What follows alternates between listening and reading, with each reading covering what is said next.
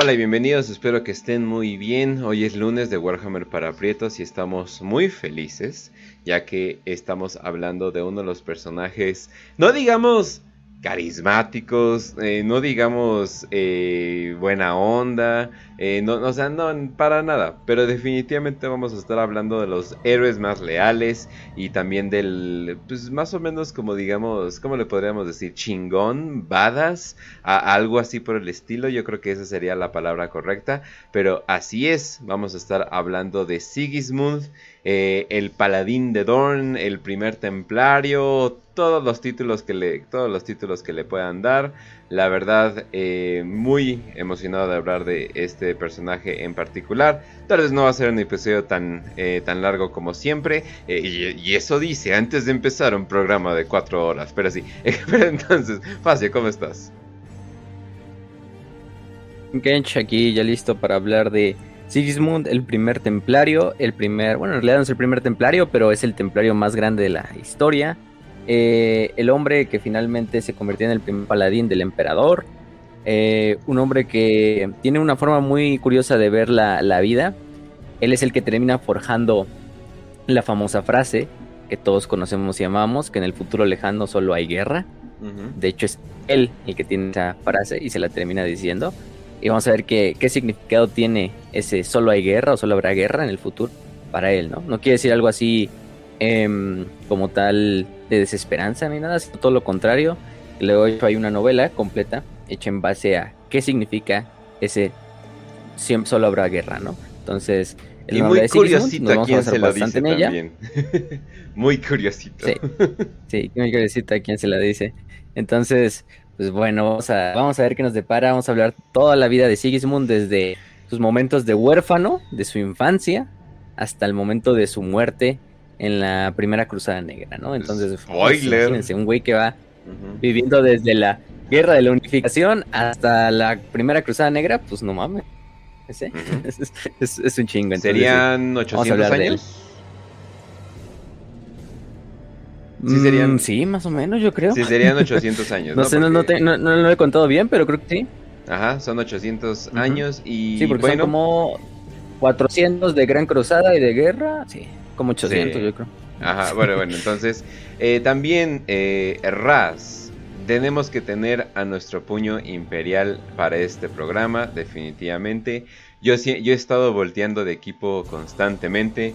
Al final del día ya saben que me terminé demorando de esos pequeños eh, tiburoncitos callados.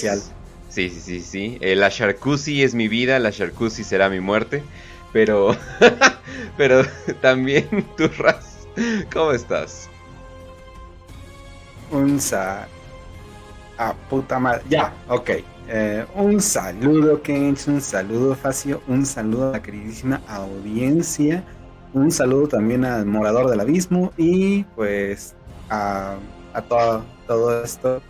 Pues hoy vamos a hablar de básicamente lo que es, bueno, bajo palabras del Master Chief, digo, de Major Kill, es como el Master Chief de 40k básicamente, quizá no tiene que ser el personaje más poderoso, pero realmente es uno de los personajes más leales, más rectos, bueno, rectos bajo los estándares de 40k, que es odio puro. Y em, pues es uno de esos personajes que, que te demuestra pues lo que es la voluntad contra todo el mundo.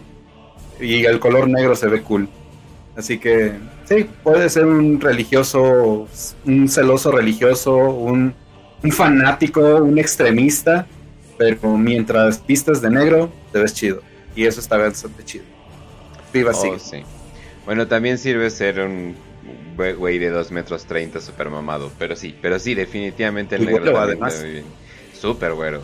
De, Dios mío, qué güero es. Definitivamente. El güey brilla brilla de más de una manera, definitivamente. Pero pues bueno, entonces y vamos a iniciar eh, literalmente en la vida de Sigismund eh, pre volverse un cabrón gigante. ¿Dónde podríamos, eh, cuál sería el punto perfecto para empezar fácil?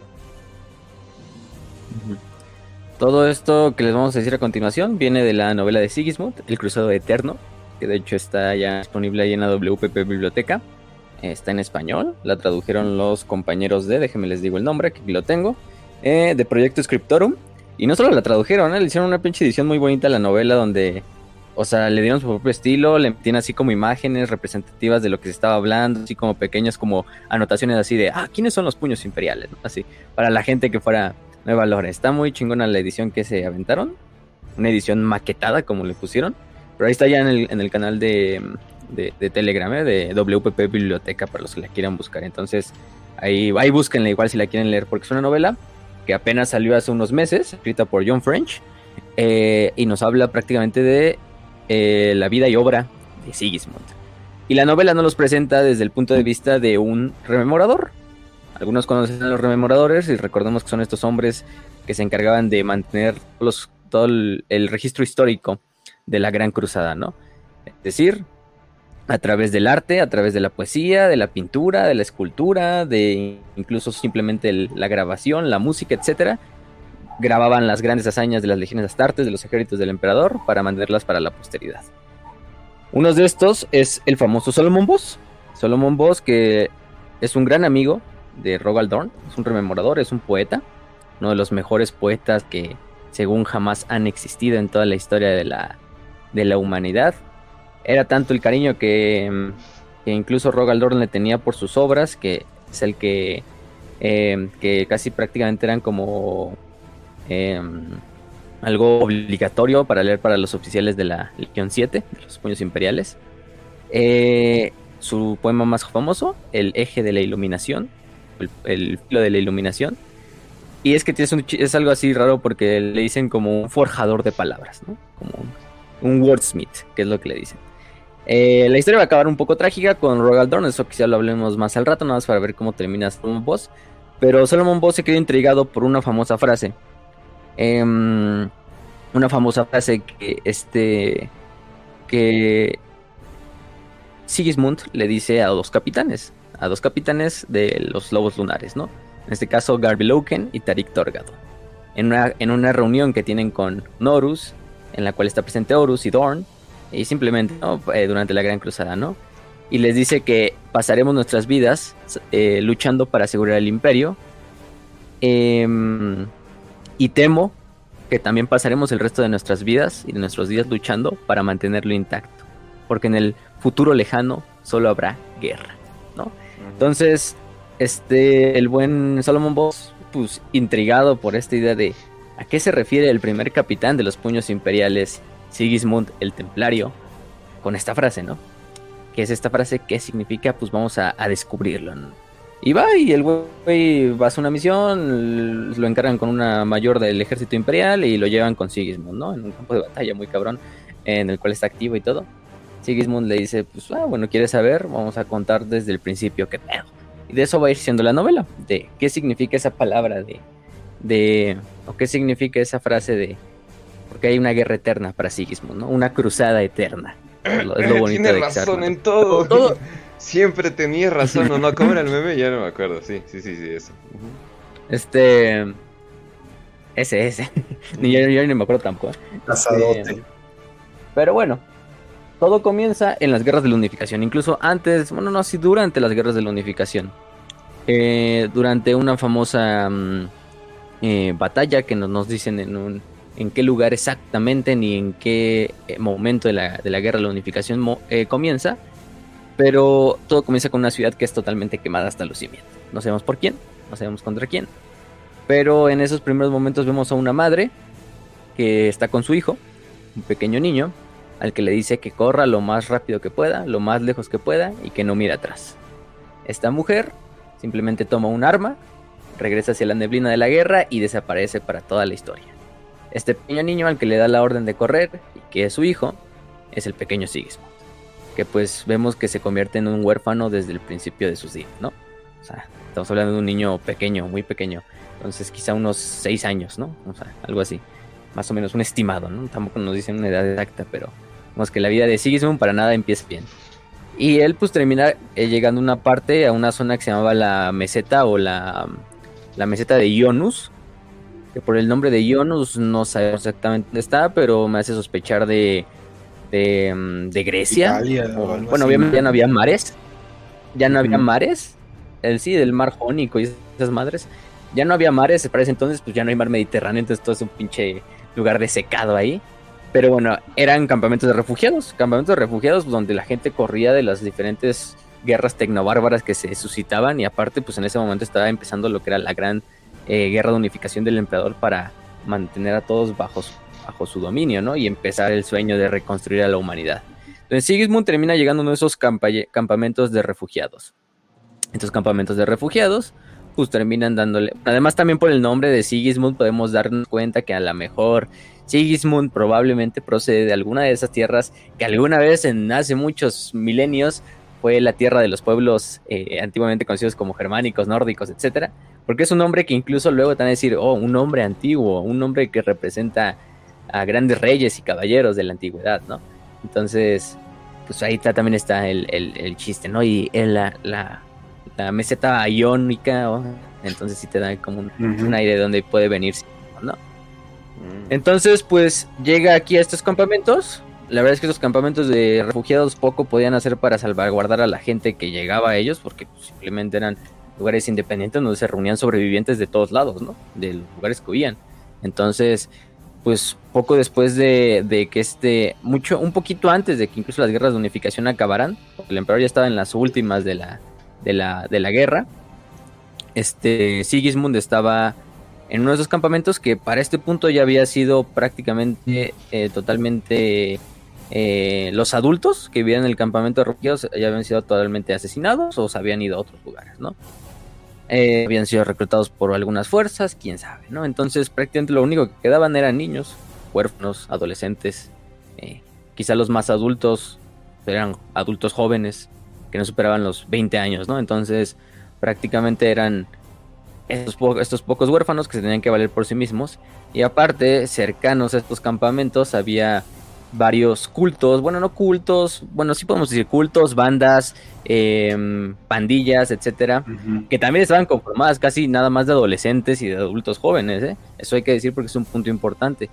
Entre unas de ellas, la más importante o la más peligrosa eran los conocidos como reyes eh, cadáver, así se llamaban porque los güeyes tendían a, utilizar los huesos y partes de, piel y de carne para hacer sus armaduras de los que mataban, ¿no? De la gente que mataban. En especial niños, porque era lo único que quedaba. Entonces se los comían aparte. Entonces no nada más era, eran como pinches bandillas que, criminales y caníbales y todo, ¿no? pues estos niños no tenían otra más que defenderse como podían. Con palos, piedras, las pistolas que, que encontraran, con lo que pudieran construir y chingue su madre. Hacían sus pequeñas comunidades de niños, ¿no? Entonces, en este caso... La como una facha de niños. Eh, Exactamente. Así, la comuna, la una comuna, pero bien. No más así de que no saben cultivar plantas y se les mueren a ¿Dónde está el wifi? Como los gringos. Nada, aquí sí, aquí eran mamadas, ¿no? Y entre ellos, la líder de esta primera como em, eh, comuna, vamos a así ponerla así, era Tera, una niña conocida como Tera. También una niña joven, eh, quizá ya en su adolescencia, prácticamente podemos estar diciéndolo para este punto. Y ella era la encargada y era la líder de este campamento de huérfanos. En muchos de sus ataques eh, por estos eh, reyes cadáveres, ella utilizaba lo que eran una barra metálica, literalmente un pedazo de metal de fierro que se encontró ahí y usaba como arma. Y con ese, junto a los demás niños, lograron ahuyentar muchas veces a los reyes de la, de los cadáveres, ¿no? Los reyes cadavéricos, incluso matando a algunos en el, en el proceso, pero pues sabían que esto ya era un punto de inflexión, ¿no? O sea, los, reyes, los reyes cadavéricos eran muchos más, eran, eran al final del día eran adolescentes, jóvenes, adultos, o sea, ya eran mucho más grandes que ellos y tarde o temprano pues iban a regresar un día y terminar matando a todos los niños, ¿no? Entonces, se tenían que estar defendiendo día y noche de, no solo de ellos, sino de aparte de las otras bandas, ¿no? Pero de las, la más importante eran estos reyes ponerle los reyes. Esta suena como nombre de, de, de cártel, ¿no? como el de los... El, de este el infierno, ¿no? Eh, te digo algo, en, hace poquito estuve jugando Fallout New Vegas y hay una banda que se llama Los Reyes y son como imitadores de él. Oh, sí, son los mejores, güey. ah, sí, cierto, sí, cierto. Te dan un perro, te dan un perro que es tu fiel compañero y no, no importa qué le pase, no, hombre, son, son los mejores, güey. Simón, sí. Ah, con que alguien anda aprovechando la compu, ¿eh? Muy bien, muy bien. Sí. Sí. qué bueno, qué bueno. Eh, sí, sí. Y bueno, pues durante una de estas muchas eh, etapas, pues hay niños que tienen miedo, pues al final del día son niños, aunque haya- se hayan criado ya en un pinche ambiente totalmente ajeno al- a lo que debería ser una infancia. Este, pues aún así tienen miedo. Uno de ellos es Nestro, que es uno de los huérfanos más jóvenes, y le dice, pues, este, se pone todo histérico porque sabe que algún día una de las pinches bandas los va, los va a encontrar y los van a matar. Tera les dice que no, mientras ella viva, nunca va a dejar que los pinches niños eh, sean tocados por estos eh, reyes de la, de la colina. ¿eh? También los reyes de la. Porque sí, eran unas como montañitas, pero estos reyes del, de los reyes cadavéricos. Y em, al poco tiempo, pues otra vez vuelven a atacar lo que son los, los reyes cadavéricos. Se acercan a lo que es la puerta. Y. mm, Y Tera está de hecho herida. em, por la batalla, una de las batallas anteriores que había tenido, una de estas escaramuzas que había tenido.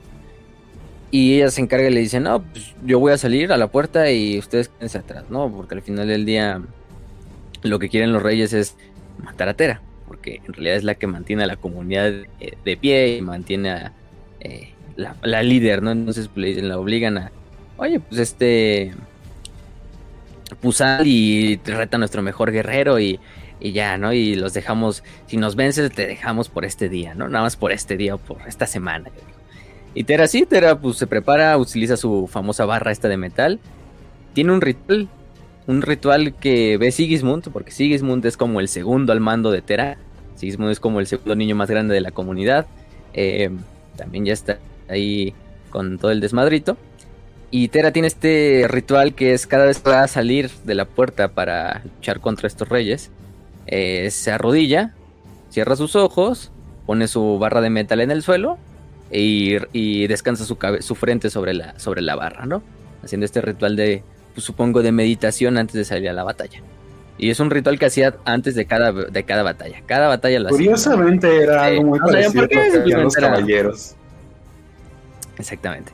Al final estos días son niños, a lo mejor nada más le dolía las rodillas y decía, ah, bueno, me, me arrodillo un poquito. Entonces, este, ya tenía, ya tenía el cartillo de lo chingado, entonces se había chingado la rodilla, pero bueno.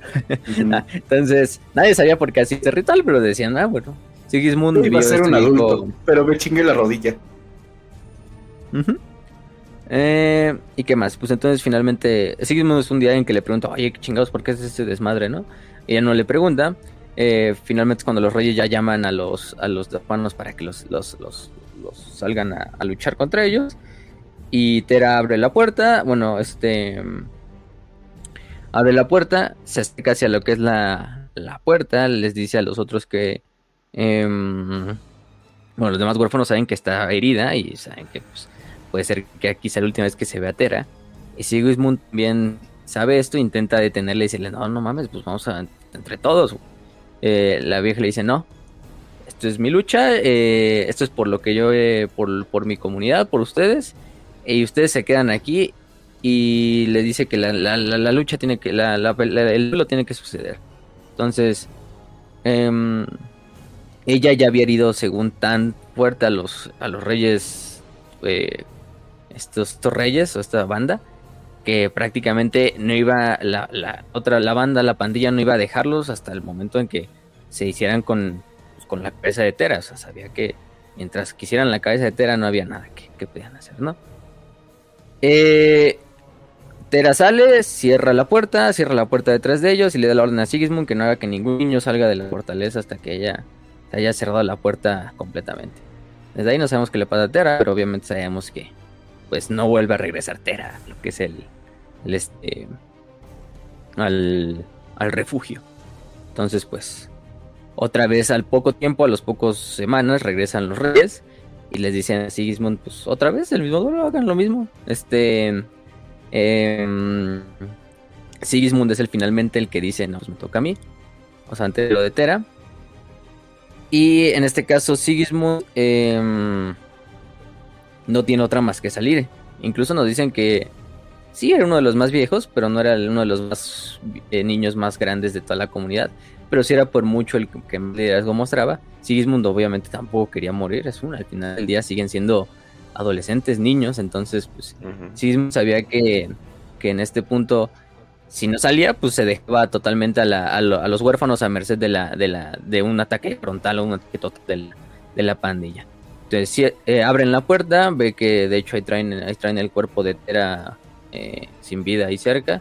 Este, ya ahí tirada en, un, en una piscina de su propia sangre con la con ese bate, más bien un bate como de metal, es exactamente lo que era, un bate así de metal. No sé si jugaban todavía béisbol en el pinche milenio 30 y en el milenio 30, pero bueno, ahí tenemos todavía que existe el, béisbol o, algo parecido. es que obviamente la pandilla de los reyes tenía que jugar el rey de los deportes. Claro. A huevo. Poder norteño. Y bueno, le dicen, usted vas a arrodillar ante nosotros, vas a morir como, como, como la, perra esa de Tera, ¿no? Le dicen, entonces, Sigismund eh, se hinca, agarra el, bate de metal de la de la de, Tera y hace el mismo ritual de, de, arrodillarse y poner su frente, no descansar su frente. En este caso, mm, mm, cuando Sigismund finalmente entra como en un, una meditación, el güey para todos los nervios que tenía y se supone que entre como unos cuantos reyes de, eh, de estos reyes se le avientan Finalmente Sigismund derrota o hace por lo menos, no los mata, pero sí los, los, deja bastante puteados para que este, retrocedan. Incluso sí que mueren unos cuantos. Pero, pero bueno, pinche Sigismund al final del día logra proteger. Y Sigismund, en uno de estos muchos ataques, pues se convierte en el papel de Tera. Esto de estar protegiendo a los niños con estos como vuelos ritualísticos que hacen entre ellos y los reyes para que finalmente en una de esas eh, famosas misiones donde Sigismund sale a buscar comida para los niños eh, o buscar recursos que se puedan sacar para el, este, mientras ellos están escondidos, decide salir solo, porque pues tomó ese papel de ser el líder de la comunidad y de que él debe de ver por toda la comunidad, entonces él decide salir solo y lo empiezan a perseguir, es una de las primeras escenas del libro y lo empiezan a perseguir todos estos reyes eh, logra agarrar a uno y uno los deja bastante malheridos los putados con este bate de, metal.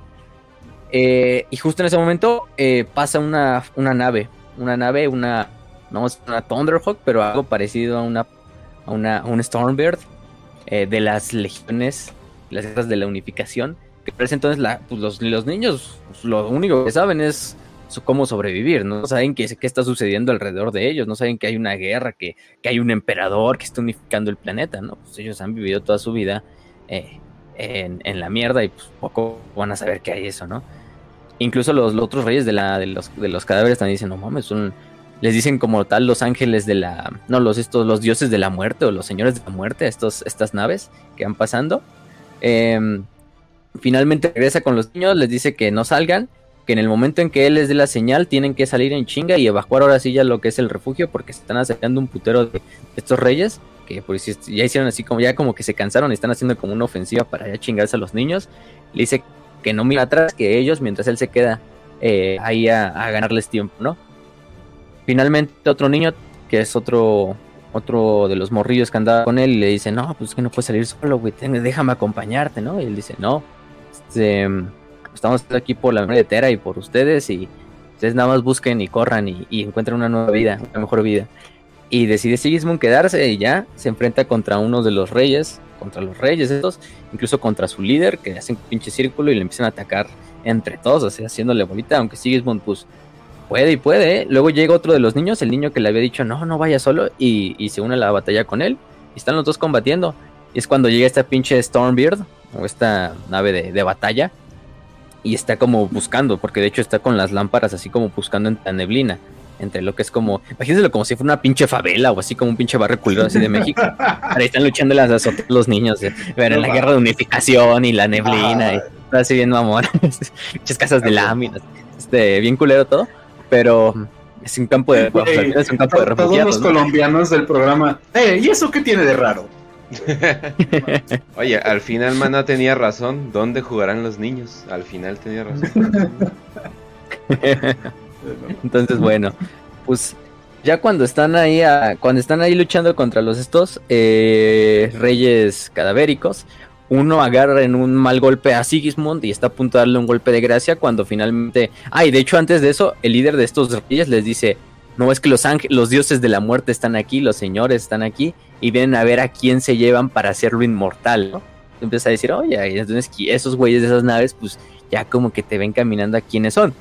Obviamente dice, estos están listos para llevarnos y lo voy a demostrar llevándome tu piel, ¿no? Le dice Sigismund. Entonces, literalmente, lo que están haciendo esos reyes cadavéricos al final del día, te digo, son adolescentes muchos, entonces todavía son elegibles a ser astartes. Y están a poco idea así como de, en un pedo muy místico, así de que, oh, esos pinches ángeles del cielo vienen por nosotros y nos llevan a las estrellas para hacernos inmortales. Güey, ¿te este podrías imaginar que en vez de que hayan sido, por ejemplo, en este caso, pues es una legión que vamos a mencionar más a futuro, pero en vez de esa legión, que hubieran sido los salamandras, que son como súper buen pedo, súper amables, que te pasan el agua si tienes sed. Y. Ah, sí, aquí tengo, acabo de matar a un niño. ¿Cómo ven? y los, y los salamandras, ¿qué pedo con este cabrón? Sí, entonces están así luchando, pues están luchando al final por eso, porque los escojan, entonces no sabemos qué legión es, porque luego nos dicen que sí, y es algo que no he dicho, pero las legiones durante la gran, la mayor parte de la guerra de unificación solo se conocían por el numeral. No eran como que, ah, los puños imperiales. O a lo mejor tenían apodos, pero eran apodos como informales, no eran sus nombres oficiales. Perros de guerra, que le Y de hecho, perros de guerra, o los estos raiders del crepúsculo, o así cosas, o los heraldos imperiales. Y de hecho todos llevaban armaduras grises, ni siquiera llevaban colores todavía. Simplemente era por el numeral como se identificaban. Ya fue después de la, ya durante la Gran Cruzada es donde ya empiezan a tener su identidad propia y le empiezan a poner colores y, y que así van teniendo sus nombres oficiales, etcétera, ¿no? Pero durante esta primera parte no. Entonces no sabemos qué Legión Astartes es durante esta primera parte de, lo que es la historia. Le vamos a ver que es curioso y irónico quiénes los que terminan llegando. De hecho, entonces les digo, Sigismund, pues le da, Sigismund le está dando una putiza a estos pinches rayos eh, cadavéricos, siendo un pinche niñito, un adolescente a final de cuentas, un güey como de 14 años, yo creo, menos. Este. Mm, pero es cuando le hacen este mal golpe y, casi casi lo van a matar. Que finalmente la nave cae un cabrón, cae un güey en una pinche eh, encapuchado de la nave y le hace mierda al ese rey, al rey que iba a matar a este Sismund en un pinche maraña y de plasma y de pinche cadáver y de carne ahí. Hasta el otro niño, el otro niño que está luchando contra Gizmo, que así como pinche aterrorizado, dice, no mames. Este, también el Sigismund dice, no mames, el Sigismund se queda en shock. Y, y ya cuando ve la figura esta encapuchada que se acerca a él, pues ve y en el pecho trae un símbolo de unos rayos y un águila, una, una ave raptora en el centro, ¿no? Un águila. Entonces, sabe que es uno de estos grandes. Bueno, de hecho, Sigismund no sabe ni qué pedo que son, ¿no? Simplemente saben, no mames, qué pedo. Y dice, ¿qué quieren, no? Y dice, hemos venido por ti. Y agarran a Sigismund, se lo llevan y se lo secuestran. entonces. eh, no, durante la Gran Cruzada, pues las legiones astartes no eran muy, muy, muy amables, que digamos, y nunca lo han sido. nunca lo han sido, de A menos que sea o sea, los Ultramarines o los Ángeles Sangrientos, o, bueno, ni los Sangrientos, ¿no? ¿Eh? Este, los Ultramarines son como los más amables, puedes decirlo. Solamente he visto dos tipos de personas que llegan y preguntan, hola, venimos por sus niños. Uno, son un colectivo que no quiero mencionar porque nos pueden censurar el programa, y otros son los Astartes, güey. Sí, también. Entonces, pues los Astartes, pero los Astartes, bueno, lo hacen por una causa justa, por salvaguardar la humanidad. aquí, aquí está, aquí está, bueno, aquí está de cierta manera justificado para los estándares morales del 1030 el sexo de infantes. el tráfico de niños, entonces bueno, se lo llevan, se lo llevan al pobre Sigismund. O sea, les van a hacer cosas eh, horribles, pero uno que otro le va a ir muy bien. Sí.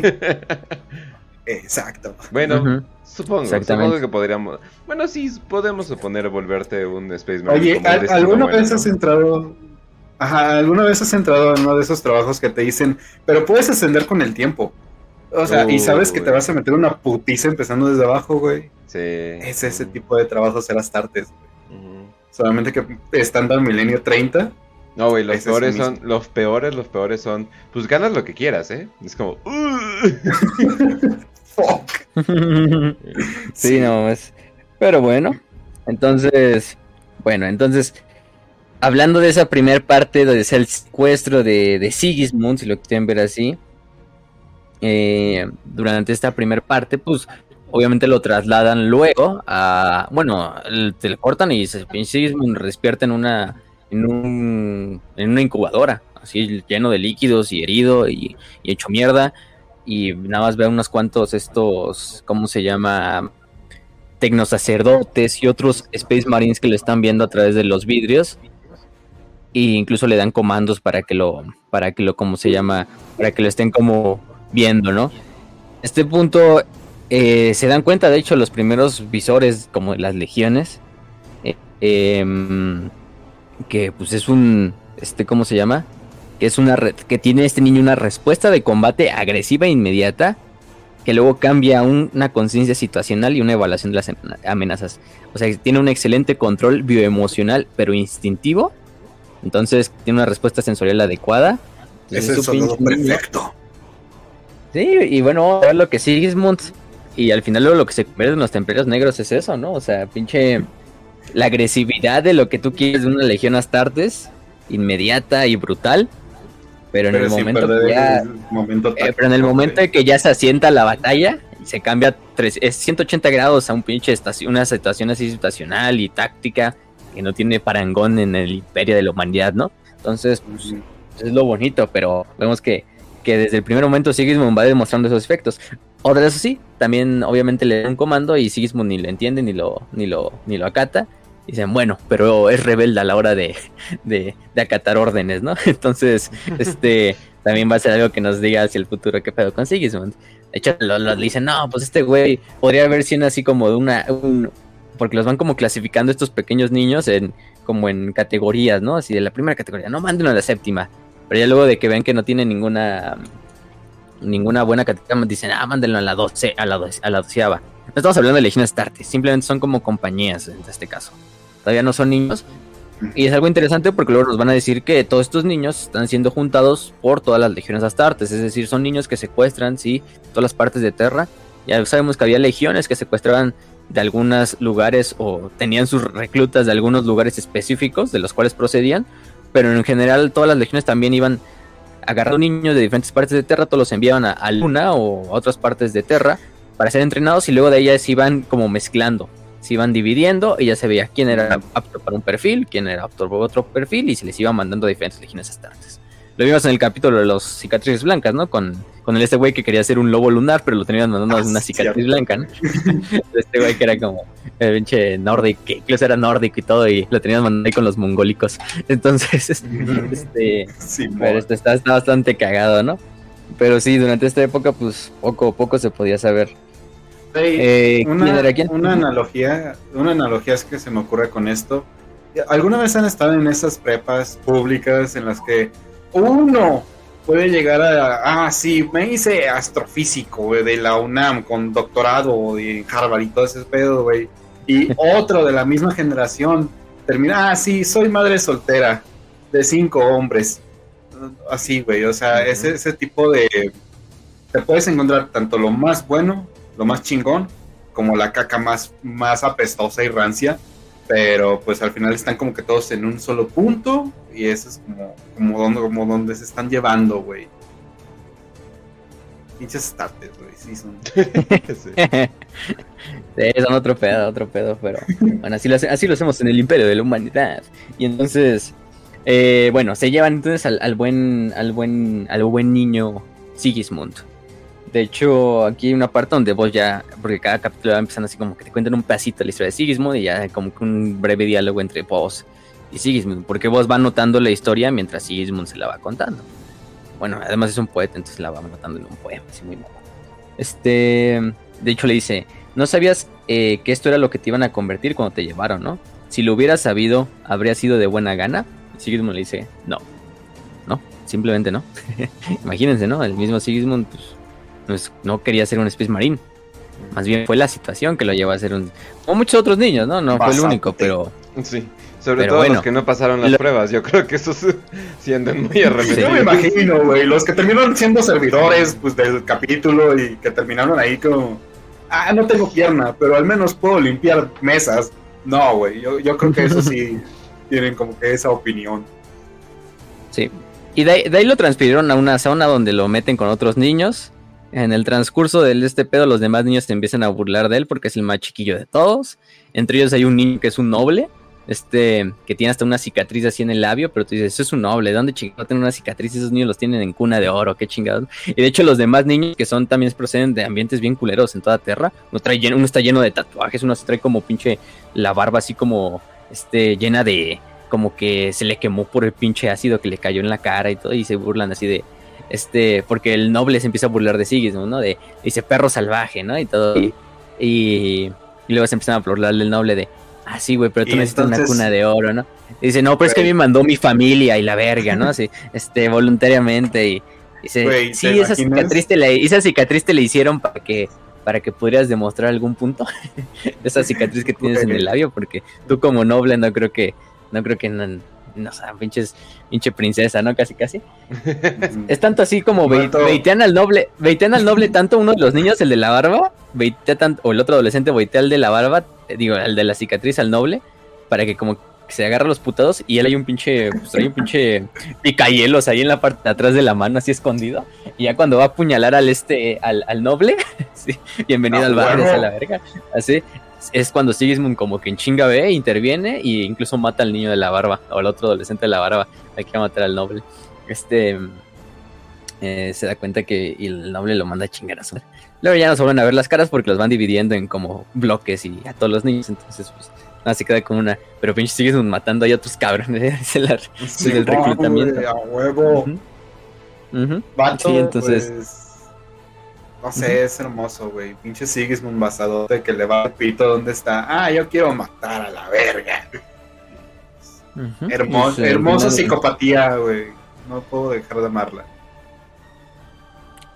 Al final de eso, pues lo finalmente lo llevan a este. A, Luna, donde en Luna le van a implantar un corazón, un, su segundo corazón, que es su primer implante Astartes. En este caso le implantan su primer corazón.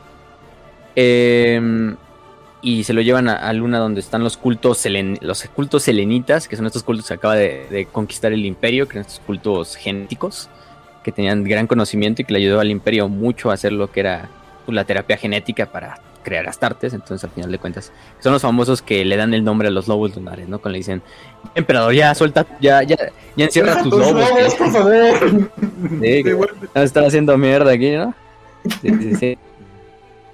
Entonces, bueno, lo meten, ahí se encuentra con dos mujeres, eh, que son de estas de los cultos selenitas, que eran las matriarcas, porque era un culto, era un culto femenino prácticamente, donde las matriarcas eran las líderes de los cultos selenitas.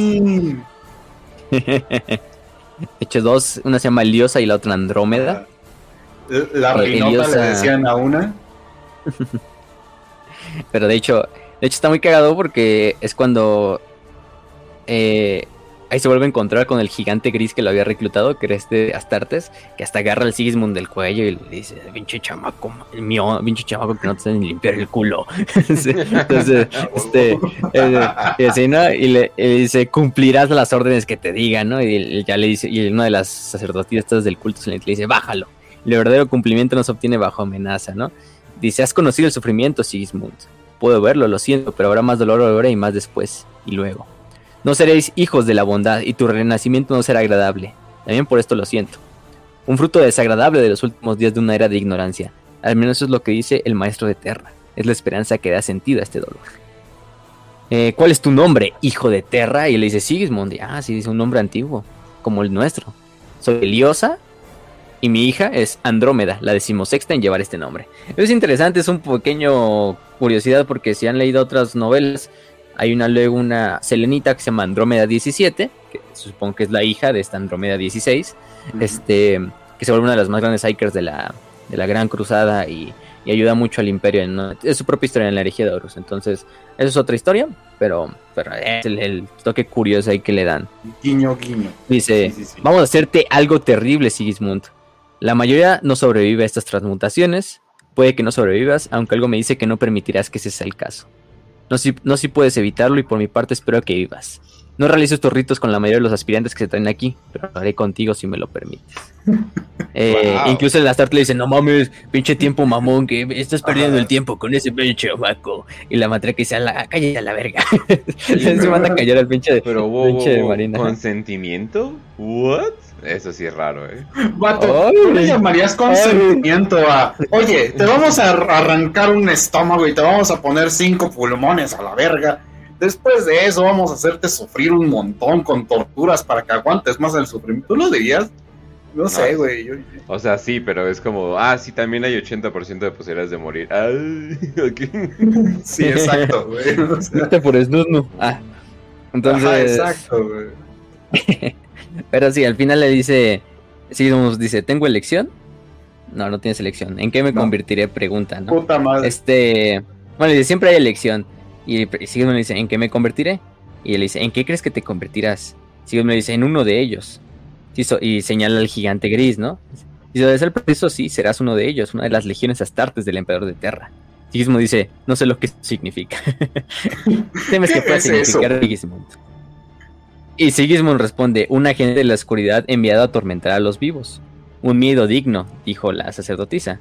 No negaré que puedas transformarte en eso, pero puedo afirmar que esto no es lo que se te convertirá en eso que temes. Si ocurre, si pasas a ser algo más grande o si dejas de ser, pasará lo que tenga que pasar. Y bueno, este finalmente se hace el ritual, que bueno, finalmente el ritual es lo del el hipno, adoctrinamiento, que es lo de adoctrinar hipnóticamente y hipnotizar y prácticamente hacer olvidar a, estos legionarios, estos niños, todo lo que fue su vida pasada para indoctrinarlos en, en, la verdad imperial y, en lo de legión, ¿no? Entonces, bueno, aunque vamos a ver que en Sigismund esa adoctrinación no tiene mucho efecto, porque el güey va a recordar mucho de su infancia, de hecho, luego en un momento cuando se vaya a convertir en templero negro, recuerda a su mamá, uno de, las, uno de los flashbacks, bastante, bastante curioso. Entonces, recuerda a Tera, recuerda a todos los demás. Entonces, pues sí. Pero bueno, él hacen el, este... Y de ahí lo asignan con sus compañeros asignan con dos compañeros, uno es Geldoran y el otro es un, un morrillo que también trae una cicatriz eh, muy con un carácter muy muy curioso, un güey que es muy aventado, un güey que es muy brutal y que le dice, "Ah, pues me presento. Yo voy a ser tu compañero Sigismund y soy Fafnir Ran." Ay, perro, y Fafnir Ran se convierte en uno de los güeyes que se cría Fafnir Ran, el capitán de. ¿Qué compañera, Ras? ¿Tú crees el que es experto? Este, ah, bueno, no Sí, un chingo. pero, el que se convierte en. El que se convierte en el líder de los ejecutores después de la herejía de Horus, este. Mm, eh, el güey que es un pinche lobo espacial metido en el cuerpo de un puño que imperial. Se puede bañar, güey. sí, sí, sí. Entonces, eh, lo conocen desde, Sigismund lo conoce desde el primer momento de su vida y los dos se convierten en grandes amigos, grandes camaradas, pues prácticamente hacen todos sus, sus trials para convertirse en Astartes, los hacen juntos, entonces se vuelven super hermanos los dos cabrones. Entonces, hace cualquier otro capitán de dentro de la misma región. De hecho, ahí tienen sus estos ataques, sus simulacros, donde Sigismund, pues el güey anda muy pinche, este, mamón ahí luchando solo, o sea, que no le gusta luchar junto a los demás, entonces Fafnir finalmente dice, oye, pues cálmate, no mames, por tu culpa estamos perdiendo, güey, porque este... No, luchas como... No, no, luchas como hermanos, más bien te estás convirtiendo en un pinche monstruo. Em, y también le dice, pero al final del día sí seremos monstruos, porque Ran le dice este, algo curioso, que dice, nos estamos convirtiendo en cosas que aplastarán y matarán y nuestra existencia creará tanto terror como esperanza. Monstruos, la muerte encarnada. En todas las cosas que han visto las estrellas no habrán visto nada como nosotros. Sigismund tiene razón y asiente, ¿no? Al final del día eso es lo curioso que los astartes, pues sí, son monstruos que en un momento pueden ser símbolos de la esperanza, pero en otros momentos pueden ser símbolos completos de la destrucción, del terror, de la aniquilación. Para los ojos ambas cambia quien los ve, ¿no? A través de qué visor. Entonces lo... Para más información, Sigismund... pregúntenle a los niños Eldar. sí, no, no pensaban que porque era verde la armadura con negro y, escamas iba a ser muy, muy, muy, muy benévolo el pedo. Entonces ahí empezamos a ver lo que es el primer carácter de Sigismund, que es un güey que es bastante realista, que el güey tiene miedo de convertirse en el terror que él vio cuando ese gigante gris fue a secuestrarlo, ¿no? Él tiene miedo de convertirse en, en esa madre, ¿no? Pero sabe que también lo que están haciendo es por una misión noble, entre comillas, o una misión que él cree que es noble, que es lo, al final lo que importa, ¿no? Si tú crees que es noble esa misión, pues bien por ti. Entonces, vamos a ver qué ahí se va a ir moldeando el, el este. Todavía no nos responde la pregunta de por qué cree que la guerra es eterna y todo este desmadre, ¿no? Pero bueno, estamos hablando de eh, prácticamente dos años después de haber tenido ese secuestro donde finalmente se lo llevan y lo unen a los puños imperiales, pues el güey termina siendo un puño imperial. Termina siendo escogido por la séptima legión junto a Fafnir, junto a otro hermano que también tenían ahí que se llamaba um, Geldoran. Geldoran. Em, y los tres ascienden a lo que es ser puños imperiales.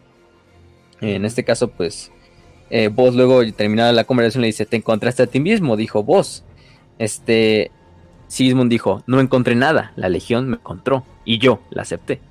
Este, vos dice, creo que empiezo a entender. Esta es una cadena, es una cadena de devenir del miedo y de la pérdida de la hermandad y el idealismo. No soy un idealista, dijo Sigismund. Vos le dice, eres el campeón y protector de los juramentos de una legión que no solo cree que está conquistando, sino creando algo más grande que ellos. Has luchado por el norte de tu legión una y otra vez. ¿No es eso idealismo? Sigismund dice, simplemente es el deber. Pero que lo es. Se dijo vos, bueno, al final del día, este... Eh, ¿Cómo se llama? Todo termina en, en, una, una parte que dice, que le dice voz de la conversación. Que eh, le dice, ¿Puedo, puedo ver por qué le gustas a Ran, ¿no? Porque este boss había, eh, se había encontrado con Fafnir Ran antes de... De hecho, Fafnir Ran es el que lo lleva con Sigismund en, la Thunderhawk. Casi siempre le hacen de pedo así cuando vos se sube a la, a la, a la Thunderhawk y dice, ¿qué hace este pinche humano aquí? ¡Eh, no mames! Está arruinando el ambiente. No tienes permiso, no tienes permiso para estar en una zona de guerra civil. este, eh, y ya no, pero tengo pinche pero, pero lleva su pergamino voz así de que le había dado permiso a Rogaldorn personalmente. no había Vato, güey, es como cuando no te dejan entrar a un antro y le llamas al dueño del antro para que lo deje pasar el Popeye. Así el pinche. ah, espera, ves que conozco, ah, conozco al general. Y ya lo dejan pasar a la zona de batalla, güey. el Popeye, güey. Sí. Entonces, eh, ¿cómo se llama? Bueno, durante esta parte, pues vos le dice, lo que veo en ti es que tienes bastante control, autocontrol, disciplina, fuerza de voluntad, llámalo como tú quieras. Pero también tienes muchas cosas que se oponen a eso. Sigismund le dice, ¿qué es eso que se opone? Todo lo demás. Sigismund enarca una ceja y dice, ya vemos. Entonces, bueno, todo termina, todo sigue cuando ya Sigismund pues es un buen... Aquí creo que todavía es pues, simplemente un hermano de batalla, no ni siquiera es sargento ni nada. Y lo asignan a una zona de guerra junto a Fafnir, de hecho va Fafnir con él, eh, y están bajo el mando de un sargento conocido como Iscus. Eh, esta zona se llamaba, nada más déjame acordarme, era la ciudad de las brujas. Bueno, ese era el nombre con el que se le conocía, no, no, un nombre si es un qué planeta era exactamente, pero bueno, el chiste es que tenían una forma muy curiosa de hacer la guerra. Esta civilización que es humana, al final de cuentas es humana. Es una civilización de, de Psykers. De hecho, es de las brujas porque hay unas hechiceras dentro de la propia civilización esta, que pues al momento de la batalla se vuelven unas pinches bolas incandescentes así de luz, así como, como aquí dicen en México que las pinches, luego las brujas son bolas de fuego o lechuzas, pero ahí son bolas de fuego. este caso si están lechuzando literalmente contra brujas ahí en el, en el bosque, eh, los pinches puños imperiales. Pero no, hacen un pinche desmadre, o sea, cuando van desembarcando los puños imperiales, los unos cuantos marinos les dan un vergazo y quedan hechos mierda así, eh, pulverizados. Y aparte luego empiezan a utilizar a los propios defensores humanos de la ciudad como, como títeres de carne. De hecho empiezan a decir como juntar pedazos de carne de cadáveres y hacerlos como si fueran pinches títeres, estas como brujas, estas pinches eh, psykers. Algo así como los necromorfos de pinche Dead Space, un pedo así. Este, así pura pinche carne ahí amalgamada. Eh, durante la batalla muere Iscus, por ejemplo. Eh, después de que una de estas brujas eh, le dispara su pistola de plasma, le, dispara un rayo a su pistola de plasma y la pistola de plasma explote, llevándose al, a Iscus con él, la explosión. Em, posteriormente a eso, eh, logran acabar con la primera parte de estas brujas, o la primera avanzadilla de la ciudad, entran y ahí es cuando reciben órdenes de que van a entrar los estos, los, ¿cómo se llama? Los devoradores de mundos, o los perros de la guerra Creo que todavía se llamaban los perros de la guerra, creo que todavía no les ponían el, nombre porque no se encontraban con Angron. eran los perros de la guerra. No, creo que sí, ya se habían encontrado con Angron, porque ya tenían los, clavos de carnicero, sepa la verga. No, no te lo dicen muy bien. Pero. Es que mm, también es como que muy fácil distinguir perro de guerra con clavos de carnicero, perro de guerra sin clavos del carnicero. Es como que en los dos está muy enojado y no se controlan allá. Completamente. Se han quedado con el apodo simplemente de perros de guerra, también entre las propias legiones. Entonces el chiste es que, bueno, atacan lo que es la ciudad, luego los perros de guerra se unen con ellos y también los apoyan. Un pedo muy, muy de hermandad, muy, muy, muy genuino ahí entre Sigismund y un sargento o teniente, no me acuerdo de los, de los perros de guerra, que era, o de los devoradores de mundos, que se llamaba Sai.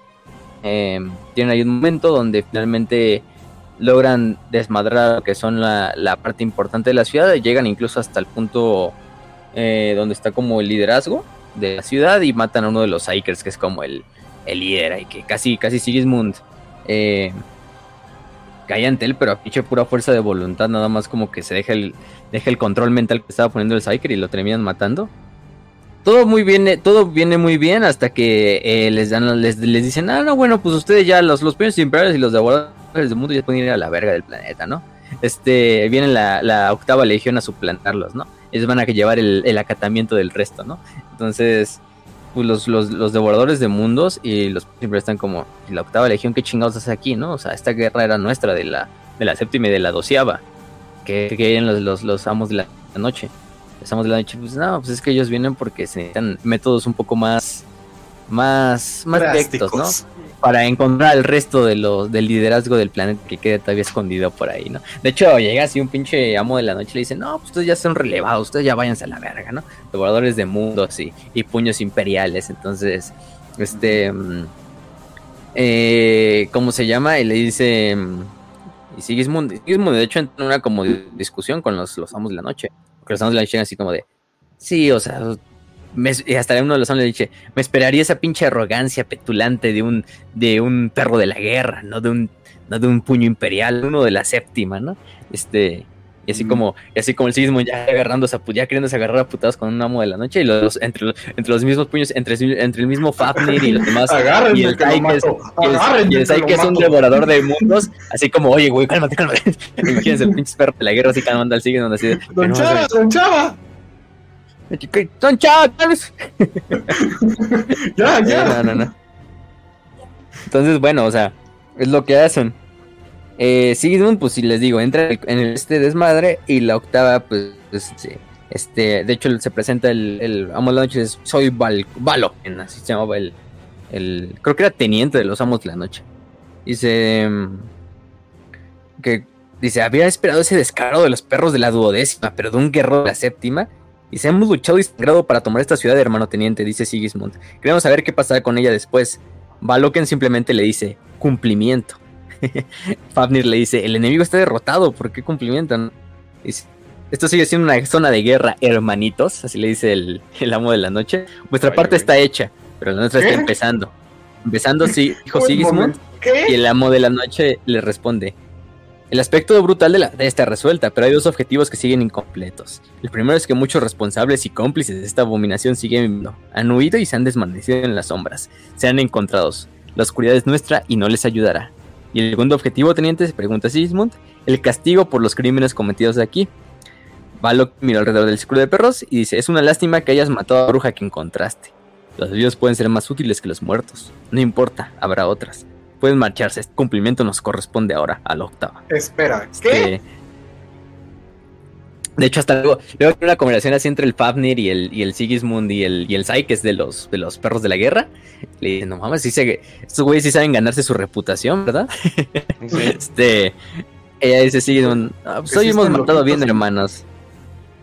Hoy hacen honor a su legión y a mí luchando a mi lado. Estrecho las manos con cada uno de los puños imperiales con una guerrero y con los hermanos de la doceava este, en este desmadre, ¿no? Em, al final algo curioso es cuando ya luego tiene la conversación con vos, de que le está recordando este, este momento y le dice, eh, bueno, aquí están. ¿Qué significa para ti convertirte en un guerrero de pleno derecho lleno de sangre en la legión? Un nuevo comienzo, una confirmación necesidad y propósito. Vos le dice, ¿de verdad eso es todo? Ese momento en el que los cambios y el entrenamiento que había realizado se pusieron en práctica por primera vez en el que viste por primera vez lo que sería tu existencia debió significar algo. Creo que nos estás malinterpretando, no somos como los humanos que pudimos haber sido. Lo sé, mi señor. Nos conoces muy bien, solo un voz, pero tú no eres como nosotros. Veo como estás ahora y piensas tal vez en ti plenitud, orgullo o algo trascendental. No es así. Soy un ser de guerra, creado para ello. No tuvo otro significado para mí, pero me hizo comprender. ¿Comprender qué, señor? La realidad contra la que luchábamos. Que una mayor fuerza y un universo más amplio significaban solo peores monstruos a los que enfrentarse. Que había una necesidad de que existieran guerreros como yo y una razón para que lucháramos. ¿Monstruos? Una palabra cargada de tanta emoción como significado. Sigismund responde, una palabra precisa. ¿Cómo que precisa? Los brujos tiranos usaron a su gente como ganado y los convirtieron en armas. ¿Y qué otra palabra elegirías? Y bueno, aquí también es donde vos le dice, y tu atención de la octava legión, los amos de la noche, si me disculpas, su ubicación en este relato es notable. Su papel en los acontecimientos es menor. Habrás visto muchas guerreros de su legión. Esta fue la primera vez que los viste. No la primera, dijo Sigismund. Pero este fue tu primer combate, tu primera acción como guerrero. No habrías luchado antes con otras legiones. La primera vez que luchabas con otras legiones, pero no la primera vez que te encontrabas con guerreros de la legión. El que te sacó de los campamentos de la deriva dijo: Hemos venido por ti, completó Sigismund. Entonces ahí nos dicen que el güey ese que viene a reclutar a Sigismund, que se secuestra a Sigismund, todos esos Space Marines que iban ahí en ese momento para presenciar cómo estaba luchando ese niño y si era digno para unirse a la Legión de Astartes, eran amos de la noche, de la octava legión. Mm. Entonces, imagínense, siguen un, un amo de la noche. Entonces, porque le da esa palabra de hemos venido por ti, que aparte es un, es un mantra dentro de los propios amos de la noche, si algunos son fans de los amos de la noche.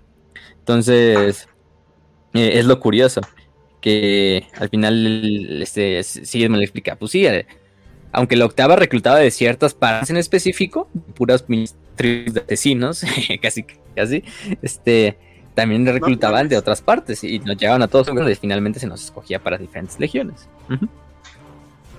No mames, o sea, imagínate si, si siendo puño imperial Sigismund tuvo problemas parentales. Ahora imagínate si hubiera sido amo de la noche, güey. No, hubiera sufrido demasiado, pobrecito. Hubiera necesitado terapia, güey. sí, pero es, lo que ¿no? De que Sigismund, imagínense el amo de la noche. Este, muy curioso, muy curioso el cabrón. Una versión alterna bastante decente, la verdad. Y bueno. Pues de eso tiene un momento bastante curioso que es cuando es la primera vez que se ve enfrentado al regreso de su primarca, a la falange y a lo que luego posteriormente significará toda su carrera, ¿no? A los templarios, a la hermandad templaria. Que bueno, la hermandad templaria en este caso ya existían los templarios desde la, desde la Gran Cruzada. No los templarios negros como los conocemos en la actualidad, los templarios. Tenían ese nombre de la, de la Hermandad Templaria, que era una unidad especial dentro de la Legión de los Puños Imperiales. Porque eran la guardia. Primero eran la guardia de honor de, de Rogaltorn. Eran la primera compañía. Entonces ya tenías dos partes. Pero aparte, eran los líderes, los que se protegen. Bueno, nos vienen los protectores de lo que era el templo de los juramentos que era una zona que se encuentra, no se encuentra dentro de la falange, que actualmente está cerrada en la falange, o sea, nadie puede pasar. O sea, está sellada incluso para que nadie vuelva a regresar a la a lo que es el, la, Cámara de los Templarios. Y no es porque, no sé, un pinche demonio que se aparece, no, es simplemente porque es como cerrar ese ciclo del juramento de todos aquellos esos que vivieron antes de la división de los puños imperiales, de dos juramentos en este salón. Eh, y después como como como este y de esa forma pues ya no, no se abre entonces por eso es que ya está sellada actualmente la la la esta la famosa el famoso palacio no el famoso templo y de ahí es que reciben el nombre de templarios porque eran los que se custodiaban el templo entonces se supone que cada Space Marine de los puños siempre tenía que ir a ese templo a dar un juramento de lealtad al primarca después de su bautismo de fuego, de su primer sí, de su bautismo de fuego. Y aparte era obligación de cada uno al menos ir una vez en su vida para dar ese juramento. E incluso los caídos, los, aquellos Space Marines que de su deber y su, y su muerte en el deber no hayan podido cumplir su, su, juramento de ir ellos personalmente al templo, pues sus compañeros de escuadra lo, llevaban su, su, recuerdo para que ellos también hicieran su juramento en la muerte, ¿no? Ya como ya en la, en la otra vida, ¿no? Entonces, pues sí, estos guerreros que eran templarios eran los encargados de, este, de manejar todo este después. Llevan armaduras amarillas con, eh, o armaduras negras, con las sombreras amarillas clásicas de la Legión, con la clásica heráldica de la cruz eh, templaria, de la cruz esta, eh, pues sí, de la cruz templaria. Eso es lo que finalmente les da su, su identidad y termina convirtiendo después de la herejía de Horus a la primera compañía en los templarios negros, ¿no? Pero bueno, aquí ya podemos ver el primer acercamiento de Sigismund, cuando el güey queda maravillado con el pinche templo y queda maravillado con lo que son los, los hermanos de, de los templarios. El güey ahí es cuando lleva incluso los restos de su hermano, bueno, del sargento Isco, que era el que lo lideraba durante esta batalla que acabamos de hablar hace, hace rato. Y bueno, es una ceremonia donde los esperan de, enfrente de la puerta. Hay un templario negro que los va esperando, les dice levántense, ¿no? Y les va preguntando su nombre. Eh, y de quién llevan, ahí si llevan a alguien caído en batalla para que los deje entrar hacia lo que es el, el palacio interior de, del templo. Entonces, de esta manera va pasando. Sigismund eh, llega y dice: Llevo mi nombre y el nuestro hermano Iscus caído en batalla. Sigismund pasa, cruza el umbral. Ahí es cuando se encuentran con una figura que también está entre las sombras, porque se hace un círculo donde están todos los templarios, pero en el centro hay una figura que es mucho más grande que las otras. Que a la hora de quitarle la capucha, pues nada, más, nada, nada, más y nada menos que Rogal Dorn, primarca y comandante de la séptima y padre de los puños imperiales, ¿no? Oh Entonces, pues el güey llega. Es la primera vez que Sigismund lo ve porque juego había pasado de. Sí, o sea. Sí, de pie y todo pinche. Y es un pedo así muy. muy hasta empiezan a aprender. No, y el pinche templo así oscuras y con sus antorchas, así los, los templarios, así como, ah, ¿por qué esa curiosidad de traer, de traer antorchas como los alemanes siempre traen antorchas, ¿no? En desfiles Qué con raro, antorchas, ¿no? así medio, medio sombrío, ¿no? este, al final Los el nombre de templario no es... No sé. Con las antorchas haciendo una marcha gritando: Los aliens no nos reemplazarán. Los aliens no nos reemplazarán. Sí, yo lo estoy. Ujú. Y bueno, ahí, ahí Dorn les da un primer discurso ¿no? a sus guerreros. Si se prenden antorchas, se la van dando a, Dorn, de hecho, y dice de pie, ¿no? Les dice a todos y todos a la vez se paran. La guerra es fuego.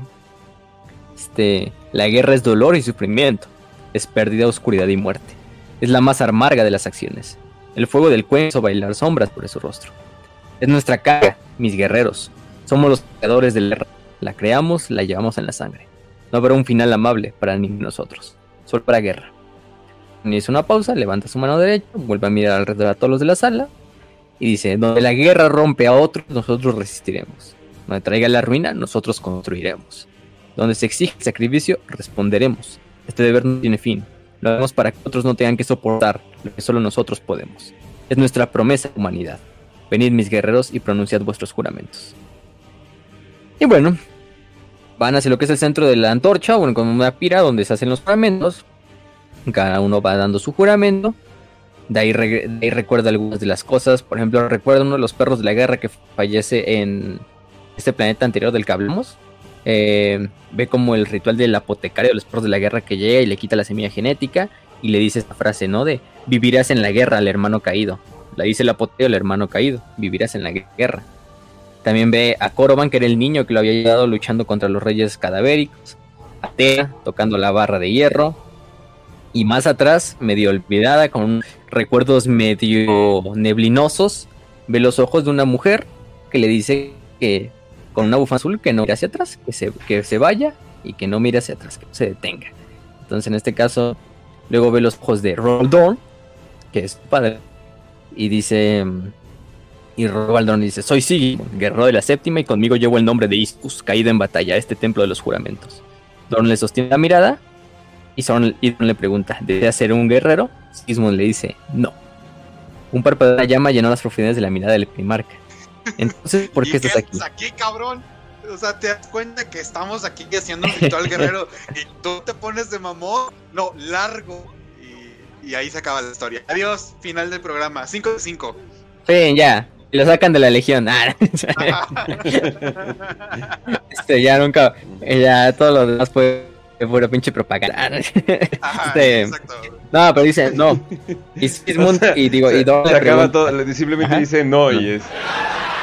Y se acaba el programa así de adiós, vamos, muy bien, Sí. increíble. Vámonos, vámonos a la verga. No vamos. La herejía de Horus es grabada enfrente de un público en vivo.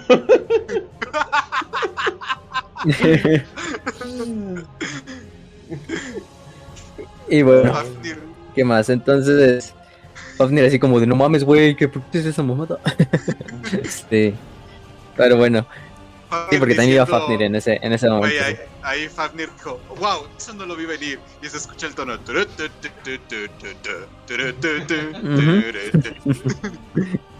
Huevo. Pero bueno, durante esta parte, pues, este güey, em, ¿cómo se llama? Sigismund dice no. Y entonces no, le dice, entonces, ¿por qué estás aquí? Por los que no pueden estar. Dorn le sostuvo la mirada, agarra sus manos en las llamas de Sigismund y le dice, pronuncia tu juramento, Sigismund. Y bueno, ahí es cuando acaba la escena. Lo curioso, ¿no? Al final del día, Sigismund es, sabe que es un guerrero más que por gusto, por circunstancial, ¿no? O sea, Sigismund, te lo dice al principio, yo nunca deseé ser una estatua. Si me hubieran dado la opción, hubiera escogido que no. Pero ahora ya estoy en este lugar, no puedo dar la vuelta atrás. Detrás de mí están dos, aquellos dos que han dado sus vidas por mí, que juraron sus juramentos junto a mí, que tienen que vivir eh, a partir de lo que yo haga. Esos que les juré protegerlos, los niños, incluso su madre, sus compañeros, Fafnir, incluso los compañeros de. Entonces, como dice Dorn, y es en parte lo que termina inspira a, este, a, a Sigismund, ¿no? Sí, la guerra es dolor y sufrimiento, pero somos guerreros. Nuestra obligación y es lo que le debemos a la gente que está detrás, no puede luchar por ellos, ¿no? Que no puede luchar por ellos mismos. Otros somos aquellos que defienden y aunque la guerra rompa a otros, nosotros resistiremos. Este deber no tiene fin y este deber lo hacemos para que otros no tengan que soportar el dolor que nosotros soportamos. ¿no? Entonces es un punto ahí donde este Sigismund como que empieza a tomar esa idea y pues ahí es cuando luego le dice a vos, ¿no? De, dice, este, eh, Sigismund le dice, pues entonces de ahí salió tu discurso, ¿no? Porque eh, solo habrá guerra, fueron las palabras que pronunció entonces. Este, y este, ¿cómo se dice? Este, Sigismund le dice, las palabras de mi padre el día que juré no son la razón por la que la que creo que esta cruzada no- nunca terminará. Entonces, ¿qué importancia tiene ese momento para esta historia? Le dice vos. Fue el momento en que comprendí que no estábamos luchando solo por las personas, sino también por las ideas. Fue el momento en que supe que el desafío y el arte de la guerra podían tener un propósito más elevado, ¿no? Entonces, es cuando dice, ¿no? Al final la guerra sí es algo brutal. Tal vez la única forma de proteger lo hermoso de las ideas, de la civilización que estamos construyendo, de aquella gente que dejamos en el camino y que viene de frente de nosotros. El único legado que les podemos dejar. Y si no hay alguien que haga ese trabajo, pues lo hace, ¿no? Más que nosotros los guerreros. ese, es un punto bastante épico de, de Sigismund. En ese momento, todo- o sea, Sigismund dice, creo que lo entiendo, empieza a sonreír y Fafnir, to- eh, Doga Rogaldón, todo, todos alrededor están aplaudiendo. Felicidades, Sigismund. Felicidades, Sigismund. Felicidades, Shingy. Está empezando a creer. Este. Está teniendo fe. Este. Sí, como la de esa mamada. Entonces, bueno, pues. Este. ¿Cómo se dice? Y sí, Sigismund ahí. Es el primer momento donde se presenta ante los templarios. Pero, pues el güey. Y además es bonito, ¿no? Que a lo mejor él nunca quiso ser un templario. Nunca, nunca quiso ser un Astartes. Ni un puño imperial. Ni un templario. Pero ya está ahí. Las circunstancias lo llevaron a estar ahí. Al final del día él no pudo escoger mucho de esas, de esas obligaciones porque más bien lo obligaron. Al final a muchos niños de esos astartes los obligaron. O la mayoría los obligaron, ¿no? La gran mayoría. niños, sí. ¿no? Este, sí, la gran mayoría los obligaron. Lo importante es saber que ya el tiempo no puede regresar, no puede regresar en el tiempo y decir, no, pues ese día no salgo a defender a los niños, ¿no? Las circunstancias de defender a esos niños ese día para que ellos pudieran evacuar fue lo que lo llevó a poner a Sigismund. Entonces, por esos niños, por esa gente que está atrás, es por la que se debe de continuar el camino, ¿no? Y no la depresión de, oh, yo nunca quise ser este desmadre, y nunca quise estar aquí, eh, pinches mamadas, este, hacerlo, ¿no? De, de mala gana, ni siquiera hacer y morir como un guerrero más de, olvidado en los anales del tiempo, ¿no? No, Sigismund pues, ya está listo y encaminado a, a, a lo mejor, ¿no? Ofensas directas a Grimaldus, ¿eh? O sea, ta- o sea, ni siquiera es programa. y ya ofensas directitas a Grimaldus. Mi pobre Grimaldus. Sí. Pero bueno, de hecho vemos que la historia de Grimaldus al final de cuentas, del Templario Es Negro, del parecido, güey.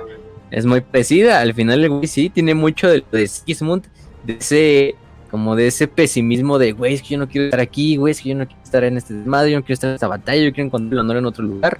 Y al Pero al final, final se da que cuenta que- por los que cayeron, güey. O sea, Al final se da cuenta que el verdadero deber, que el verdadero honor es estar en defender a la gente que nos puede defenderse, ¿no? Y dar la vida por una ciudad que a lo mejor no es tu ciudad, no es tu mundo, pero es tu gente, ¿no? Que es Ri- Hellrich. Y es lo que finalmente hace que, que, que este pinche Grimaldus salga así como del hoyo o del pozo en el que esté y pues, termine siendo un pinche otro pilar de luz ahí en los templarios negros, ¿no? Luego, o sea, luego el güey se vuelve totalmente lo contrario, ¿no? Se pone a ayudar a otros capítulos astartes y a hacer el desmadrito y llevar las líneas de Hellrich a donde quiera que vaya, así, para que se acuerde a la gente, de, a los valientes defensores de Hellrich. Ajá. Entonces, bueno, todos los templarios negros tienen algo de, de buen Sigismund dentro de ellos todavía. Eh, Sí. y Grimaldus es un buen ejemplo, ¿no? Yo aquí aprovechando. Que ya, ya estoy, armando a mi Grimaldus mientras hacemos este desmadre. Este, aquí tengo, aquí tengo los, los, bits ya cortados. Ahorita no, ahorita no, pero lo estaba cortando antes programa. Este, justo hablando de- del buen. Yo aquí yo también me incluyo, yo soy templario negro, entonces pues, es mi ejército que es colectivo, entonces ya. También tienen un, un lugar en mi corazón, aparte de los salamandras. Aunque los salamandras también, ¿eh? Si me iba a- si llego a comprar miniaturas o hacer miniaturas o pedir miniaturas de las de de la legión de la legiadores, pues obviamente van a ser salamandras, cabrón. Este, Sí. nada de Sí. puños, ¿no? Ah, yo quiero, yo quiero los templarios, no los puños. Ah. Ah, Puños que chinguen a su madre, Ah, no es cierto. Ah, con- Este. Pero bueno. Luego de eso, eh. Sigismund le entra un episodio así como medio de autismo. En el que el güey va cada noche dentro de la falange. Eh, a, a lo que es este. a- al templo de los juramentos, donde están los templarios. Y dice, quiero pasar a la verga. Deseo pasar dentro, ¿no? Siempre le preguntan, ¿y quién eres tú para entrar a este lugar? Y, y Sigismund, soy Sigismund, guerrero de la séptima. Este, has hecho tus juramentos, el camino está cerrado para ti, Sigismund. O sea, que regresa, no puedes pasar, ¿no? Ya hiciste tus juramentos, ya no puedes entrar al templo. ¿Para qué quieres entrar, no? chamaco? Este, creo que para ese entonces Sigismund era sargento. O sea, ahí va ascendiendo, ¿eh? va ascendiendo el cabrón. Ajá. Eh, no es capitán ni nada. Pero bueno, entonces Sigismund se arrodilla y permanece ahí casi eh, 12 horas eh, inmóvil, sentado arrodillado así como la piatera, así sobre su espada. Eh, y los, los templarios así como, ¿qué pedo? sí, ¿qué pedo con este güey? O sea, de hecho, fue pasando los ciclos así como. Porque la, la falange tiene su ciclo nocturno, ¿no? Es decir, pues tienen como su- sus horas de ahí como luz y luego apaga para volar una noche, ¿no? Entonces, pues ahí siempre está el Sigismund enfrente de los guerreros de, de los templarios. Cada, incluso los guerreros de los templarios, pues cambiaban de guardia porque cambiaba el guardia que estaba en la puerta. de hecho, Sigismund está aprendiendo los nombres y las caras de cada guerrero, nada más de estar ahí todo el Hola, tiempo Sigismund. esperando. y- sí, ¿no? Así como, ah, imagino. bueno, y ese lo, Hola. y ese loquito de ahí, ah, siempre está ahí esperando todos los días, ¿no? Es como un no perro así que está fuera de la carnicería. Fuera de la carnicería, así esperando, así, así el metro, ¿no? Pero esperando que el carnicero termine el día para que ya le dé pedacito de sobró de la carne, ¿no? En este caso, pero, pero el Sigismund, ¿no? Y bueno, Entonces le dicen, ah, ah, bueno, quieres entrar a los templos negros, ¿eh? Quieres entrar a los templarios negros. Pues bueno, vas a entrar, pero primero que nada tienes que. Si tenemos que ver si eres digno de entrar a, la, Hermana Templaria, ¿no? Quien lo va a hacer eh, es este, prácticamente este, esta tarea de estarlo metiendo lo que es eh, eh, los, los templarios negros es Appius. Appius, que en ese entonces era conocido como el señor de las armas, o el maestro de las armas. Era prácticamente el encargado de pues, custodiar la armería de los templarios y de esta manera también entrenar a todos los mm, eh, hermanos de batalla que quisieran entrar a la hermandad de templaria para ver si eran dignos y ya de ahí pues, decidir si entraban a la primera compañía o no. Entonces, eh, Appius es el que toma a Sigismund como primer pupilo y lo empieza a entrenar en ese entonces. Lo empieza a entrenar eh, eh, y considera para que tome el juramento del templo, que es lo que le va a dar finalmente el, el este mm, ¿cómo se llama? la, la, capacidad para entrar en los templarios. Pero pues esta es una pinche tarea que se lleva años, ¿no? Años, porque es años de entrenamiento donde Apius pone a Sigismund a todas las pruebas, porque ya sabemos, y es algo que le dan los templarios negros. Los templarios negros, pues saben, sabemos que ellos no son como de, ah, sí, no, el hermano más verga, que el hermano mejor físicamente adaptado que haya sobrevivido a los implantes, ¿no? No, para los templarios es el que sobrevive en un pinche duelo de combate, ¿no? contra otro hermano, de, contra un, contra un, que un neófito sobreviva o incluso pueda vencer a un, bueno, no, no lo va a vencer, pero que por lo menos de una buena lucha a un hermano de batalla que hecho y derecho, a un iniciado, ¿no? Recordemos que el término de iniciado es, este, en los templarios es diferente, ¿no? Iniciado es el hermano de batalla este, como el recluta. y corriente. Sí, o sea, ya es, ya es un Space Marine. No, no es como hermano de batalla, Battle Brother, no. No, aquí es este Initiate. Pero, y de eso va heredando. Pero Apius sí lo, le pone una chinga. Apius lo, lo, va trayendo a pan y verga así de, de estarlo madreando y de estarlo probando en todas las armas.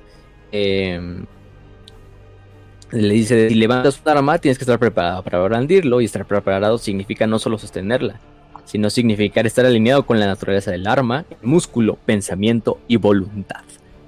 Y aparte saber el significado y la historia que guarda, la verdad que guarda cada arma. Este, en una de esas muchas batallas le dice, oye, ¿sí, ¿crees que morirás en batalla? Y sigue le dice, todo, el mundo muere al final. Es cierto, le dice Apius.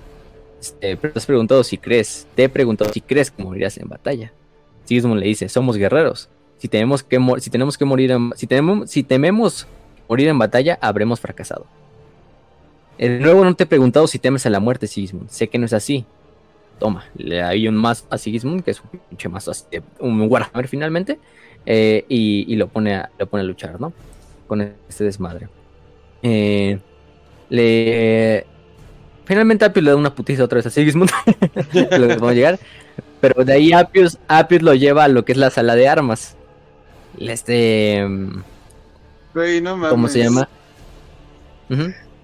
Este pinche entrenamiento es como el que le da el señor Picoro a Gohan cuando está como entrenándolo para pelear. Y le das putizas diario, güey. Pero sí salvaje. Y no mames, pinche niño, no vale ver. Entonces sí me estoy imaginando a Apius dándole.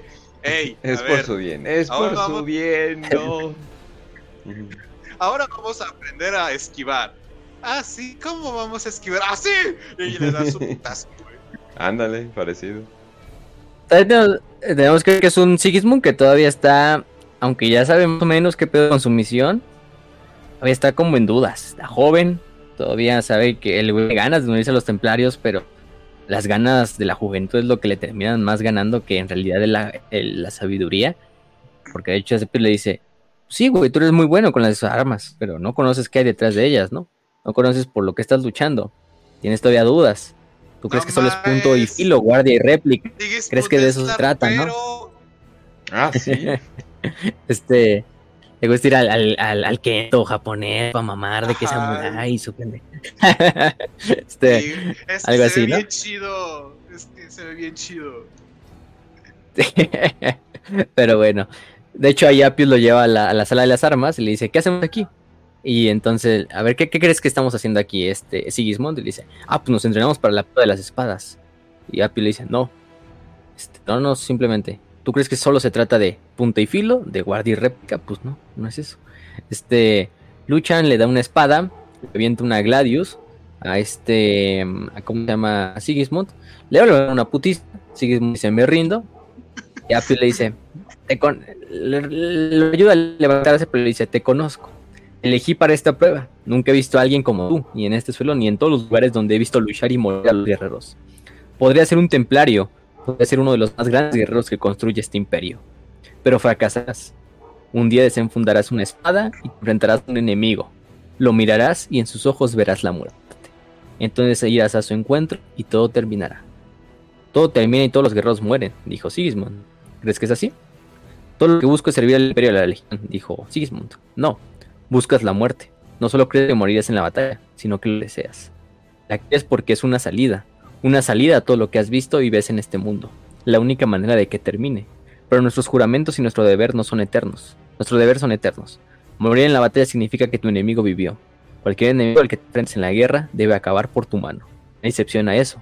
La victoria, la victoria es eterna consiste en un solo golpe, una sola muerte para poder matar al siguiente y al siguiente y al siguiente después de eso. Un corte a la vez. Así es como creamos la eternidad, haciendo el siguiente corte. ¿Qué debo hacer? Pregunta finalmente Sigismund. Encuentra la verdad y no necesitarás nada más. Otra vez. Y ahí comienza es el duelo y así comienza otra vez y otra vez. Le va dando este significado de... De... De... Pues sí, güey. Tú al final, Sigismund, aunque eres joven y has encontrado más o menos tu camino, tú en tu fondo sabes que quieres morir para que acabe este sufrimiento, ¿no? Al final, Sigismund lo sigue viendo así muy desilusionado. Dale el pedo, así de... Pues sí, güey pero si en realidad quieres la victoria eterna y que el honor de esos que están detrás de ti, los que estás defendiendo, viva, es luchar hasta que acabe, acabes. Y eso puede ser eterno. Porque dice, es como la espada, es un corte, un corte, un corte, hasta que el último enemigo, el siguiente, el siguiente, el siguiente, se ha asesinado.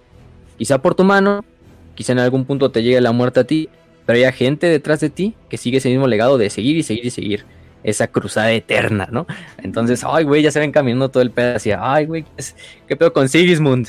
Entonces, bueno, eso, es lo bonito. estamos en la gran cruzada, todavía ni llegamos a la herejía. Decíamos que iba a ser título corto, pues ya ve. este, ya cuando, ya cuando de, de verdad Sigismund dices, ay, güey, está, muy perra su historia. Pero bueno. Eh, ahí es cuando juntamente se encuentran en un encuentro en el que se presenta a Lionel Johnson al Imperio, porque Lionel Johnson es encontrado al poco tiempo. Y pues todos acuden a, a esa pinche reunión. La falange va a Terra, Dorn baja a Terra, está el, emperador, está Fulgrim, está están ahí unos cuantos.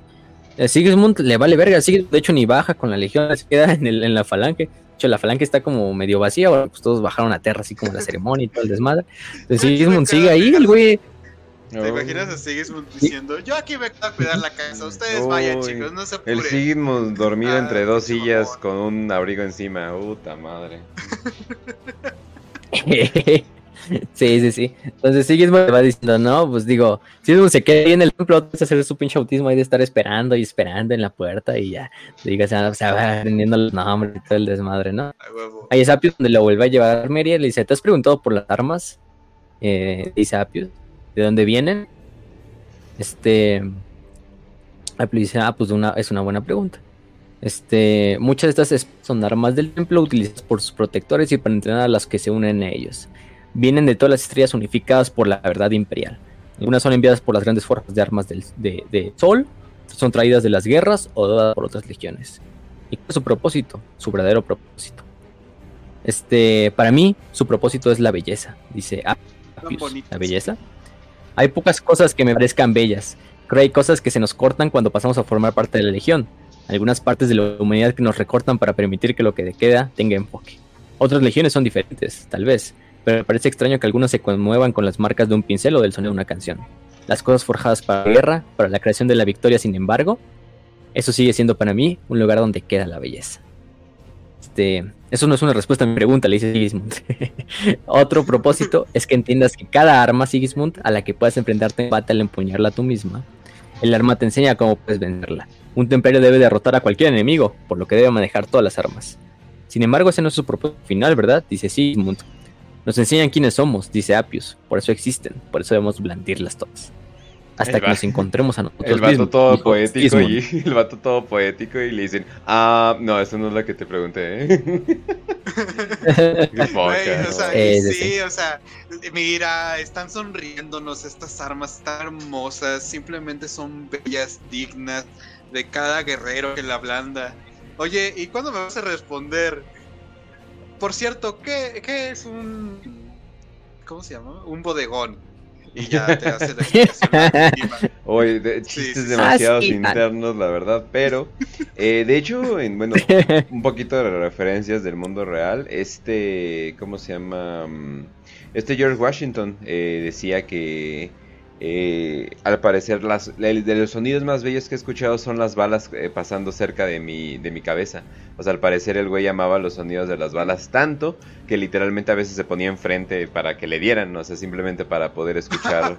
Eh, sí, o sea, no, obviamente no le pasaba nada, porque pues digo, en la historia así no es como murió George, Washington, pero su abrigo luego estaba lleno de balas y, y él como si nada. Entonces como que, ah, cabrón, sí, sí. Uh sí, muchísimo. Sí, mucho, también mucho autismo así de, ah, sí, güey, pero no te preguntes más nada. No, bueno, luego ya empieza a tomar como idea de lo que le está hablando esta pieza. Sí, razón. Porque le dice, ahí es cuando le dice, eh, nos enseñan quiénes somos, por eso existen, por eso debemos mentirlas todas, hasta que nos encontremos a nosotros mismos, responde Sigismund.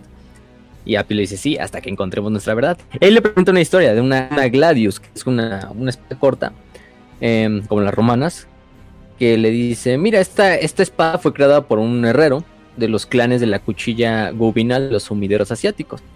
Un herrero um, que no era para nada famoso, un herrero que podía encontrar algo de comida, era de una casta inferior, no podía trabajar con los materiales más puros, y entonces lo que hacía era que buscaba entre los montones de, de óxido y en los basureros de batalla para encontrar piezas de acero que pudiera reciclar para crear sus espadas recogía el polvo de carbón de los bordes de los espacios de la forja de su maestro y trabajaba cuando, cuando éste dormía, ¿no?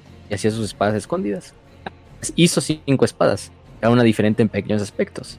Pero mira, Sigismund, esta hoja y puedes ver la ondulación del damasquinado, en los golpes del martillo y el calor que unieron tantos fragmentos rotos con un único propósito. Su vida está en su equilibrio, su verdad. Pruébala. Se la presa a Sigismund y dice, ¿cómo llegó esta espada a la legión? De cuando los clanes de la cuchilla pusieron su ofrenda de armas a los pies del emperador, él vio las espadas de los herreros enterradas bajo hojas hechas de acero estelar puro, de vidrio de carbono y aleaciones que no pueden ser replicadas ni siquiera por los altos magos de Marte. Todas estas espadas fueron apartadas y las espadas del herrero humilde quedaron destacadas. La simplicidad de su diseño, la perfección de su fabricación y el mensaje que transmitía eclipsaron el resto. El emperador y el consejo de la unidad honraron a los maestros de los clanes de las cuchillas por unos regalos que no solo hablaban de artesanía, sino de comprensión, los maestros aceptaron los elogios y volvieron a sus forjas. Las espadas fueron entregadas a los oficiales de las recién fundadas legiones astartes y llevadas a la guerra. Una de ellas está ahora en tus manos. Sigismund le pregunta, ¿y qué pasó con su creador? Ah, los líderes de los clanes la quemaron porque era mujer. La quemaron en su propia fragua por la vergüenza que le había provocado. ¿Pensaron que lo que había hecho era vergonzoso? Preguntó Sigismund. Vergonzoso que se atreviera a poner sus dones los nuevos maestros de, terror, de Terra. Vergonzoso que sus espadas fueran alabadas por encima de sus propias obras. Vergonzoso que ella entendiera algo que ellos no entendían. ¿Qué cosa? Apio sonrió y le dice, pregúntale a la espada. Entonces, pues, eh, Sigismund se queda con, la, se queda con la, duda. Le dice, ¿es cierto esa historia? Historias como esa siempre lo son. Entonces sí, ah, este... Luego, hay un capítulo, al final el epílogo de la novela es el significado de la espada. Entonces, también ahorita, ahorita lo decimos, pero después de eso va otra vez con los templarios negros, se presenta ante ellos, dice, no, güey, pues es que yo quiero entrar al, templo y así como por 199 veces, eh, quiere entrar al pinche templo, como ya milésimas quiere entrar al templo. Y dice, no mames, este le otro güey dice, pues no, güey, tú no puedes estar, el camino está cerrado para ti. Eh, en ese momento Sigmund saca su espada y dice, yo llevaría la carga contigo, hermano.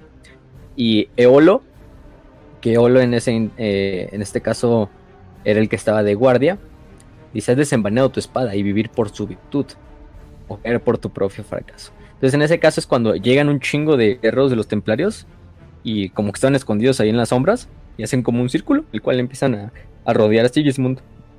Y bueno, y Sigismund pues dice, a la verga, ¿no? ¿Qué es este desmadre? Y en realidad pues sí, es este... Mm, su, primer ritual. El ritual literalmente para que se convierta en un puño, en un... ¿Cómo se llama? En un templario negro. En el cual va a tener que enfrentarse a 200 hermanos de los templarios en un solo combate. este, uno a uno. Eh, de atacar y derrotar a cada uno hasta que él... Eh, puede ser elegido o se le va digno, ¿no? Y pues sí, pinche Sigismund se empiezan los putos, derrotan unos cuantos hermanos, este... Mm, de hecho, ahí está este Apius viendo el combate, él no participa, pero él está ahí también viendo el combate. Prácticamente están todos los, hermanos. Este... Mm, Y se encuentra con Caliber, que es el 199 eh, desafiante contra el cual se encuentra. Eh, ¿Cómo se llama? Y justo ahí es cuando empieza a luchar contra el último, que en este caso va a ser. Eh, ¿Cómo se llama? Apius. Que para entonces Apius ya había sido internado en un Dreadnought. no estaba luchando contra el Apius antiguamente Space Marine que conocíamos, ¿no? Estaba luchando contra Apius ya. Este, Pinche Dreadnought. Como tal. Un Dreadnought a la verga, ¿no? Entonces, pues bueno, Sigmund logra estar. Eh, le, dan, a dar una putiza. este. Eh, y. ¿Cómo se llama, no? Y es cuando no mames, no mames, no puedo, o estoy, la verga, estoy una putiza, ¿no? Y es cuando empieza a escuchar voces así en su cabeza, ¿no? De, pero si no lo haces tú, ¿quién lo hará? ¿Quién, quién morirá en tu lugar, no? En este caso también empieza a escuchar las palabras de Apius de encuentra la verdad y no necesitarás nada más. Nos enseña quiénes somos, por eso existe. Un corte a la vez y así es como creamos la eternidad, haciendo el siguiente corte es cuando el cabrón se pone las pinches las pilas y empieza a hacer su desmadre. y el anime, güey, es este pedo. Y pinche boost por puro discurso para Sigismund. Sí, güey, sí. Y aquí hay dos versiones, porque una antigua, no sé, es la de Out of the Moon, creo que se llama esa historia corta, es, es lo que le estoy diciendo, de que se enfrenta a Apius lo derrota, así derrota a los 200 templarios negros y se convierte directamente en primer capitán de los templarios negros, porque Dorn está presente y dice, no, güey, tú la verga, tú directamente a capitán. Y la otra versión es la que te cuenta la historia de, de Sigismund, la última novela, la de John French. Como que lo retconieron ahí, vamos a decirlo. O no sé, quédate con la versión que tú quieras. Al final de cuentas, en esta última versión es cuando no entra directamente como este... Mm, Mm, ¿cómo se llama? Eh, mm, directamente como capitán, ah, sino que se une y luego, ya muchos años después, hace este ritual donde se enfrenta contra 200 templarios y se vuelve capitán.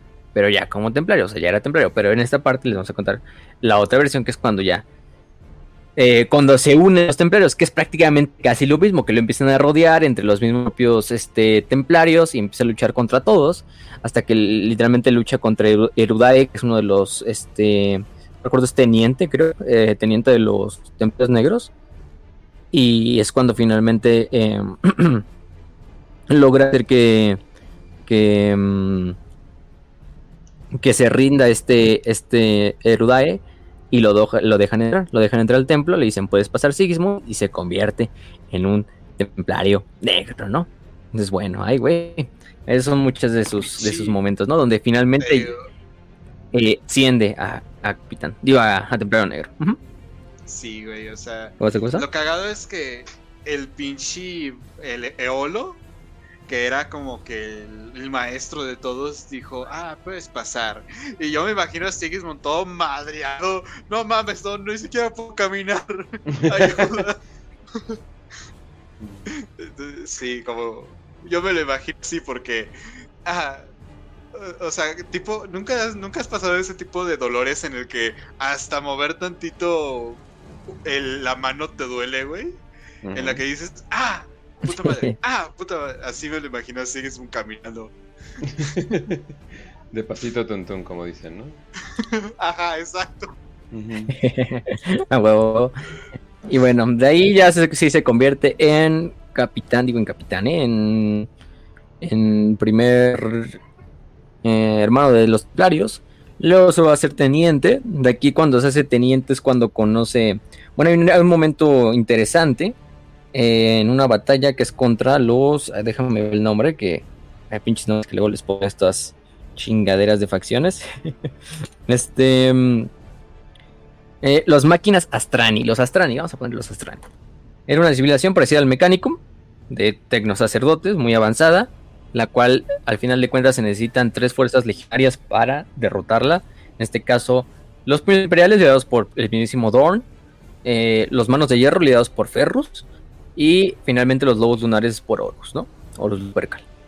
Eh, todo comienza cuando Sigismund en una de las misiones de reconocimiento, o bueno, es una misión diplomática, según, eh, para ver qué pedo, ¿no? Así, este, en este desmadre para contactarlos. Y los estos, estos, estos Astrani les hacen una emboscada. Y bueno, Sigismund por poco es asesinado, eh, escapa, pero sí acaba con los, los, los estos Astrani y regresa con Dorn. De hecho, Dorn, Ferrus y Horus se encuentran con él y le dicen, pues a ver, cuéntanos tu versión. De hecho, ya se le había contado a Dorn y a este Ferrus. Ferrus ahí tiene un pedo con Dorn de que le dice... Eh, Ferrus tiene una visión muy rara de... no muy rara, pero muy única de la guerra. Que bueno, si se conocen los manos de hierro ya sabrán cómo es de la... No se permite la debilidad. Y aparte son los manos de hierro. Tienen un convenio con el mecánico muy cercano. Entonces saben que destruir a los Astrani es la prioridad máxima. No se puede dejar a una civilización como los Astrani unirse al imperio, sino más bien es exterminarla hasta el último hombre, mujer y niño a la verga, ¿no? Este, mientras Dorn no, Dorn le dice, no, güey, tenemos que construir, obligarlos a someterse y construir para que incluso podamos utilizar eso para, para nuestros fines, ¿no? También para el propio bien de nuestro imperio. Entonces está el, pedo ahí entre Rus y, y Manus, ¿no? Manus el primarca de hierro, mientras Rogaldorn el primarca de piedra. Entonces ahí está el, desmadrito de cada uno. Llega Horus y Horus va a decir, ¿qué vamos a hacer, no? Y le dicen a Sigismund, pues tú, dinos qué, lo, que sucede.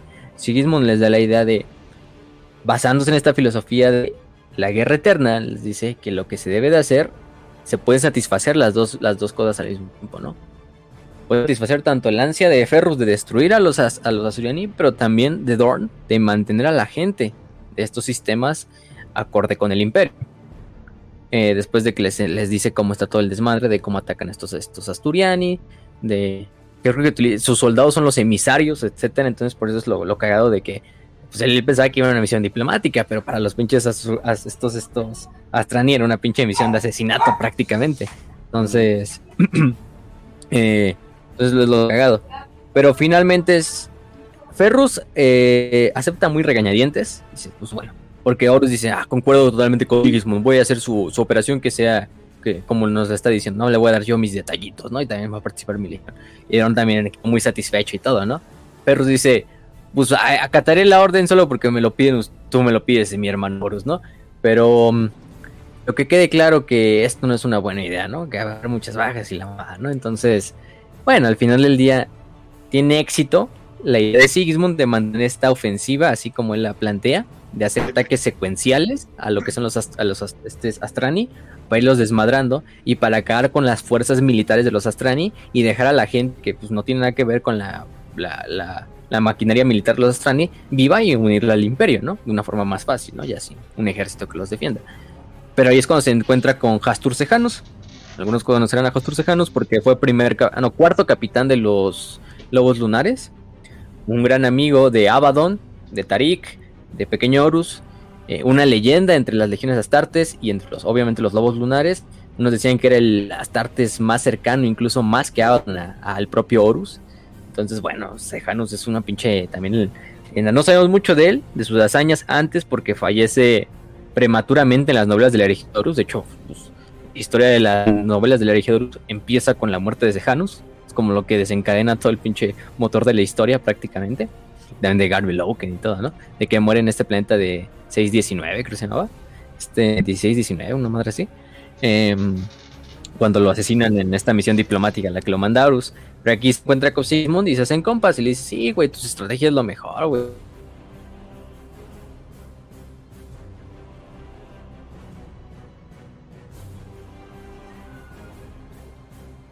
he escuchado mucho de ti, teniente de los templarios, pero mm, te digo algo, y ten cuidado, porque aunque Ferro aceptó la idea de, luchar eh, como tú dices, el güey lo ve como una falta a su honor.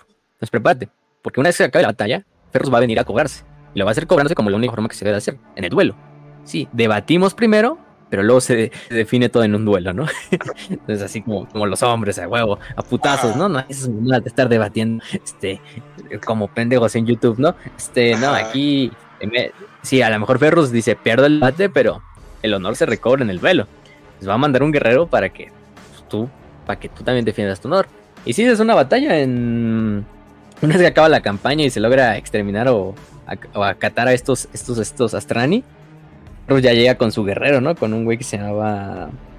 ¿Cómo se llamaba el, el mano de hierro? Era Tos, centurión del clan Felk, que es el como el campeón de, de, los, de, los manos de hierro. Eh, y empieza a luchar contra Sigismund en un duelo entre las legiones de honor en el cual están reunidos todos los primarcas, están reunidos las tres legiones y echando porras y el, el desmadrito, ya sabes, así de huevo, huevo, putazos, putazos. Y, y, bueno, Sigismund finalmente vence al este, al, al miembro de la décima, incluso lo obliga así a, a, este, ¿cómo se llama? A rendirse prácticamente, con la espada así en el cuello, así de ríndete. y diciendo Ferrus dice, no mames la cara de Ferros en ese momento debe haber sido oro, oro puro. Qué cagada, ¿no? no, sí, no, el, el, perro, el perro ya estaba metiéndose al círculo así de suficiente, baja tu espada. Sigismund estaba también cagado de miedo porque, güey, sabía, sabía que el pinche estaba así atrás de él, así, parado así de, ya, güey, ya, colota. dice, y este, y este Sigismund no dice, Sigismund ni siquiera sin le dice, ¿me has oído? le dice Ferrus, mano, estás sordo, ¿no? Y, y ese signo le vale, ¿no? Dice, todos de la décima legión, ¿te rindes? Y este... Y Ferrus le dice, no se rendirá si no es porque yo lo deseo. ¿Lo matarías por eso, templario? No, señor, yo no vería a un hermano morir por orgullo. Ríndete. Y finalmente le dice, ya, el Toya, bueno, ya me rindo ya, güey. Ya, ya, ya, ya, Este... ya, ya. Sigismund ya baja la hoja y en ese entonces ya, ya va saliéndose de la pinche sala así emputado así. Y Dorn así con su cara de. Así ahora es como, oh, sí, buen combate. Dorn así con su cara de siempre, ¿cómo se llama? Estoico, así de que no da ninguna emoción, pero Sigismund dice que en, este momento ve como en sus ojos un poquito así de, orgullo, y de así, oh, ese, es, mi hijo, ¿no? y, y, Dorn también. Y, Dorn también se va así con sus Carls ahí que lo van siguiendo. Este. Cada uno, aparte, cada primarca va con sus estos, con sus guardias, así, este, Horus va con la Mornival, este, Thorn con los, los Huskars, este, ¿cómo se llama este güey de, de Ferrus con los Morlocks? Eh, ya que salen, ya salen los tres primarcas, ya, ese es el momento que, en que Horus y Dorn como que cruzan el portal de la puerta y ya todas las puños imperiales se ponen a celebrar. ¡Eh! con los, no, ellos y los lobos lunares se ponen así a celebrar y ya los manos de hierro así como hijos de su puta madre. ya se van. Pero... Entonces, bueno. ¿Sí? Eh, luego de eso, eso no viene en el libro, pero, pero como tal, Sigismund ya se convierte en el primer capitán después de este combate que tiene contra Appius como Dreadnought, eso sí. Eh, y es cuando este Sigismund le da la... Um, los Sigismund Dorn. Incluso le presenta con esta famosa espada de la espada reliquia conocida como la Imperator Rex, ¿no? Espada de... La espada negra la espada de del, del, paladín, que luego se convierte en el paladín del emperador y que luego va a ser como eh, pasada de generaciones por generaciones por generaciones, ¿no? La de Imperator Rex, que es el símbolo de todo primer capitán. Y la toma y la y la y, y la, usa, ¿no? Eh, es el mismo ritual que aprendió de, de esta tera, de arrodillarse y hacer su desmadrito, ¿no? Entonces, por ahí va esa parte, ¿no? De que se convierte en primer capitán, Sigmund se convierte en el ayudante del primer Rogaldron, como prácticamente su escudero, casi casi va acompañando a todos los lugares donde vaya. Y en una de esas es donde le dice a Rouken y a Tarik Torgado en la frase, ¿no? De que creo que en el futuro lejano solo habrá guerra. Este. También incluso también les dice otro, ¿no? De el espacio es infinito. Igual que nuestro apetito para domarlo, ¿no? Entonces, bueno en esa parte de también se va juntando con esa filosofía de sí, una cruzada eterna para mantener a la humanidad. Es una parte que lo vamos a ver que es de al meternos en este pedo de la gran cruzada, hicimos de una forma involuntaria que la guerra es eterna. Porque en esta galaxia, en este universo de actividades, de monstruos, de, de crueldad, eh, incluso con todas nuestras fuerzas, em, solo estamos siendo más presas de aquello que habita en los, en los confines del espacio, ¿no? Entonces también tomo como esa idea de, pues sí, mientras queramos dominar todo el universo, mientras como nuestro apetito para dominarlo sea infinito tal cual al universo, pues siempre habrá guerra, ¿no? Entonces también se va juntando con esa misma idea de, de, de la cruzada eterna para mantener viva la gente que está detrás de ti, para mantener la civilización y de cargar el de cargar el sufrimiento de los demás, ¿no? Así de, este, toda esa idea de el verdadero soldado no odia lo que tiene de frente, sino que ama lo que tiene detrás. Algo así, exactamente. Está muy mamadora la frase, pero es lo mismo. Entonces, sí. Nada, está bonita la frase. Entonces, eh, a final de cuentas, bueno, no en todos los casos, pero yo lo veo con la Gran Cruzada como un momento digno, ¿no? Este, pregúntale a los gringos, ¿no? sí, no sé, chingar a este, por chingar es, es, digno, ¿no?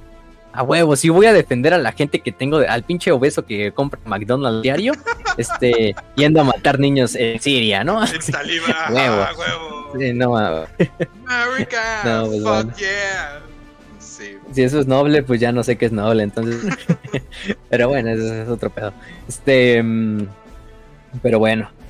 ¿Qué seguimos? Mm, ¿Qué más? Entonces ahí también es cuando vos le dices, oye, entonces ¿cuál es tu punto, no? Tú crees que la guerra no terminará, pero tu papá cree que sí, porque Doran cree luego que la guerra terminará. Tú sabes, él lo sabe, sin embargo, persisten en las cosas de manera diferente. ¿Cómo es eso posible? Y si me dice, porque mi señor padre es el más grande, noble y fuerte de los seres. Yo solo soy una sombra. ¿Quieres saber lo que pienso? Pregunta vos, por supuesto. Creo que una idea de guerra no es para ti un ideal, ni una idea que te haya dado o lo que hayas llegado en un solo momento. Es una acumulación, como el polvo que se acumula en una ciudad de ruinas hasta que se lo traga. Una imagen sombría, dijo Sigismund, una que refuto. Y con eso volvemos al control, dice vos. Exudas control, luchas con total control, controlas lo que crees y tus acciones como poco que he conocido incluyen un gran número de hermanos de la legión. Lo que llamas control es guerra, dice Sigismund. La guerra con nosotros mismos es donde comienzan todas las demás guerras. Ah, creo que podría estar pensando en entender. ¿Y las cadenas? Esas cadenas que oigo usar para atar tu espada a tu brazo en la batalla, ¿son un símbolo de tu guerra y de control? Eso me han dicho, dijo Sigismund, y puede que haya algo de verdad en ello. Y el resto de la verdad, no es que creas que vas a soltar tu espada, supongo. Honor. O hermandad. Pues ahí es cuando pasamos al momento del el encuentro del famoso Sigismund con su gran hermano Karn. Karn, el capitán de los devoradores de mundos, ¿no? No, si hay es que son bastante comas. Eh, aparte de, de Karn y Argel tal, pues César Karn y Sigismund. Los güeyes se vuelven muy buenos compañeros después de un episodio del cual hacen un intercambio de, de, soldados, porque las legiones astartes tendían a hacer eh, intercambios, sí, como intercambios universitarios, pero en esto eran de legiones ah, astartes, un tiempo a servir a otra legión astartes para aprender sus tradiciones, para formar la hermandad entre, legiones, aunque también Sigismund lo dice. Eso es, eso es lo bonito de la idea del intercambio, ¿no? Pero también el intercambio tiene su tinte político, ¿no? Su tinte incluso como de espionaje, ¿no? Y ahí los escogen para enviarlo a los, a los devoradores de mundos, que es una legión que había sido censurada. Una legión que había sido, pues sí, ya censurada porque ya había el, incidente ese de Lehman Ross y de Angry, ¿no? Que había pasado ahí de, oye, oye, cálmense a esos perros de la guerra, ¿no? Entonces, bueno. Eh, y en una de estas es cuando le envían, creo que también le envían con este Borias, que Borias también es un templario negro, que para ese punto creo que era primer teniente de los estos templarios negros los templarios, los templarios normales, templarios, armada templaria. Entonces lo mandan junto a Sigismund a hacer, pues, hacer este intercambio con los, los devoradores de mundos. En él conoce a Karn, conoce su tradición famosa de, de, de este, primero que nada, de los combates en estas, en arenas de arenas rojas, ¿no? Em, eh, de, de, los devoradores de mundos. Pero aparte se da cuenta de esta tradición curiosa que solo Karn, ningún otro devorador del mundo tiene en la legión que es de amarrar sus armas con una cadena a sus a sus codos, Hasta el final de a sus antebrazos. a sus antebrazos. Entonces con eso amarra las armas para que en el momento en que aunque el arma se le caiga de la mano, pues nunca está fuera del alcance de Karn, ¿no? Y es algo, es algo de las, de lo icónico de Karn, ¿no? De sus famosas cadenas ahí amarradas a sus hachas, a sus espadas o lo que esto fuera. Entonces, durante la primera parte es cuando obtiene esta esta, ¿cómo se llama? Esta, esta tradición, que empieza luego a aprender. Karen, de hecho, al principio no, pues no, no confía mucho en, en, en Sigismund. Hasta en una le dice, ¿por qué estás aquí, templario, no? Sigismund le dice, pues me gusta mucho la tranquilidad, no la soledad. Sé por qué estás aquí, estás aquí para juzgarnos, a ver si estamos tan sumidos en el salvajismo como dicen los cobardes. Sigismund le dice, estoy aquí para luchar a tu lado, estoy como hermano de las legiones. Este, tú no eres mi hermano, Sigismund. Puedes hablar todo lo que de costumbres y sangre compartida, pero somos diferentes. Este hecho para hacer la guerra de la misma manera que un hombre pone ladrillos, una capa aburrida a la vez. Nosotros fuimos hechos para convertirnos en ella. ¿Ves la diferencia? Este no es tu círculo de cuchillas, haciendo, burlándose un poquito del, del círculo de las espadas, que es lo de los templarios, ¿no? Este, es el ojo de la verdad mirándote, sangre y daño, y dolor, y más sangre, porque eso es la guerra. Somos animales, simplemente somos honestos. Luché al lado de tu legión antes, dijo Sigmund. Estuve junto a un guerrero llamado Sai en mi, en mi primer campo de batalla. Muertos ahora, como los perros de guerra que éramos. ¿Murió bien? preguntó Sigismund. Murió como centurión, de pie con un arma en la mano. Ninguno de nosotros puede pedir nada más. Este. Mm, ¿Qué más? Entonces, es cuando entra a lo que es la sala de armas de los propios. Em, ¿Cómo se llama? De los devoradores de mundos y también de las armas, ¿no? De los devoradores, aquí vamos a decir las devoradores porque ya sabemos que ya son devoradores. Ya Karn, ya su leyenda de ser el güey que puede calmar al Primarca. Entonces, ya, eso está claro. Ajá. Dice, ¿crees que no he oído hablar de ti, Templario? Tengo que haber oído. ¿Quién de las legiones no lo ha hecho? El gran campeón, el maestro de las espadas, pero al frente, nunca frena. Piedra por dentro y fuego por fuera. Dicen que eres invicto, ¿es cierto? Sigismund asintió. Dijo, veremos. Puedes verlo ahora si lo deseas. Y bueno, ahí es cuando empieza a escuchar. Eh, ahí viene una parte que es eh, un momento épico, que no nada están como entrenando de, las naves, no, también están en campaña.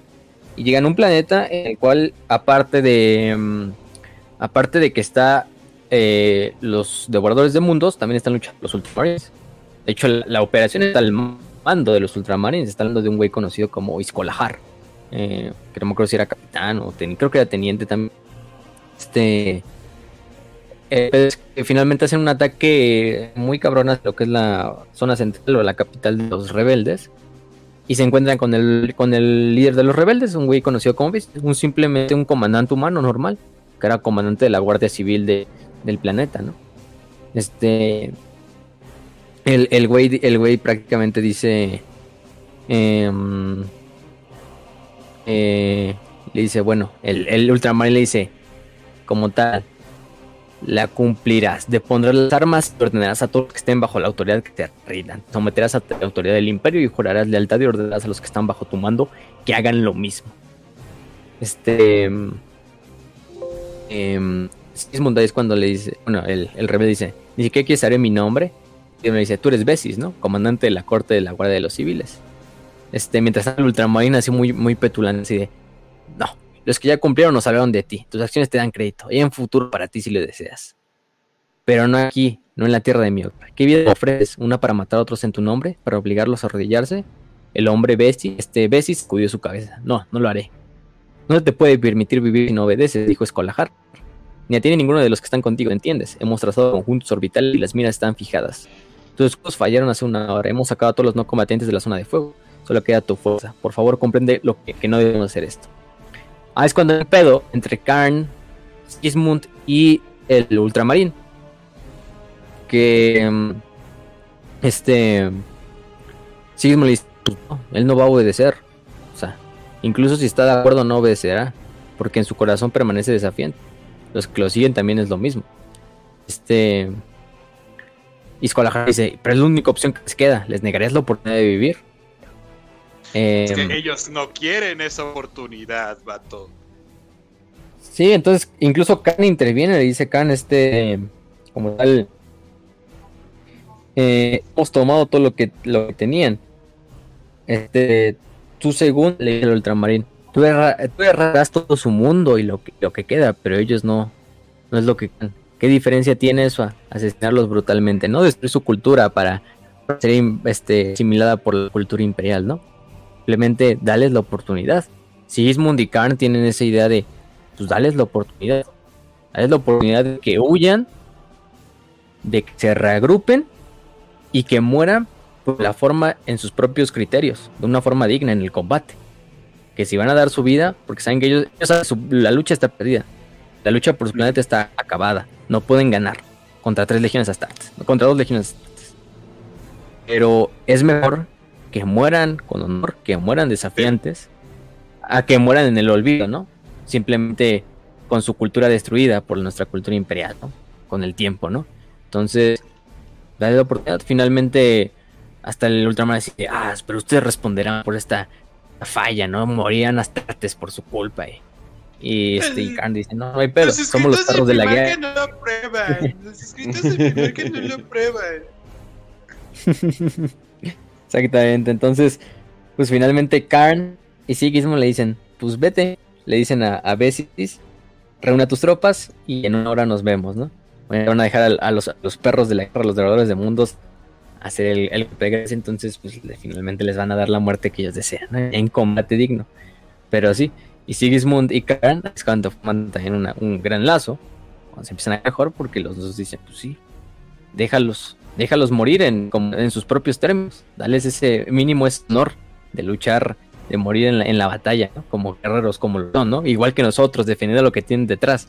Entonces, mínimo así pueden, pueden ascender a, la otra vida sabiendo que intentaron cumplir su deber hasta el último aliento, ¿no?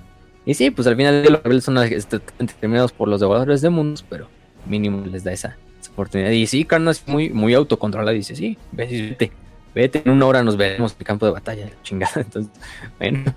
Em, y es empiezan a forjar la, la, la, buena, la buena, la buena ¿Y qué más? Entonces ahí tienes sus combates. Eh, se supone que nos dicen quién gana, como tal, si gana Khan, si gana Simón, ahí ustedes ya dirán quién es el que el que el que gana. Si tienen un vuelo, te lo dejan así como en en suspenso, ¿no? Entonces en realidad nunca nunca nunca nunca termina. Y es otro otro otro pedazo donde le pregunta a Ismund, ¿admiras a los devoradores de mundos?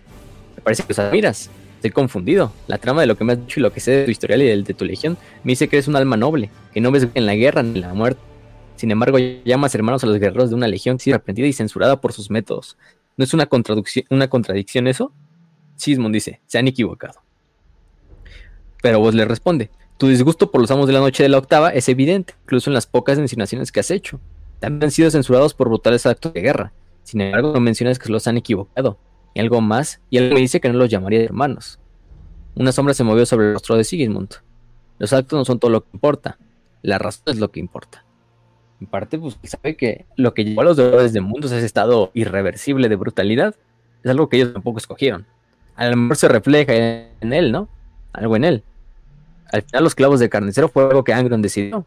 Y todos tuvieron que acatar, todos los devoradores de mundos. Sigues Pero los de noche sí están por decisión propia. No, sigue, sigue. sigue. Ahorita yo, ahorita... Sigues siendo el ah, Los amos de la noche. Ah, sí, yo y luego bueno. Ah, ya, ya. Nada más digo, la, digo la última idea. Pasamos de la noche, le escogieron, saben bien lo que hacen, ¿no? Son criminales a final de cuentas. Entonces, pues bien por ellos, ellos saben lo que hacen. Los siguismo de al final, que los, los devoradores están ahí por, por, por una razón muy específica que ellos no quisieron. Entonces, ni modo, fue el destino que llevó a los, a los devoradores al lugar donde están pero no en el caso de los amos de la.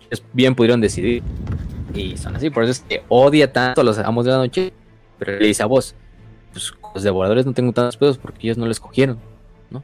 O sea, lo entiende, por la parte al menos. O sea, al final son bestias y al final sí tienes razón en cierta parte de eso, pero... Y es cuando Sigismund ahí obtiene el nombre de Caballero Negro y Karn le, le, ayuda a hacer este, esta idea de ponerse las cadenas y desde ahí Sigismund empieza a utilizar las cadenas con sus espadas con sus armas y los templarios negros por ende lo van a heredar y todos los templarios negros en la actualidad sus armas van a atadas con cadenas a sus, a sus antebrazos, a sus muñecas, ¿no? ¿Quién diría que eso lo va a tener heredando de los devoradores de mundos, ¿no? Ahora sí, Raz, dale, dale. ¿Te imaginas así diciéndole a Khan así, Khan todo enojado, emputadísimo de, ah, pinche guerra, bla? Y sigues así como todo, todo madreado, ¿sabes? Yo antes era como tú. Y le empieza a dar el discurso de toda su vida, güey. tipo como anime, güey. No, pude, evitar pensarlo.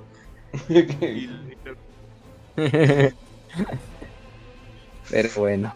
Entonces ya.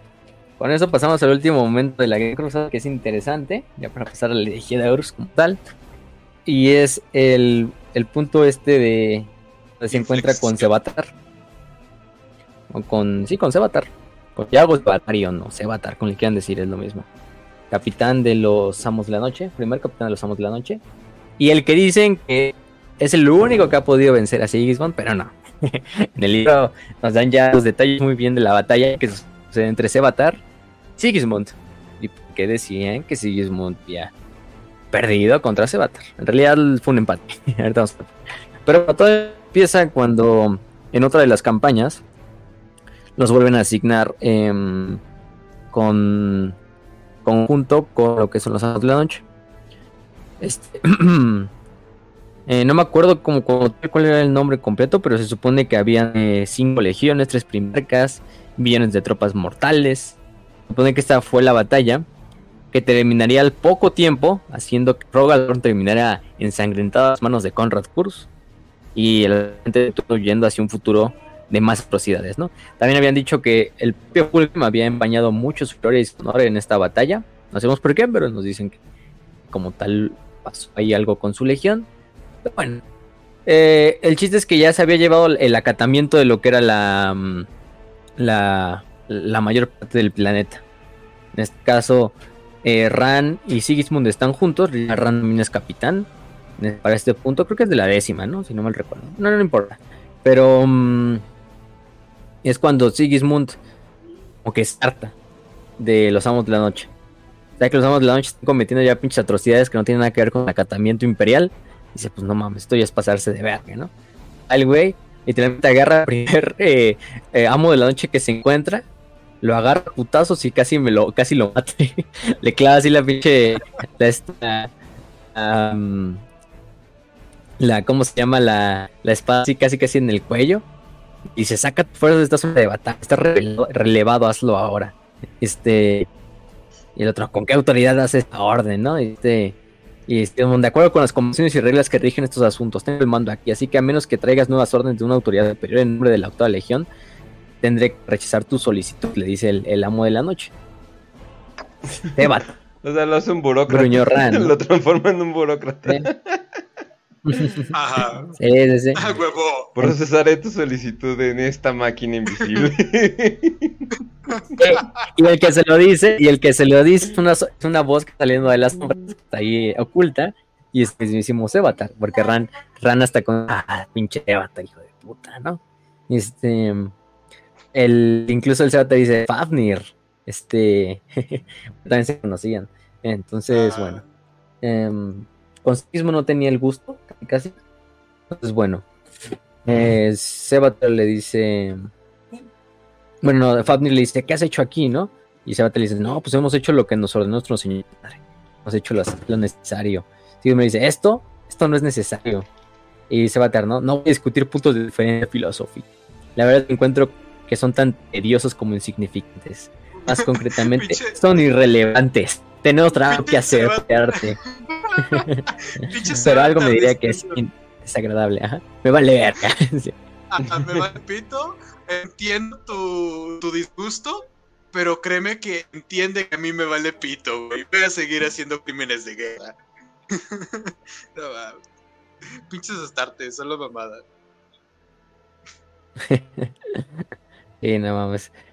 De hecho, ahí es cuando pues, eh, le dicen, pues son, irrelevantes tus discusiones. Incluso se pueden quedar, pero me dice que podrían encontrar desagradable. Es cuando Sigismund ya saca su pinche espada y chinga, se la avienta hacia Sevatar. Eh, Sevatar de repente, ¡pum! Reacciona pinche milésima de segundos, así de pinches dos dioses semidioses ahí luchando, güey. Y, para el golpe de Sigismund, ¿no? Entonces le dice, ay, un golpe sin previo aviso. ¿No va eso en contra del honor y la justicia que pregona Sigismund? Por favor, no me digas que te he juzgado mal. Este Sebastián nada más se ríe. Dice, incluso noté que no quedaste el campo de energía. Fue por tu preocupación por mi seguridad estás tratando de dejar que en algún punto. Eres noble y justo. Soy un asesino o algo por el estilo, ¿eh? Bueno, puedes ahorrarte el esfuerzo en dos frentes, hermano. Primero, si hubiera sido yo, yo me habría molestado en blandir la hoja si no tuviera la intención. Este.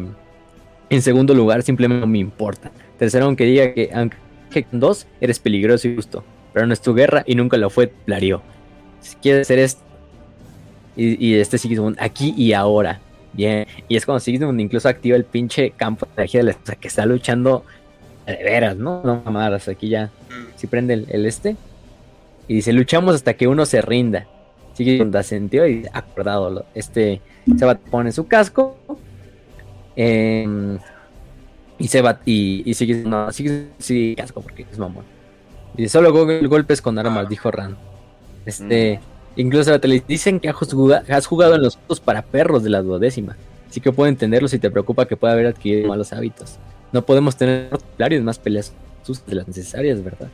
Entonces, bueno. Ahí empieza la pinche batalla. Sí. Terminemos con esto. Y se empiezan a dar putazos, ¿no? Pero pinches envidiosos ahí luchando, güey, así.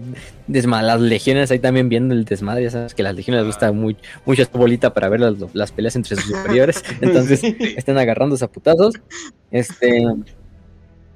Incluso Sigismund así, tomando así sus pinches, así como, ah, y aquí voy a justo poner la espada y en ese momento voy a atravesar su pinche cuerpo, pero no es un golpe letal y el desmadre, ¿no? En este caso. Y de repente se va a estar aparece detrás el cabrón, así bien pinche siniestro, así como, como pinche Batman, así, este, desapareciendo y apareciendo. Y no, y sí se da cuenta así, no, pues, estoy luchando contra cualquier pelado, ¿no? Este güey al final el primer capitán de los amos de la noche también está ahí Ah, por algo, ¿no? Quizás sí es un pinche Sí. asesino, El quizás sí es un güey así bien pinche. ¿te das brutal. El príncipe de los cuervos. sí, Es por algo. y Todo- pinche- sí, todas.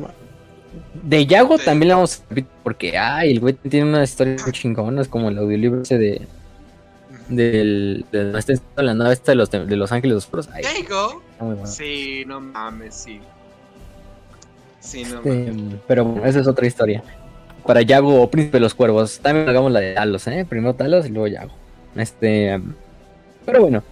eh, entonces, todo empieza. Todo termina en un punto eh, crítico de la batalla. Donde Sigismund ¿Ves? está decidido a hacer el pinche golpe final. Ajá. Mientras te digo, ¿No sé qué Sigismund tiene como que esta idea de. Tengo que. como que revive otra vez su pinche entrenamiento. Y, y escucha como la voz tipo esquizofrenia, eh, de eco de un golpe a la vez, un corte a la vez. Así es como que estamos de eternidad, haciendo el siguiente corte. Y Eh, sí, sí. Todo para conseguir un golpe perfecto, ¿no? Un golpe final Ajá, y perfecto. sí. Entonces, Sí, sí, va, va haciendo él esa madre. Y está listo ya para dar el golpe final.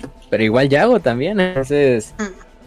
Y está bastante cagado porque. Si Sigismund está listo, incluso es un golpe para el. O sea, sabe que lo va a dar el Ujú. pinche casco, verga, ¿no? Y es cuando. Yago lo que hace es como atraer. Yago trae su pinche alabarda, ¿no? Esta que es una como alabarda sierra. Este. Atora lo que es la. la, mm, la- ¿Cómo se llama? eh, la espada de Sigismund, dándole un pequeño tiempo más que Sigismund. Y es ese momento donde, digamos, o sea, Sigismund trae casco. En parte, pues también, este, pedos de no traer casco. Y Sevatar trae su casco. Es un pinche. Ah, ¿se acuerdan los cascos? Y el más el de Sevatar es este que trae sus alitas y como una cresta en medio. Sí, sí, sí. Entonces, en ese momento, cuando Sevatar aprovecha para dar un pinche cabezazo, pero con el casco, ¿no? Imagínense ceramita, pero aparte trae las pinches crestas. Entonces, pinche vergazo así de, de cabezazo hacia Sigismund, que hasta lo sangra, o sea, pinche, lo atrae, atrae pedazos de carne de la cara de Sigismund, lo deja bien jodido, ¿no? Pero es en ese momento de Sigismund logra sacar la espada de la sierra y igual meterle un mega vergazo en el casco, que incluso rompe la mitad del casco de Sevatar, atraviesa ese ente y la espada llega hasta hasta pegar con una parte de la cara de Sevatar y Sevatar se lo quita y también está todo pinche sangrentado de la jeta. Los dos güeyes pero ensangrentados de la jeta. Así de. yo primero, señor. Y el pinche Rana, ya no perdiste, güey. Eres un pendejo. Sí. Y, y dice, y dice, pues sí, pero la sangre es para mí. Tal vez, ¿no? Pero no. este, y, y Sevatar, em, como tal, eh, eh, la, palabra, la primera sangre para mí, Ran dice, tú pierdes. Sevatar dice, tal vez, pero no perdí. La próxima vez, hermano, recuerda que incluso quien comienza con honor no termina de la misma manera. Puedes creerme que es así. Sí, pues también, este, risa, se ríe y se va de la batalla. Entonces los dos salen uno del otro y ahí acaba, como en un empate, porque no hay un ganador, entonces no hay una victoria y tal. Fue nula la, la, la, la batalla. Por eso ahí decían, ah, es que se va a le gana, a los dos dan una putiza. y los dos dejan ahí una pinche cicatriz en la jeta muy bonita. Pero, em, pero sí. Entonces, ahí para todos los fanboys de los amos de la noche, sí, Sebater no le ganó a Sigismund, pendejos. no, no es cierto. Este. ¿Se dan cuenta quiénes son? eh, Mis putas. exactamente, exactamente. Tenía que decirlo. Entonces, ni modo, ni modo. Pero ahí es cuando se enfrenta contra el, el- el líder de los, de los cuervos, ¿no? Los famosos cuervos. Eh, ¿Qué más? ¿no? ¿Qué más? Entonces, de los amos, de los amos. Bueno, es lo mismo. Son los cuervos, ¿no? Este, este desde. Y bueno, ¿qué más? ¿Qué más puedo decir? El último capítulo es prácticamente lo que nos habla del encuentro en Ulanor. Eh, de este encuentro en Ulanor, ¿qué nos puede decir Raz? Más o menos de lo que sucede y transpira. Nada más dame un minuto para que lo vayas Pues- contando. Porque me surgió, le tengo que ir a hacer una, una cosa. Ajá. ok. Pues básicamente es el momento en el que Sigismund, am, vamos a ponerlo sobre, em, básicamente, ah, ok, se dan cuenta de cómo es honor, ¿no? Es la máxima victoria que existe en el imperio, es como la epítome de lo que debería ser la Gran Cruzada, todo esto que se va culminando, ¿no? Entre devoradores de mundos, mil hijos, portadores, lobos lunares, ángeles, todo esto que hacen su, su desfile y todo este pedo. Entonces, en, en Nulanor estaban los nueve primarcas, todo, todo este rollo, güey. Y menuda vista. Eh, dice Sigismund. Maestro Archamus, o sea, está Archamus, que es el el de la Guardia Huskar. Está Galdorn. Entonces, como que se saludan. Maestro Archamus, primer capitán Sigismund, ¿me necesita? Todo no. Entonces, en ese momento. Ah, verga, güey. Es que no sé cómo, cómo decirlo poéticamente. Y, y la verdad es que es un momento épico. No pasa nada, dilo tú como lo. Ok, ok. Entonces, básicamente, am, es que trato como de figurarlo. Ah, vergas, fue la palabra. Bueno, se empiezan a juntar, em, como que se están viendo. Algo te inquieta. Eh, entonces Archer le pregunta a Sigismund. Sigismund como que sigue algo entre nervioso, deja que se le vea estos nervios, esta, esta forma de... Verga, está mal, ¿sabes? Esta es la perspectiva de la historia. Eh, dice Sigismund. ¿De la historia? O sea, como, ¿qué pedo, güey? ¿De qué hablas? Si es como nos ve el futuro. ¿Cómo lo ve lo que hemos sido parte? Nada pequeño existe, tal punto de vista. No hay hechos o personas individuales. Hay héroes, futuros héroes y personas que cambiaron el curso de vidas allá abajo. Cientos de ellos, miles de ellos, pero no puedo verlos para nombrarlos. El poder del imperio. Eso es lo que dirán. Cuando se hable de esto, todos los nombres y la vida borrados por el tiempo y la escala. ¿Preocupa el legado? Eh, le, le pregunta Archamus. No, ninguno de nosotros será recordado, hermano. Estábamos destinados a hacer, no estábamos destinados a hacerlo. No se trata de recordar, se trata de cambiar. Por eso estamos aquí. Eh, es por eso que nuestro Señor Padre está hablando solo con el emperador. Se trata de trazar una línea en el tiempo para separar el pasado del futuro, antes y después de Olanor. Así se seguirá. Y bueno, o sea, haciendo hincapié en esto, recordemos que Ulanor es e- este momento antes de, del nombramiento de Horus. Es el momento en el que eh, se comienza a culminar la semilla por parte de Horus para la gran cruz, para de, la herejía de Horus. Entonces este es como que, como que es donde están tan esto que puede que este sea el punto culmine de- del imperio y que de aquí sea una montaña para abajo. Entonces, bueno, sigo. Eh, Tienes razón, pero no lo veo con motivo de melancolía. Eh,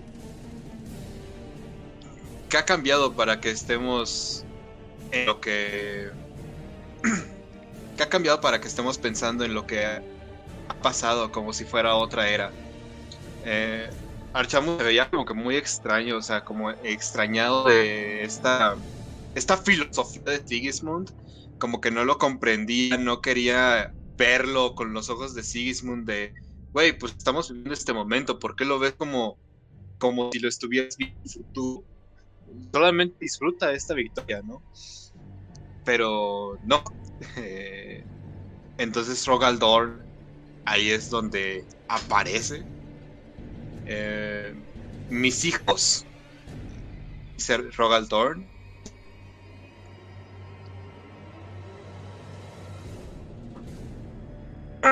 ya, perdón, una disculpa. No pasa nada. Y Sigismund, pues, solamente puede ver a Dorn abrir el puño y luego trata de preguntarle, bueno, le pregunta a Rogal Dorn, ¿el emperador tiene un propósito para nosotros?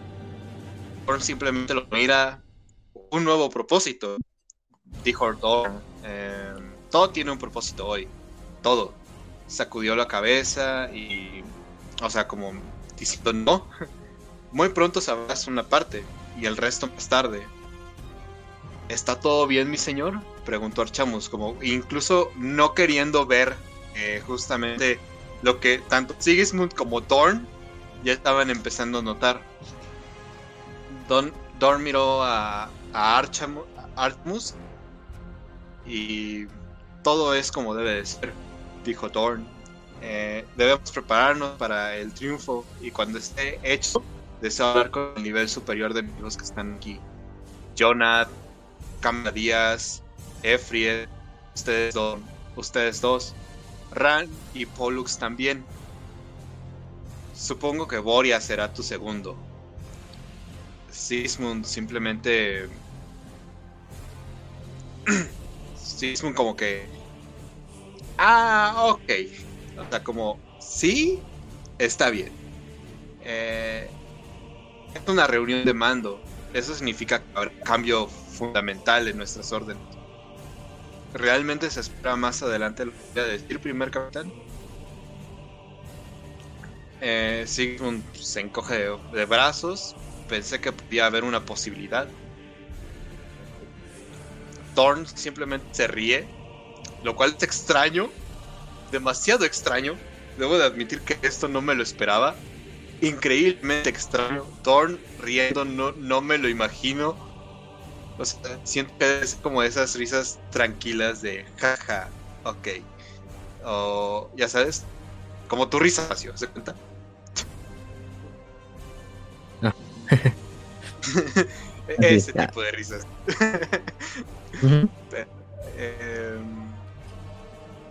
Entonces, gracias, hijo mío. En verdad no creo que vuelva a ver otro día como este. Es un gran día, un gran día de verdad. Y lo verán y lo entenderán.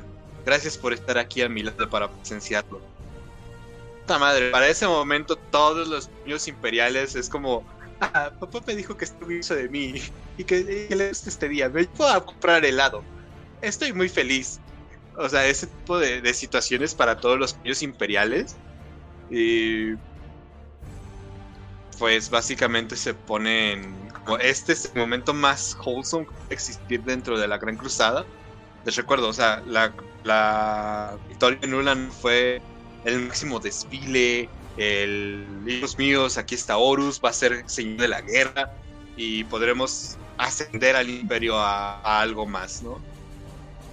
Y Robert Thorne, recordemos, es increíblemente idealista para el imperio.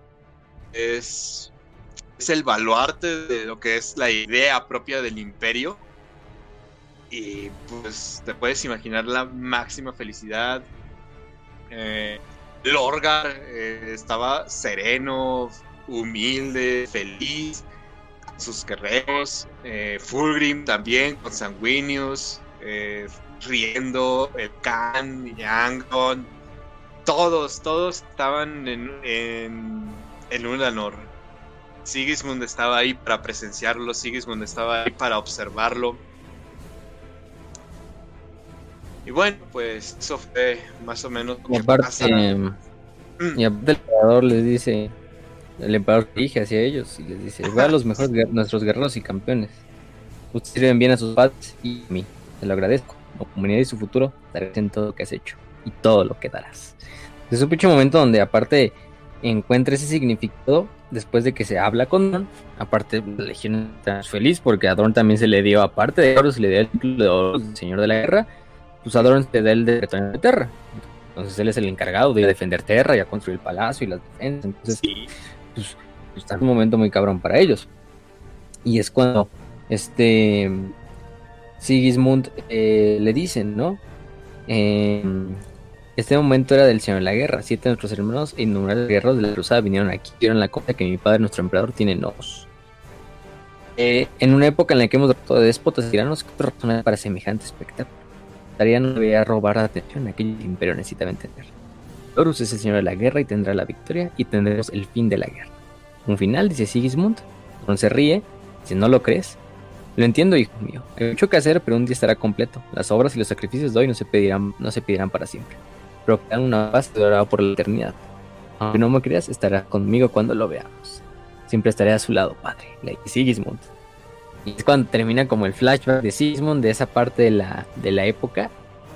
Y le dice, y ya este voz así como, porque Sigismund se queda como pensando, así como viendo el, infinito, ¿no? Así cuando te quedas como viendo el pinche infinito de que te quedas distraído.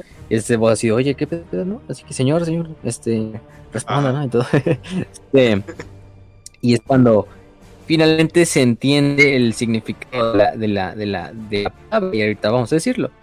Al final del día, este voz le dice en una parte, ¿no? Em, pérdida, este, ¿qué dice? ¿Cómo se dice? ¿Cómo se dice?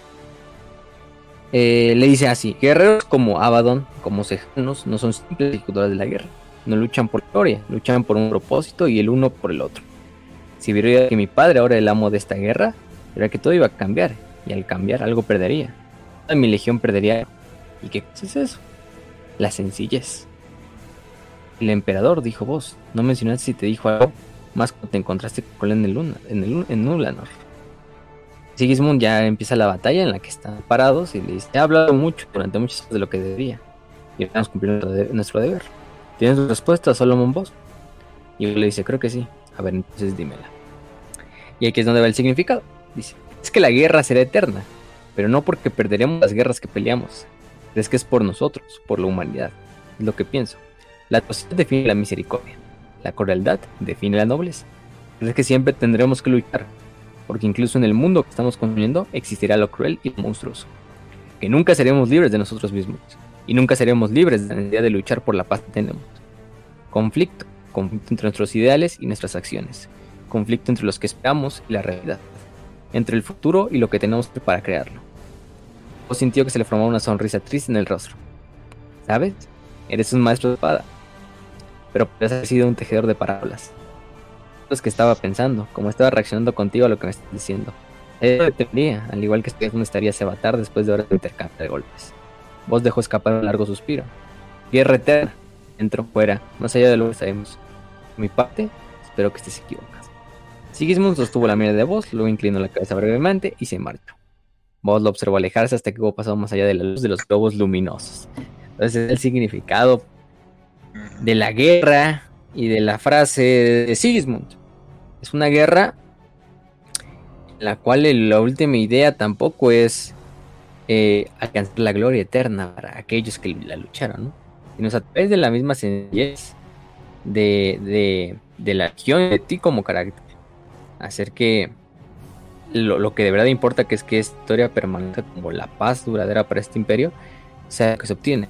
Pero a punto es realista de que el imperio necesita la guerra con otros personas, consigo mismo, ideológica y no ideológica, literal y figurativamente, para seguir viviendo, ¿no? Porque eh, como tal, este eh, siempre habrá algo cruel, siempre habrá algo monstruoso, dice Solomon, este, siempre habrá algo que necesite ser derrotado, incluso en la época de más grande paz y de más civilización que jamás verá la humanidad. por eso cree que va a haber una guerra. Y al final de cuentas también dice, este es un conflicto entre lo que esperamos que es el futuro, un futuro de paz donde no haya guerra, pero también entre la realidad.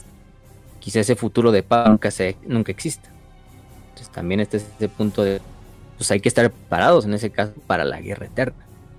Sí, para hacer que al menos el futuro quizá nos tardemos otros millones de años para que sea real, pero, pero es que hay que mantener esta guerra eterna, ¿no? Pero eso no es una guerra, una guerra metafísica, ¿no? Nada, más en la vida real, sino guerra de ideas, una guerra de, de voluntades con nosotros mismos y con el universo que lo rodea. Entonces es un punto bastante épico de la idea de, de, de, ¿cómo se llama este Gismund? Que al final de cuentas va a promover la creación de sus hijos, que van a ser los templarios negros, y obviamente no solo de él, sino de todo el imperio, ¿no? De la humanidad. Al final del día es lo que hago Warhammer, ¿no? Todo está sumido el pinche embate de guerra eterna, pero es porque no hay otra forma. porque al final de cuentas es necesaria. Incluso para el imperio, sino para las demás civilizaciones. Es un estado perpetuo donde, siendo realistas, nunca va a haber una época de paz. igual en la, vida real, nunca va a haber una época de paz.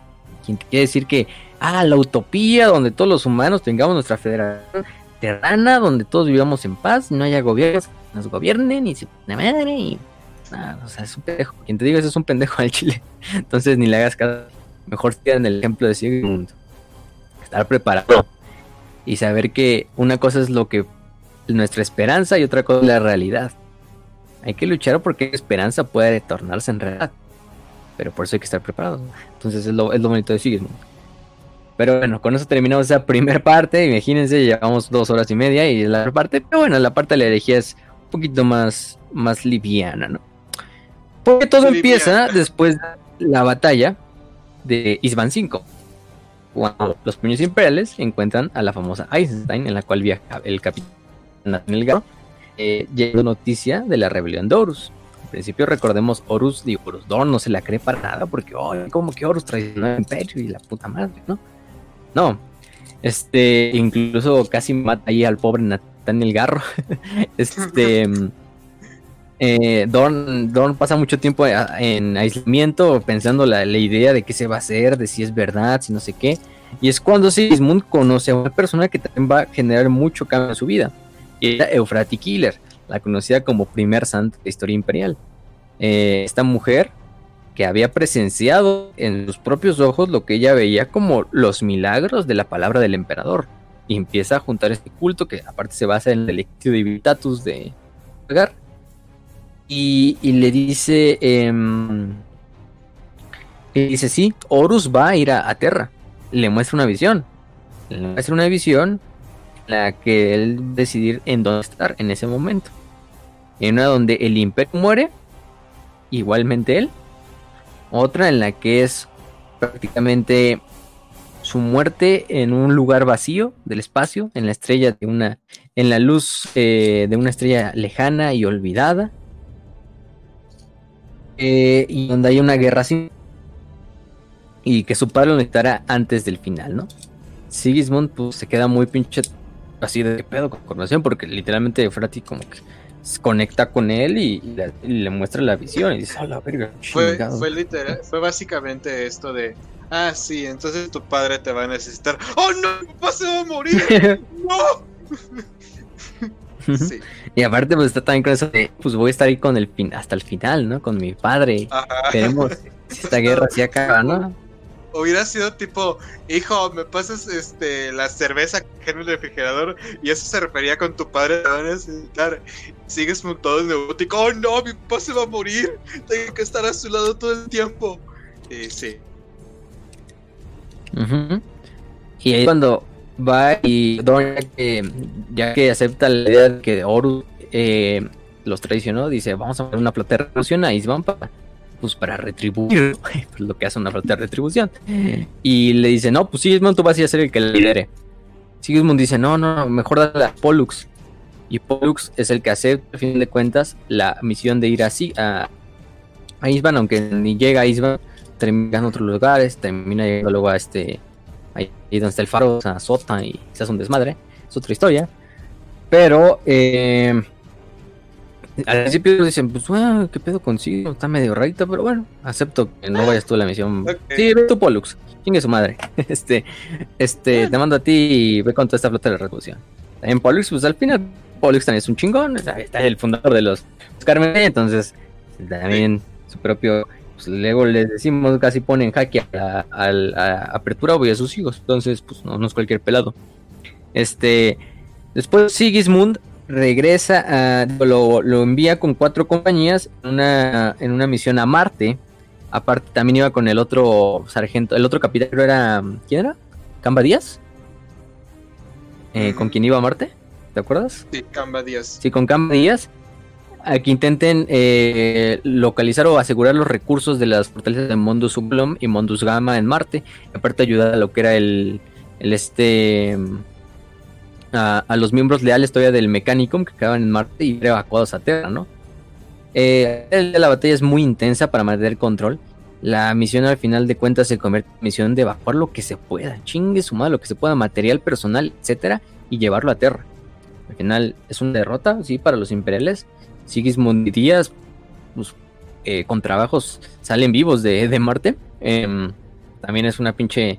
Al final del día están superados numéricamente por un gringo y aparte son fuerzas del mecánicos. La mayor parte del mecánico se pasó al lado de Horus. Entonces, sí. Em, Dorn le, la, Dorn le ordena la orden, pues sí, ya regresa a atacar, chingue su madre.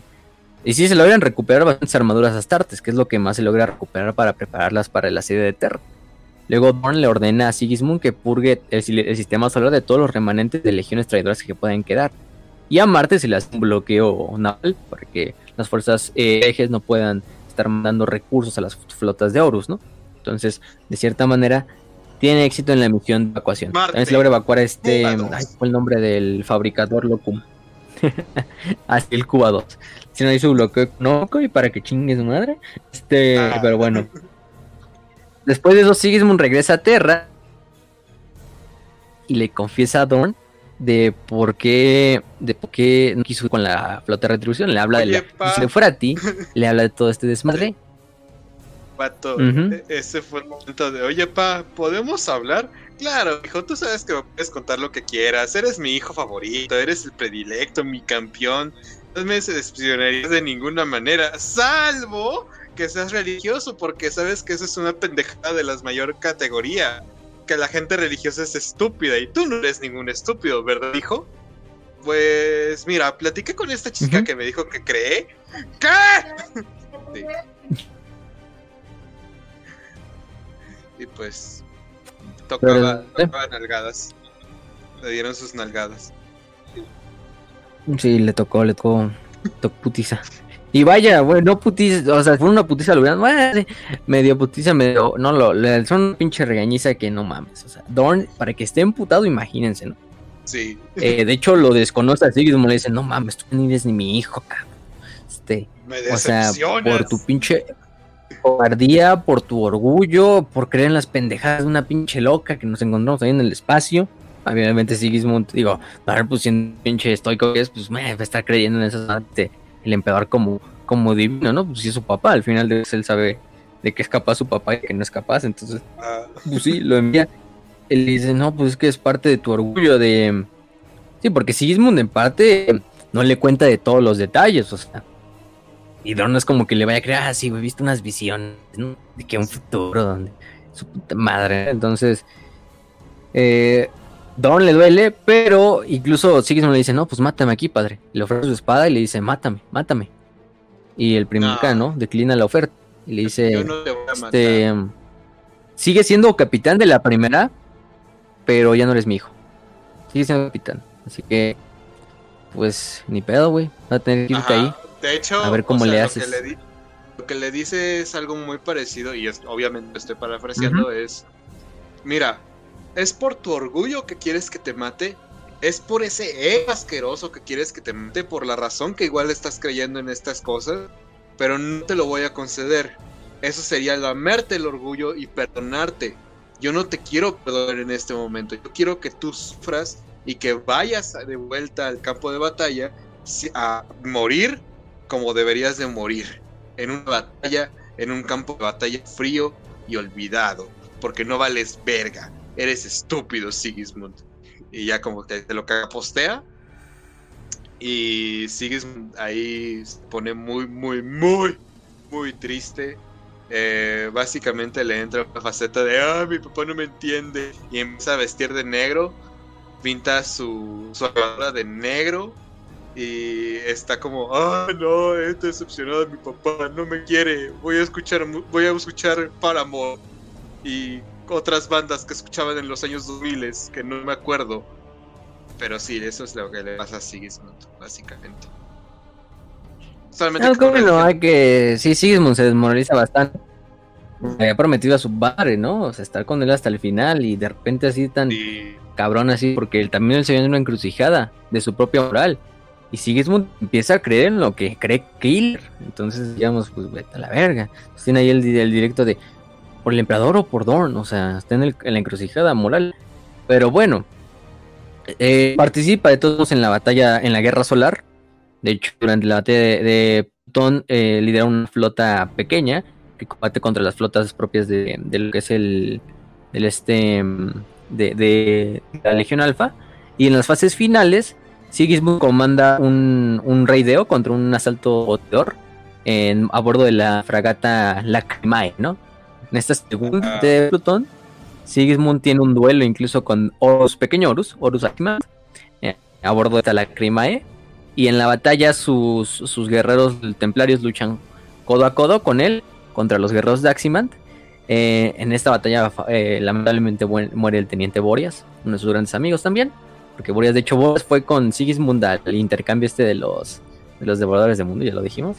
Entonces, también hizo una muy buena amistad con. Y bueno, era su primer teniente, entonces. Pues, Queda bastante herido, este. Sigismund, pero aún así logra cortarle la pinche mano a, a Pequeño Horus y, y, dejarlo inutilizado al cabrón por lo que resta de la batalla. Entonces, no, pobre Pequeño Horus ya desde ahí lo traen a... también me lo traen a, a este... ¿Cómo se llama? A, pan y verga, de que le quitan la cara, de que le cortan la mano. y luego Loken que, lo, y luego que se le va a aparecer el chamuco ahí, se le apareció el chamuco Loken. Entonces, pues pobre güey, ¿no? Lidera la retirada de Plutón y se reúne con Dorn, que Dorn está luchando contra, contra este pinche demonio a bordo de la falange, y se mueven hacia Terra para lo que es el ataque final de, de Horus. Sigismund, ya como en el asedio de Terra, actúan los comandantes principales de la defensa imperial. Eh, aunque bueno, todavía Dorn no, confía todo con él, de hecho Dorn no quiere ni juntarse con él y, y, aunque Dorn lo sigue como viendo de cerca, así como escrutinando, así como de, ¿qué este güey qué hace aquí? Así como este desmadre, así, como vigilándolo, ¿no? Pues, tampoco confía del esa típica este, situación. Es esa situación donde no te dice nada, pero escuchas la respiración, güey. Cuando escuchas esa respiración del papá enojado. ¿Sabes? O sea. Esa, esa respiración. y sigues muy puta madre, puta madre, puta madre. sí, no mames. Y durante la batalla pues se encuentra con Freddy Killer, que dice que la misión que el emperador le tiene es asesinar a Abaddon para acabar con la victoria última del caos. Entonces vaya que eh, se va a tomar muy en serio la misión, incluso luego de que acabe la propia guerra. Entonces la profecía hace que Sigismund vaya a buscar a Abaddon durante la batalla. De hecho, principalmente durante la batalla de la Puerta de León, del espacio puerto de la Puerta de León en donde literalmente ve a lo lejos la bandera de Abaddon y dice, no mames, así ese güey. Tengo que ir por él eh, ahorita porque es la, oportunidad perfecta, ¿no? Está abierto el camino para ir a enfrentarme a Abaddon y desmadrarlo. Pero al mismo tiempo también tiene una, otra circunstancia donde está en un dilema porque sabe que la batalla en esa parte está perdida. Tiene que retirar a sus tropas lo más pronto posible y él tiene que dinero porque él es el comandante. Dice, pues, o voy por, voy por Abaddon o retira mis tropas. Escoge la segunda opción, se queda a custodiar tus tropas, con esa idea de luchar por los que tienes detrás, los que confían en ti.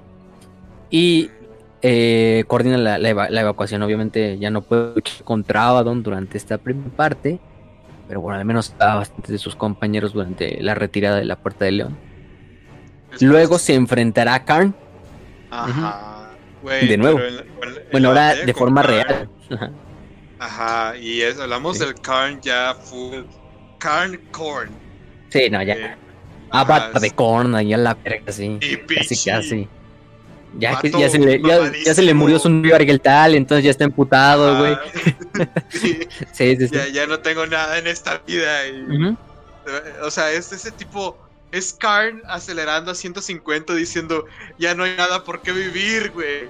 Y Sigismund como de, puta madre, tengo que enfrentármelo, pero sigue como medio sad.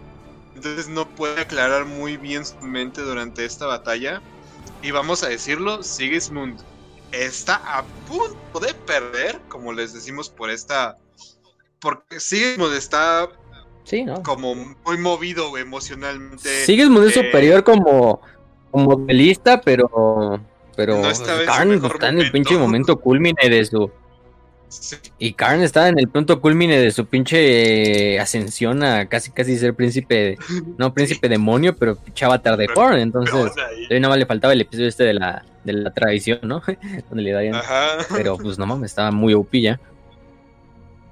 Entonces, pues Mm. Y- y obviamente de- Karn parte su madre, güey. Está a punto de vencerlo.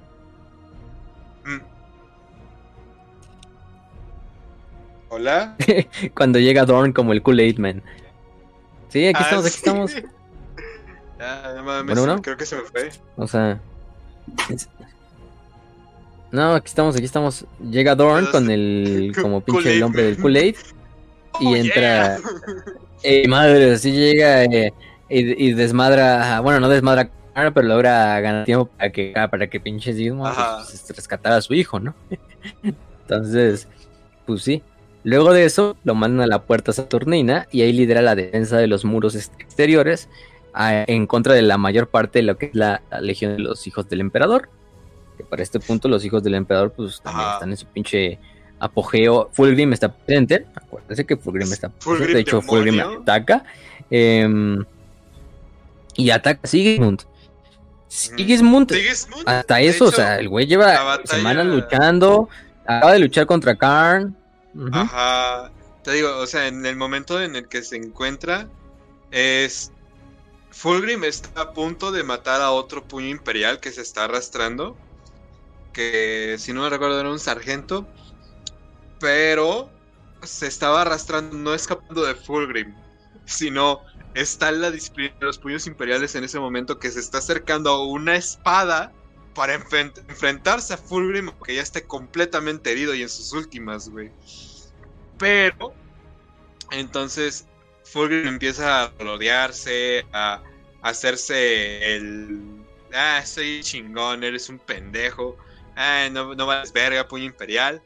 Y llega Sigismund corriendo a máxima velocidad para enfrentarse a Fulgrim. Fulgrim demonio fresco, sin ninguna herida, completamente en su éxtasis de uh, poder, fuerza, todo ese pedo, güey.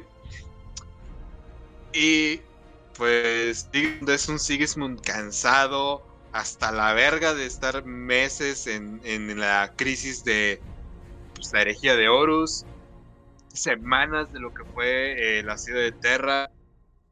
Eh, creo que esta la mencionamos en el capítulo de Fulgrim, pero vale la pena también mencionarla porque esta es, este es un momento clave de, de, Sigismund.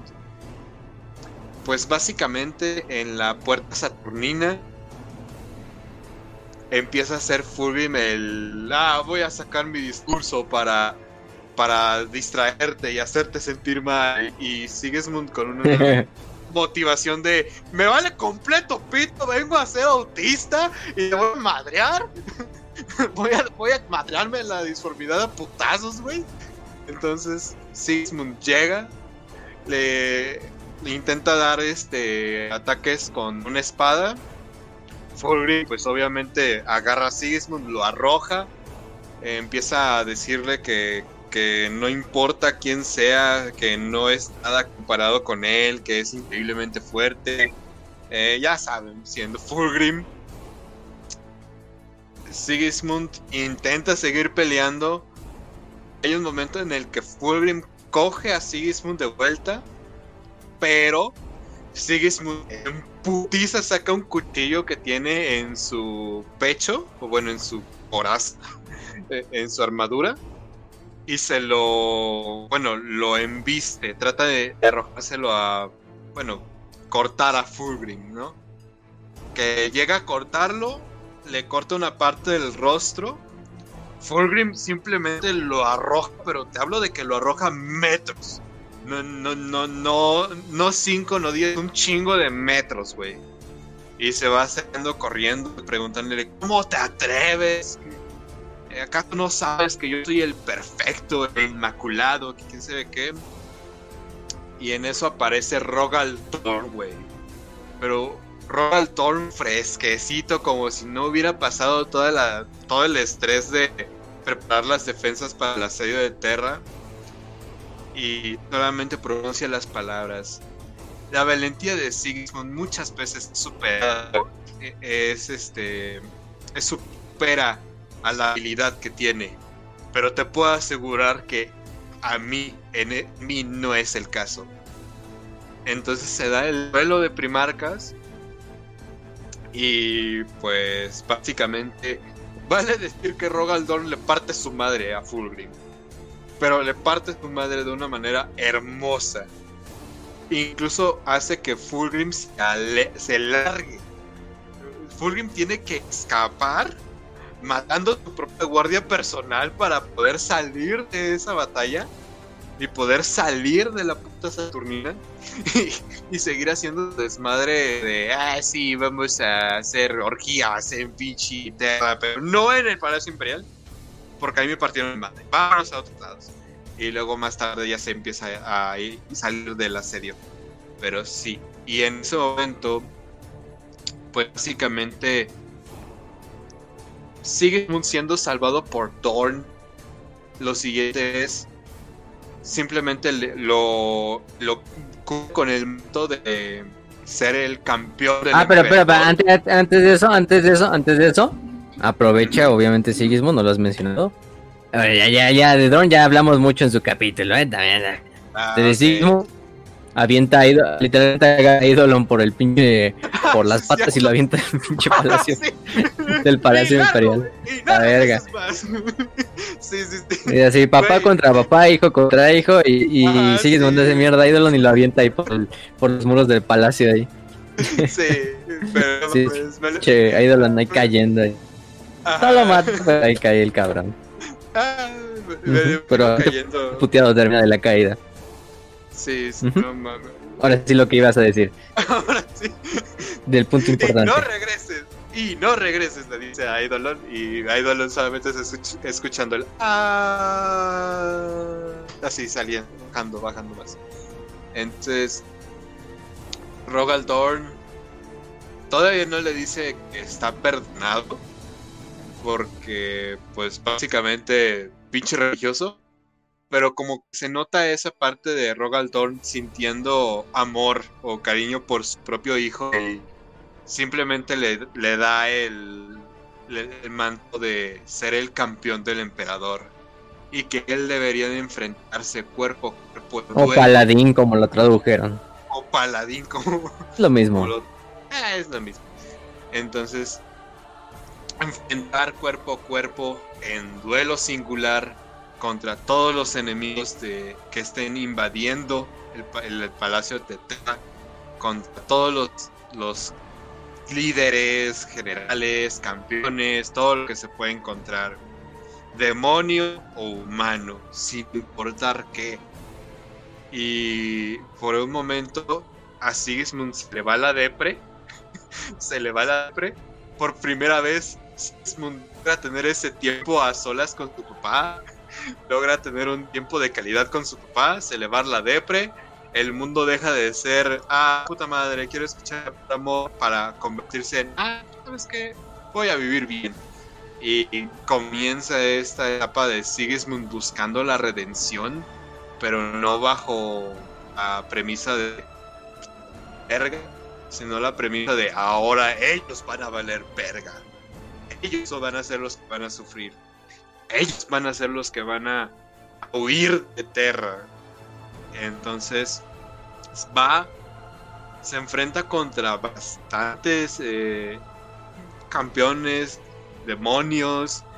eh, su, su armadura negra simboliza ser el campeón del emperador o el paladín del emperador y uf, una situación muy muy wholesome para para, para Sigismund basado de Sigismund todo el mundo Sí, sabe por ejemplo, que asesina a Indra, Mm, eh, In- más algunos campeones del caos, como Indra Sarqueta, que era un, eh, un ¿cómo se llama? Un miembro de la, mm, creo que era capitán de la tercera compañía de los estos, em, de los hijos de Horus, y es asesinado por el mismísimo ahí, este, eh, ¿cómo se llama?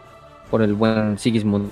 Y ahí es cuando se vuelve a enfrentar con Khan para la revancha. Ya es el cabrón, ya es el, el paladín del emperador. ya no estoy tan Ujú. pasiste sí. verga y Sigismund ahora sí derrota a, a Khan. Le da una putiza a Khan. Sí, hace rato se la habían dado a Sigismund, pero ahora Sigismund se la dio a Khan. Entonces, eso sale en la última novela de Warhawk. ¿eh? Es- no lo estoy sacando de, de ahí, de, o sea, es de, em, eh, ¿cómo se llama? Em, por eso, ¿no? entonces le dice Sigismund, bueno, Sigismund gana a Karn, no lo mata, este, deja bastante jodido, tanto que Karn pues, se vuelve a presentar ante el resto de la batalla, tiene que ser evacuado. Sigismund expresa su deseo de luchar contra un contra un adversario que no esté corrompido y que la contaban con el mismísimo Abaddon. Em, entonces, cuando Dorn finalmente. Bueno, aquí todavía faltan dos novelas, entonces todavía haber ahí otro momento donde no sé si vaya a enfrentarse con Abaddon o quién sabe, no sabemos. Este, Dorn acompaña al emperador y a Sanguinius, al, al, al, al espíritu vengativo. Em, mientras tanto, deja Sigismund como líder de todas las fuerzas terrestres de los puños imperiales, por lo menos, mientras él regresa. Entonces, y creo que de, todas- de todas las fuerzas eh, terrestres de todas las regiones, ¿eh? no solo de, la, de los puños imperiales. O sea, ahí lo deja. Em, bueno, sabemos lo que pasa por esa nave, de esa maldita nave, como decía el espíritu vengativo. Y los traidores son derrotados. El emperador es puesto en coma. Dorn pues, entra en un pinche estado también de shock, de depresión, de oye, no mames, murió mi papá. la verga". Y es cuando Sigismund, emputadísimo igual que su padre, empieza a jurar la orden de ir a asesinar a cada uno de los traidores, capitanes, comandantes, pretorianos, líderes de bandas de guerra, y en especial al primer capitán Ezequiel Abaddon, para cumplir la orden, primero que nada, que había dado Killer, o la profecía que le había dado Killer, pero aparte porque pues, el güey que no pudo encontrar durante la serie de. Eh, y fue, el güey se la pasó buscando, buscando cabrones. Mientras el, incluso mientras Dornan hacía su desmadrito de la jaula de, de hierro y todo esto, Sigismund estaba por su propia cuenta, quizá con unos cuantos hermanos templarios, buscando ahí a Abaddon, a a ex miembros de las legiones traidoras, Y, sí encontraron. o para sea, irlos exterminando. sí encontraban y vato lo que le pasaba a esas naves simplemente Sí, no, no, no. Oh, crímenes época, de guerra. época del terror, así donde salían los, tra- salían los traidores así embolsados en una pinche plaza pública ahí de, de un planeta. Nombre, de un planeta Nombre de de terror ahí de la banda de los tem los caballeros templarios, ¿no? Como los de la madre. y, los, y los videos de Nolo, mensajes, hombre y legión, y ahí, este, pinche Gonorreicus. Eh, sí, no, pues este con los reyes de Reicus de la Guardia de la Muerte, no, pues yo ya valí madres. un consejo para los, para los morros, que no se metan a esto. Y ya el siguiente, metan a procede, pásenme, pásenme, pásenme la espada sierra. Es para hacer. ya, ya, man, ya no los. Sí, güey. Sí, nada más. Pero bueno.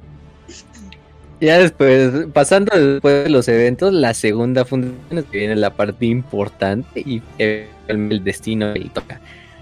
Sigismund, que es eh, la fundación de los Templarios Negros, ¿no? Después del incidente de la jaula de hierro, donde Dorn se ve obligado a acatar el, el Codex Astartes y dividir a la Legión de los Puños en diversos capítulos, los cuales van a salir los Messi, los ejecutores, etcétera, etcétera, surge el que nos interesa en este momento, que son los Templarios Negros. Sí, se lleva hombres de la primera compañía y de la Legión más como el- es- Más salvajes, más- ¿Cómo traducimos más? Este, mm, Celosos, eh, más no, fanáticos, más Ajá, fanáticos, celosos fanáticos, de su fe, Extremistas, radicales. También los más agresivos. brutales. Ujú. Y sí. Bueno, eso, se- eso se los comparte con el Fabner, yo creo. Porque también lleva bastante esos güeyes. Sí. Porque los ejecutores también no son muy, muy amables, Más que bien, digamos. ¿eh? Yo creo, que, Entonces, creo que les hacen la pregunta, ok. ¿qué Ah, te pues son gusta compas al final de cuentas. O hacha? Sí, te digo, le hacen la pregunta, ¿qué te gusta más, espada o hacha? Si les gustaba el hacha, se iban con los ejecutores. si les gustaba la espada, se iban con templarios negros. güey. Ese era el, el ritmo de las Sí, cosas. sí.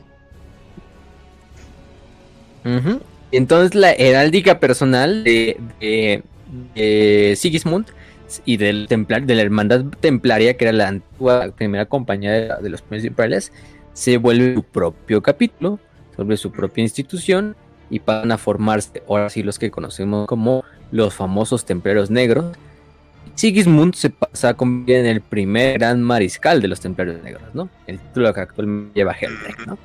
En el 1941, 42, 42 a poner. Entonces, eh, aunque, aunque su primer cadón había aceptado el códex, y le vale madres, así que Oh, es sí, el códex. Oye, si estás utilizando el códex. ¿Cuál? Oh, sí, el códex. El códex de Gillibrand. El códex que debemos de seguir. Porque pues, hagamos un capítulo que solamente está reducido a mil marines. Por supuesto, ese códex, ¿verdad? Apague el fuego. Y es cuando Sigismund, pues, sabiendo que está el Codex Astartes, sabiendo que no se puede confiar en todas las legiones Astartes, sabiendo que el honor de, aunque, aunque ellos no hayan sido traidores, pues se manchó durante la herejía de. Y obviamente también con y confiando en su filosofía de una guerra eterna, decide hacer el juramento de fe, el juramento de suprema voluntad, al cual él y todo su capítulo de Space Marines juran llevar a cabo cruzada eterna contra todos los enemigos emperador donde quiera que se encuentren de todas las formas que sean. Se hereje, el mutante, la bruja, el psíquico, el alien, etcétera, etcétera, etcétera. Entonces, Sí. es cuando se terminan fundando los templarios negros. Este, obviamente, este juramento fue y ha sido reconstituido y reformulado, y bueno, más bien rehecho por cada gran mariscal que ha sucedido el buen Sigmund. Y es cuando se empieza a formar la otra leyenda de los templarios negros. Que para este punto, pues recordemos los códex de se lo pasan por ya saben dónde. Y empiezan a hacer su, su propio protolegio, porque esos son eh, templarios Sí. negros. ¿no? Y sí, sí, toma por completo el, el, el tema de. No, pues es que de la pinche cara así como es brutal de los de lo que una vez fueron los puños imperiales. Reconstituye a los templarios, los templarios se separan eh, de sus hermanos los puños imperiales, siguen siendo puños imperiales y en el momento en el que se les convoque, por ejemplo, en el, en el protocolo del último, pues ¿no? Pero, pero sí hacen una, una, una, una identidad completamente diferente basada en la, en la identidad de la hermandad de los templarios antigua, pero sí de Sigismund, ¿no? Desde la cruzada eterna, de esta idea de guerra eterna, de buscar el, enemigo donde quiera que esté y de ser literalmente seguidores del culto imperial. Pero no sí son seguidores del culto imperial, entre ellos Sigismund.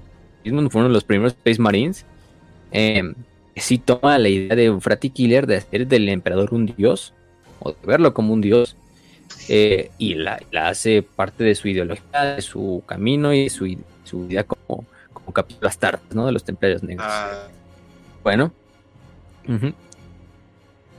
Y todo viene a desembocar a últimos años de su vida, ¿no? Bueno, o sea, para Sigismund, esto, verga, digo, o sea, ujú. hay que pensar que Sigismund no se tiene. o sea, no hay un momento de, desde que acaba la herejía de Horus hasta que llegamos a ese punto nos encontramos en que no se detiene de seguir esta cruzada eterna, güey. Todo el tiempo ha estado en batallas, todo el tiempo ha estado en combate, no ha pasado ni un segundo descansando. No, aquí le paro. No, Sigismund es una máquina de matar en este momento. Está llevado, eh, está liderado por sentimientos de, de odio, purga, de limpieza, de pureza, que superan no solamente a su capítulo, sino que superan el propio ideal del imperio. Y básicamente llega a un punto donde por fin, por fin encuentra a Abaddon. Por fin ha encontrado la oportunidad de recobrar esa batalla perdida, o bueno, esa batalla nunca hecha, ese duelo nunca nunca cumplido en el asedio de Terra, en el que llama a su hermandad de la espada y se dirige directamente hacia donde está la posición de Abaddon. Que es este el ojo del terror, están saliendo de, del planeta de que es la primera batalla de cada o sea, la primera cruzada negra. Para ese entonces sí, ya tiene más de mil años. Sí, más de, decíamos 800, pero ya viene lo en mil años, porque güey nació en los últimos años de la guerra de unificación. Son como otros 200. Gran Cruzada, más los 200, los más 780 que lleva como de, de, de pura. De pura. Porque esta batalla sucedió en el 781 del 1931. La herejía ya acabó hace 700 años casi. Entonces, este. Pues. Este, es un, es un Space Marine ya, como Dante, o sea, bueno, Dante es más viejo, ¿no? Actualmente.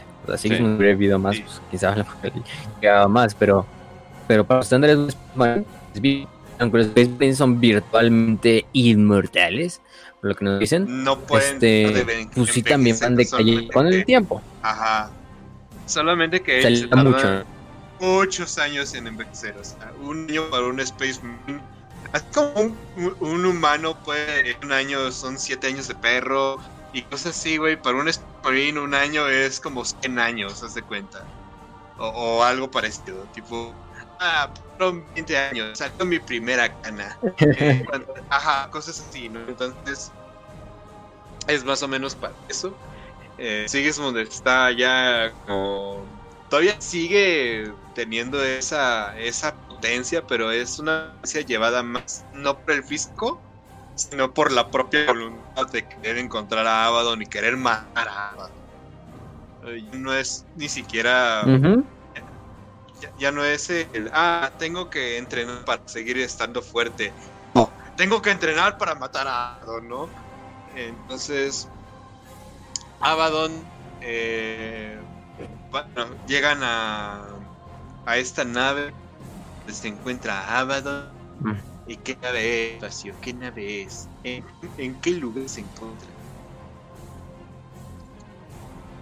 Mm, en la. Bueno, yo primero que nada, antes de, pasar a eso, pues, Abaddon y su banda de guerra abordan lo que es la Cruzada Eterno durante la batalla.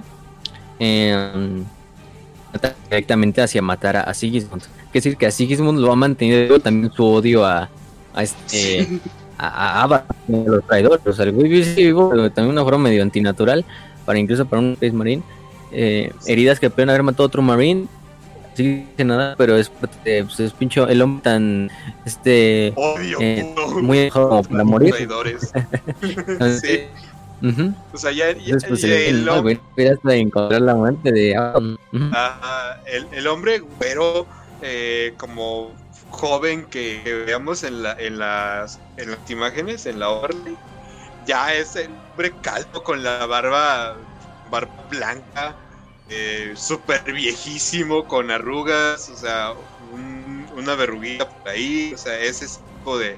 Así de viejito está, pero sigue, sigue ha sido viejito mucho tiempo.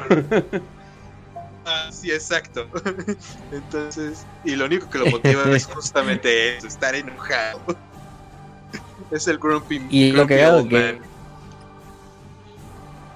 pues sube la, la sube las esto, la, la, la- ¿cómo se llama? La, esta, la Legión era a la, a la Eternal Crusader y a combatir contra la banda del Espada, que ves, los pinches dos legiones super veteranas, o dos pinches cuerpos super veteranos, los dos lados haciéndose mierda uno al otro, y Abaddon también llega a la nave, llega a la nave y, y se entrevista con Sigmund, no se entrevista, pero en el calor de la batalla empieza a hablar con Sigismund, y está así hablando con Sigismund y no, y le empieza a decir, no, es que literalmente la galaxia y este nos a nosotros las legiones de Space Marine, fueron las que sangramos, morimos, la, la gran cruzada y todo este desmadre. Sigismund simplemente le dice, entonces nos que eh, rompedores de juramento son una escoria de dejar, Ah, eh, debemos dejar ojos de nuestro emperador. ustedes- Abaddon seguía, Abaddon, Abaddon continuaba, espérate, ahí va la- Abaddon continuaba, con, oye, no, pero es que tenía dos puntos y su chingada madre, y que, el- y, pues, y que si era la respuesta, y que su puta madre, que vamos a crear otro imperio, y que, que es- es- es como el meme del, están hablando, mientras tanto el Sigma Mail, que es este, mientras tanto, mientras tanto el Sigma Mail, que, es- que este, que, que este, que este simplemente dice, y es una frase con la que interrumpe Abaddon, que estaba hablando, y le dice, sigues hablando, Ezequiel, ¿de veras ves que me importa lo que estoy escuchando? Entonces, cuando de verdad es que estoy escuchando. y, y ya es cuando Adon dice, ah, culera. Este, y ya cuando Adon saca su espada, pues, bueno, agarra a Horus. Pues entonces ya tiene. Sí, Mm, y ahí es. Y Sigismund no la espada de los. De los, de los grandes mariscales, que la le había dado, ¿no? Si sacaba la espada negra, que la que le ha dado Thorn ahí en el ácido de tierra. Ajá. Este, la espada se la da a otro de los hermanos de batalla, otro de los hermanos de la espada, para que la, la, la, este, la cuide y la, y la, y la rescate. Porque sabe Sigismund que probablemente este puede ser el último combate de su vida. Y quizá lo sabe bien, pero sabe también está decidido a llevarse con él, mínimo a este Abaddon. Entonces, pues no, las dos empiezan a luchar a bordo de lo que es el espíritu, el espíritu negativo del, del eterno. Eh, ninguno puede ganar ventaja sobre el otro. Incluso aunque Abaddon está en su, también el pinche Prime, ¿no? Acaba de, de, de matar al León de Horus, está en la ascensión, está como líder de, de la Legión Negra rehecha. O sea, ya el güey es la, la formación de todos los traidores, por lo menos de la Legión 16. Entonces, bueno, Sigismund una trampa en la cual da un paso hacia atrás eh, de forma este, voluntaria. Abaddon va a confiar y de que él se va a aventar hacia lo que es lo, este, lo que es él, ¿no? Eh, y sí, eh, este punto es cuando Abaddon rocha hacia lo que es este, el gran mariscal y le da tiempo a Sigismund de meter su espada, la, la espada negra, en todo lo que es el pinche eh, pecho de, de Abaddon, ¿no? Aún así, también a Sigismund lo deja sin defensa, la espada está enterrada en el pecho de, de, de Abaddon. Entonces lo que hacen es juntar al hacer el ataque, hacer este, este thrust. Y cuando Abaddon utiliza el talón de Horus, o la garra de Horus, la famosa garra de- del Primarca, y la, el, el golpe, el golpe, pues de gracia, ¿no? Le da el, bueno, le da no el golpe de gracia, pero le da el golpe, eh, un golpe mortal a este, a, a Sigismund, que literalmente lo, lo, lo parte a la mitad. Está a la mitad a Sigismund. O sea, Sigismund. Y es una herida que, güey, te partieron a la mitad, ya te estar muerto al pinche instante. estar muerto. Sigismund sigue. No, Ajá.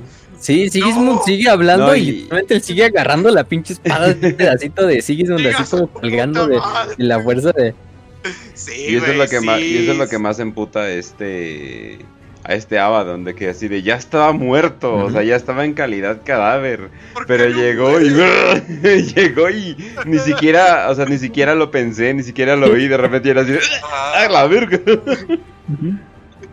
Sí, y no se lo Entonces, esperaba. no, de hecho, hecho, sigue hasta el pinche cadáver así de la mitad de el- lo que queda de la parte de arriba del, del oso de Sigismund. El güey pues sigue usando su fuerza y sigue clavando la espada dentro de Aaron. Aaron también está hecho mierda porque el güey también está escupiendo sangre. Güey sabe que si no encuentra ayuda médica en poco tiempo también se va a llevar la verga. Pero eh, entonces es lo cagado de que Sigismund y le empieza a decir y, y es lo que más le duele a Abaddon, ¿no? De que no mames, este güey, o sea, eh, está más todavía ¿Por qué no te mueres? con Porque más tú por puro vivo. pinche odio. Ajá. Ajá. Sí, de hecho, ¿Por qué no te mueres? Porque sigues vivo tú. Sí. De hecho, estaba donde dice, no, no has logrado nada. Ahora, duerme en, la- en- en- en el, en el error, en el fallo que has cometido. ¿no? Tu espada no pudo matar. Y simplemente es cuando... Hasta, sí- hasta le dice Sigismund, esta guerra ha matado dos marcas, ¿no? E incluso her- hirió al emperador y lo puso en, su- en su tumba, ¿no? ¿Crees que este... ¿Crees que te va a dejar con vida a ti? Ajá. ujú. Y Eh, y es cuando cuando eh, cuando este cómo se llama cuando Sigmund simplemente con su último aliento con su última fuerza no le importa para nada lo que dice Abaddon, se le queda mirando los ojos Em, eh, no dice nada ni siquiera de, su juramento el emperador nada de su credo del, del este, y simplemente utiliza sus últimos momentos para decir una frase a este a este cómo se llama al buen buen Abaddon, y le dice morirás como el debilucho de tu padre murió, sin un alma, sin honor, llorando y, a- y, este, y avergonzado. Con eso es finalmente cuando Sigismund, la- el alma de Sigismund sale de su cuerpo, él cae, en este caso cae, cae- ya finalmente cae, eh, ya acaba. Y Abaddon queda con la espada de pinche, la espada negra y trabada, que es el pecho, luego se la quita, pero lo tienen que llevar en chinga de regreso a- al espíritu vengativo porque No te mames. Sí. Por ¡Oh, no, no, no! ¡Está muriendo! Y se emputa. Sí, o sea, sí, sí. literalmente así Entonces, le dice, oye, pero qué pedo, ¿cómo Sigismund te adelantó y no sé qué? Y le hace, no, no, no quiero hablar de ello, ¿no? Y ya cuando le va a hablar, pues es que, ¿cómo? ¿por qué no se muere? ya todo emputado. ¡Puta madre! Ay, sí. Lo corté en dos. Sí. Tendría que estar muerto y no muere. sí. Pinche berrinche del caos, güey. El caos hace los mejores berrinches del Ujú. 2040. Sí, definitivamente. Sí, no, entonces pues. y luego se encuentra con un. con un que se llama Targus. Dara, Targus Darabek, que era un güey de. creo de los mil. que es un rival de Abaddon. Va a ser un nuevo señor de la guerra del caos. Este. mm, que prácticamente es así como. No mames, casi te mata el pique. Gizmund, ¿no? Estoy aparte, entonces. eh, Eh, de hecho, se agarran a putazos y mm, lo- la, est- estos- esta banda de guerra de Dagus hace que los, los, los hombres negros tengan que retirarse del campo de batalla, eh, con lo cual no, no recupera el cuerpo de, de Sigismund.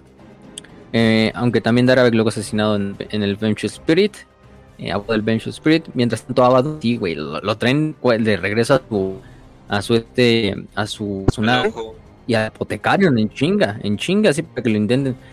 Y el güey eh, lo sacan, pero después de que está literalmente como en coma semanas, güey, ca- casi muerto ahí, o sea, es por milagro de los dioses ahí que, que sobrevive el, el, el Abaddon. Eh, porque nada más lo atravesó todos los pulmones, los corazones, ¿no? Está hecho mierda el pinche, pinche golpe perfecto que dio Sigismund, como o sea, el golpe definitivo de no mames. Este. Y es cuando. em, O sea, fue un momento. Se el llama- y aparte- fue un momento en el que los apotecarios incluso habían le he dicho: voy a ser honesto. No sé cómo conseguí salvarte. Creo que ni, si- ni siquiera con todos los poderes ruinosos. No tengo idea de cómo te lograste salvar. Debe de haber algún cabrón que está decidiendo cómo te salvaste. No estoy viendo nada, pero debe de haber algún cabrón que escribió. Y este güey se salva únicamente porque yo quiero que se salve. pero no mientras tengo idea de este, cómo. eh, es mientras este ADV en el fondo. No, a mí no me vean. sí. Pinche Adam Sí. Louden, güey. No mames. Salvándolo de todas, güey. Exacto, güey. Entonces, sí. Y bueno, hay que dar a Abaddon, que luego hasta incluso se deja, se queda con una pinche cicatriz entre la armadura, pero eh, sí la queda. Pero como respeto al gran mariscal, y su, cuando luego la, primera cruzada no tiene éxito, porque la primera cruzada más que nada fue como para dar, como probar la defensa de la puerta acadiana. Y aunque bueno, él no sabe si dónde iba a ir, casi en su madre, pero eh, y a bordo de una nave que estaba Luis Bow, eh, documento valeroso, que la habían capturado los templos negros, llenan la- los databanks de la nave con información eh, con grabaciones de la primera batalla de Nadie. Y a bordo de ella, Abaddon respetuosamente deja el cuerpo de Sigismund, incluso le dejan su espada de Sigismund, espada negra sobre, sobre el cuerpo. ¿Qué, ¿Cuál? Lo que- dejan, lo dejan con un de ese- de mensaje. esta manera. ¿Cuál era el mensaje? Hemos Que lo dejan. Eh, le dice a Iskandar Kayon, es uno de los de los hechiceros que ponga unas, las, unas cosas en la espada de Sigismund, en la, espada negra, y son simples tres palabras, que es la de hemos. Bueno, en español son menos, ¿no? Pero en inglés es we are returned. Es de hemos vuelto, hemos regresado. Esta manera empezando la declaración de guerra formal, el primer enfrentamiento ya formal así entre fuerzas del caos y después de la herejía, o sea que ya se una como guerra y se empieza la, la guerra, la guerra eterna o la guerra, la, guerra- O sea, lo cual entiendo. la guerra, o sea, ¿cómo dicen? La guerra larga, la long war. O sea, lo cual entiendo, perfectamente lo entiendo. Hemos vuelto, somos unos vergudos, está bien, no tengo ningún problema. Pero, ¿neta te daba miedo de fenestrar el cadáver de, de Sigismund? Es como que... o sea, ¿le tienes, tienes algún tipo de respeto o miedo? O sea, como que ya no entendí qué pedo, o sea, ya no entendí como Y que... yo creo que ahí es más, Ah. más bien, ¿eh? O sea, Ajá. es que Sigismund, ese güey no le puede hacer cualquier... Yo creo Ni que fuera Ferrus, sido- te digo, yo creo que debió haber estado una situación en la que Abaddon dijo, o sea, que llegaron, ah, sí, mire, mi señor, tenemos el cuerpo aquí de Sigismund, y en el momento en el que Abaddon escucha simplemente la palabra Sigismund, ¡ay, no, ayuda, por favor, no, sáquenlo, sáquenlo! Y, y dijeron, no, ¿sabes qué? Vamos a regresarlo, no nos sirve. no, no es- este güey es basura. Y ya lo retiran, güey, lo, lo retiran del inmaculado. Pero sí, Sí, o sea, O sea, porque... Porque la Legión Negra es de los güeyes que me imagino que... Pues harían un desmadre con el cuerpo, lo dejarían todo grotesco, Ajá. se burlarían de él, o sea, pero no más, le tuvieron su respetillo, sí se les abrió, ¿eh? Ah, bueno, digo, Todavía están única- medio redimibles. en- Mi En única entonces. teoría es esa, güey. Mi única teoría es esa, porque no mames, Abaddon no es un villano a respetar, ¿sabes? Entonces, siento que mi teoría es, es cierta, es mi headcanon de que, ah, sí, mire, mi señor de la guerra, aquí está el cuerpo de Abaddon. ¡Ah! Tranquilo, hijo, es solo un dibujo. Sí, güey. Que güey, si literalmente hubiera venido por Abaddon, ahí moría a bordo de la pinche nave, igual que sí. O sea, ah, o sea, realmente lo que lo sale es el plot, o sea, pinche ahí de mantenerlo con vida porque es el elegido del caos y, y chingue su Ah. madre, pero o sea, en realidad puedes decir Abaddon murió del vapor de esa nave, revivió. Entonces, pues casi pues es que casi fue lo que pasó. Entonces, pues sí. Al final, el golpe eterno de un golpe tras otro para hacer la, el- la cruzada eterna se mantiene. El legado de Sigmund, aunque fallece ese, ese, ese horrible año del 781 del milenio 31, su leyenda continúa hasta el día de hoy. En cada Templario Negro, en cada Imperial, en cada Defensor de Terra. Como decía el Sigismund, parece menos el campeón, digo, el, el buen Sanguinius, refiriéndose a Sigismund parece menos el campeón de mi hermano Dorn y más la misma muerte. Este, vemos un hombre que muere con la luz de su emperador en sus ojos.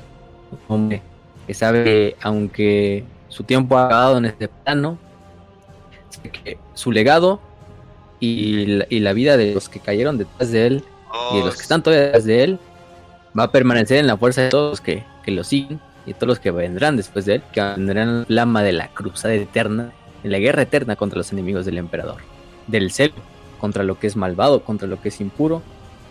Y bueno, de hecho hay una frase que muy bien lo dice, ¿no? Que también es de Sigismund, ya como, como primer capitán.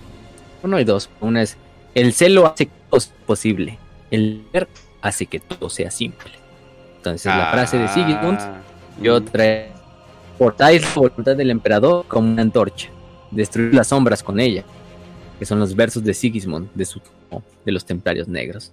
Entonces, ahí el cabrón se va como los grandes, se va como las ventas, se va como uno de esos pinches héroes del imperio, eh, los más grandes que hay, jamás ha habido.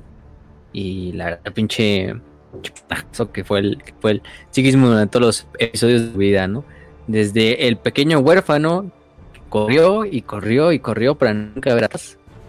Y el gran templario negro que murió viendo eh, a los ojos a la misma oscuridad, ¿no? Entonces, pues así se dice Sigmund, como, como un grande entre los grandes, ¿no? Un güey que está ahí al lado del mismísimo emperador esperando el día del final para regresar quizá y para esta guerra eterna final, ¿no? Entonces, bueno, con eso terminamos el episodio de, de hoy. Y bueno, descanse Sigmund, que Dios, que Diosito emperador me lo tenga, me lo muy bien ahí arriba, que se lo merece. No te tocaba, carnal. Entonces, no le tocaba. Ya, ya, pero, pero, pero lo tenía que hacer en forma épica. Sí. Sí, a huevo que Sí, sí, sí, a sí. huevo que sí. Esa es la bueno. historia de. Y les recomendamos mucho Ajá. la novela de Sigismund. eh, Ujú. este, Sí. el primer el cruzado eterno para De que John vean mucho lo que hablamos de aquí es una buena Mm. novela obviamente y no solo esa sino pues, Sigismund tiene un chingo de ah, las novelas de la guerra solar obviamente la novela de, este de Legión. Negra y la de Legión Negra y de Guerra de Horus no que es finalmente donde encontramos un final escrito por Aaron Dembski Bowden entonces si alguien sabe escribir templarios es Aaron Dembski Bowden entonces Sí. Sí. pues sí. Entonces, Sí. pues ahí, ahí tienen esos pequeños momentos para ver. Aparte hay otro, otro episodio que les recomendamos mucho, les recomiendo el video, se llama eh, lo de, de Sigismund eh, Tracker Deep Dive, que es de estos güeyes de... se me, se me olvidó el nombre del canal, de Ah, sí. King, que también dan... Es un capítulo muy chingón de dramatización y también de entendiendo el personaje de Sigismund, mucho de los que le dijimos, pero también con un toque suyo, con un toque un poco narrativo. Entonces, sin, sin tantas risas, pero eh, al final del Nosotros día- somos de- También hay una animación Ahí es como que lo bonito. Ujú. Sí, porque, o sea, por ejemplo... Pero hasta el desmadre puede sacar enseñanzas y entonces... También hay-. Sí, o sea, porque nosotros podemos decir, no, Sí, pues sí. fue un pinche... Entonces, bueno, también está la, la animación Ah, de la batalla de. Sigismund. ok.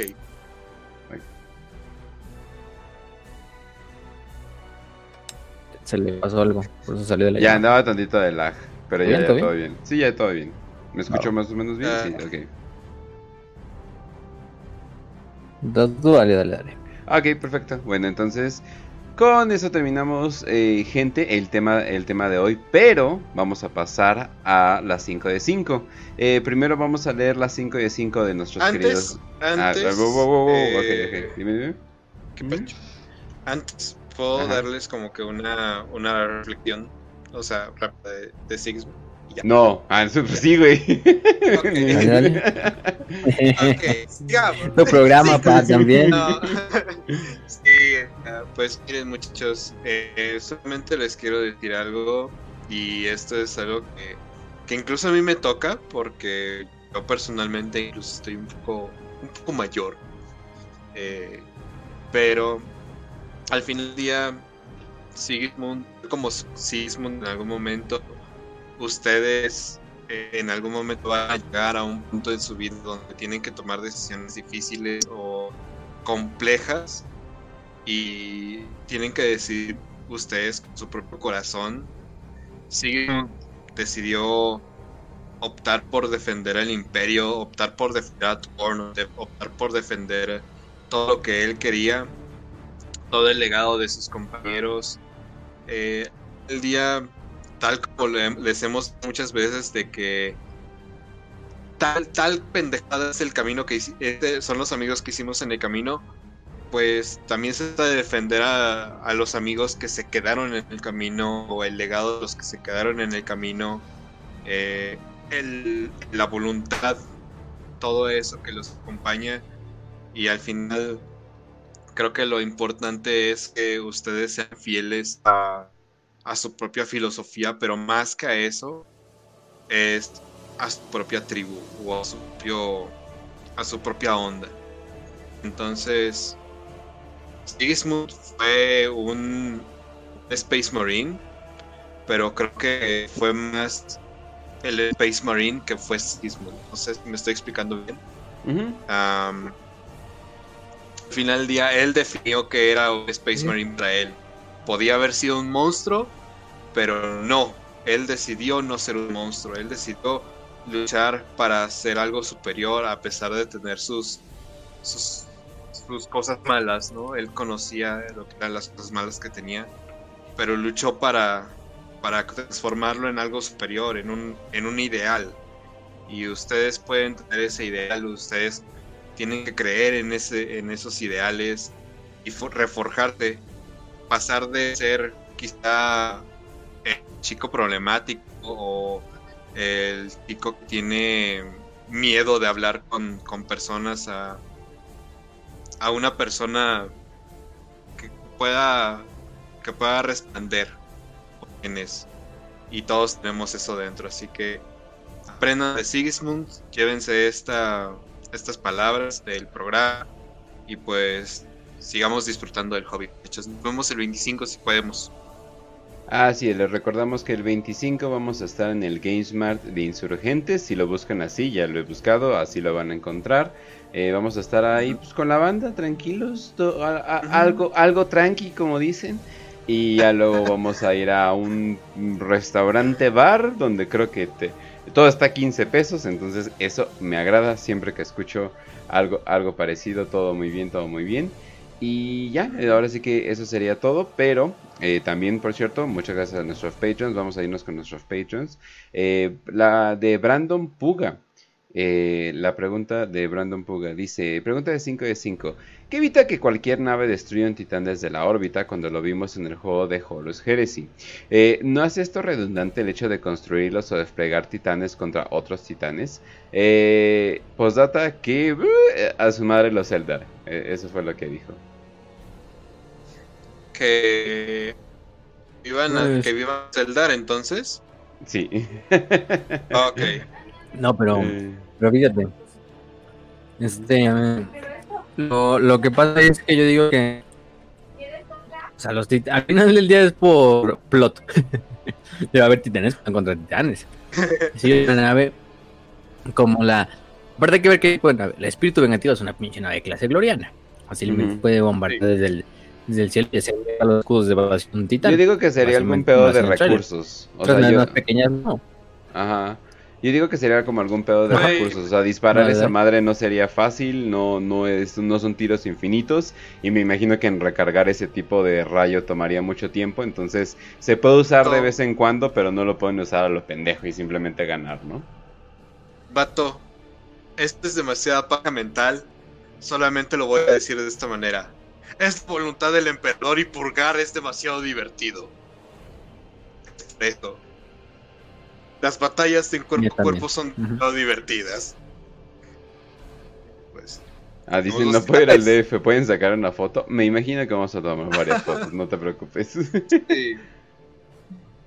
tú relax, tú relax. Pero bueno. eso obviamente. Sí, claro, pues sí. Pero bueno, eh, entonces sí, o sea, más que nada como que de recursos, tal vez es un láser que tarda dos días en recargarse o algo por el estilo, obviamente estoy exagerando, pero pues ya te, pero pues ya te imaginas. Voluntad del eh, emperador es pelear. Sí, fácil. Así es, bueno, sí también. pero bueno, y vámonos a irnos a la de un tipo cualquiera. 5 eh, de 5 Sigismund se puede considerar el mejor espadachín o actualmente hay otros que lo puedan llegar a superar como Nikona Sharrowkin Lucius o el campeón de Macrash Kato Sicarius. A ver, Raste, esto va para ti. Para mí es el mejor espadachín. Pues. A ver, a ver. Podríamos contar Yaga Taikan porque el cabrón también tenía. No, el no, no contemos. No con, ¿Qué? Pero no con primarcas porque sí, está muy OP. Sí, sí. por Space Marine, yo creo que. Mira, te, porque estoy en el León. León le gana a. Yo creo.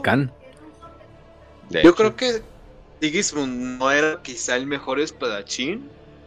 Hasta ciertos aspectos. Porque igual tuvo batallas que perdía eh, al final del día él demostró más por su voluntad, tal como es la pelea que tuvo contra Karn.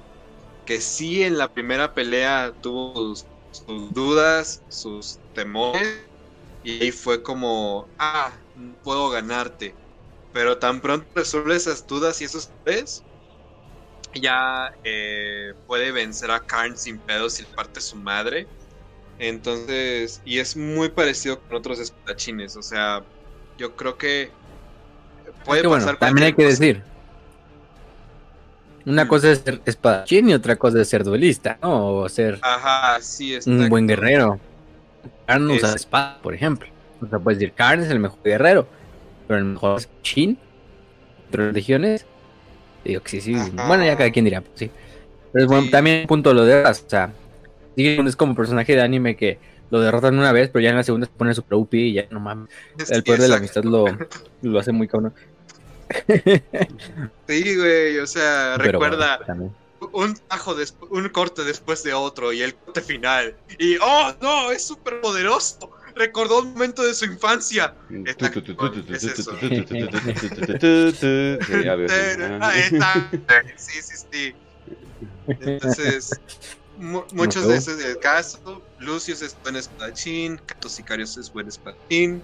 Pero Lu- Lucius hasta le gana a Shadowkin. ¿Quién es Shadowkin? Hay un, un rey del cuervo ahí que quién conoce, o sea. Ese sí está muy sobrevalorado, yo creo.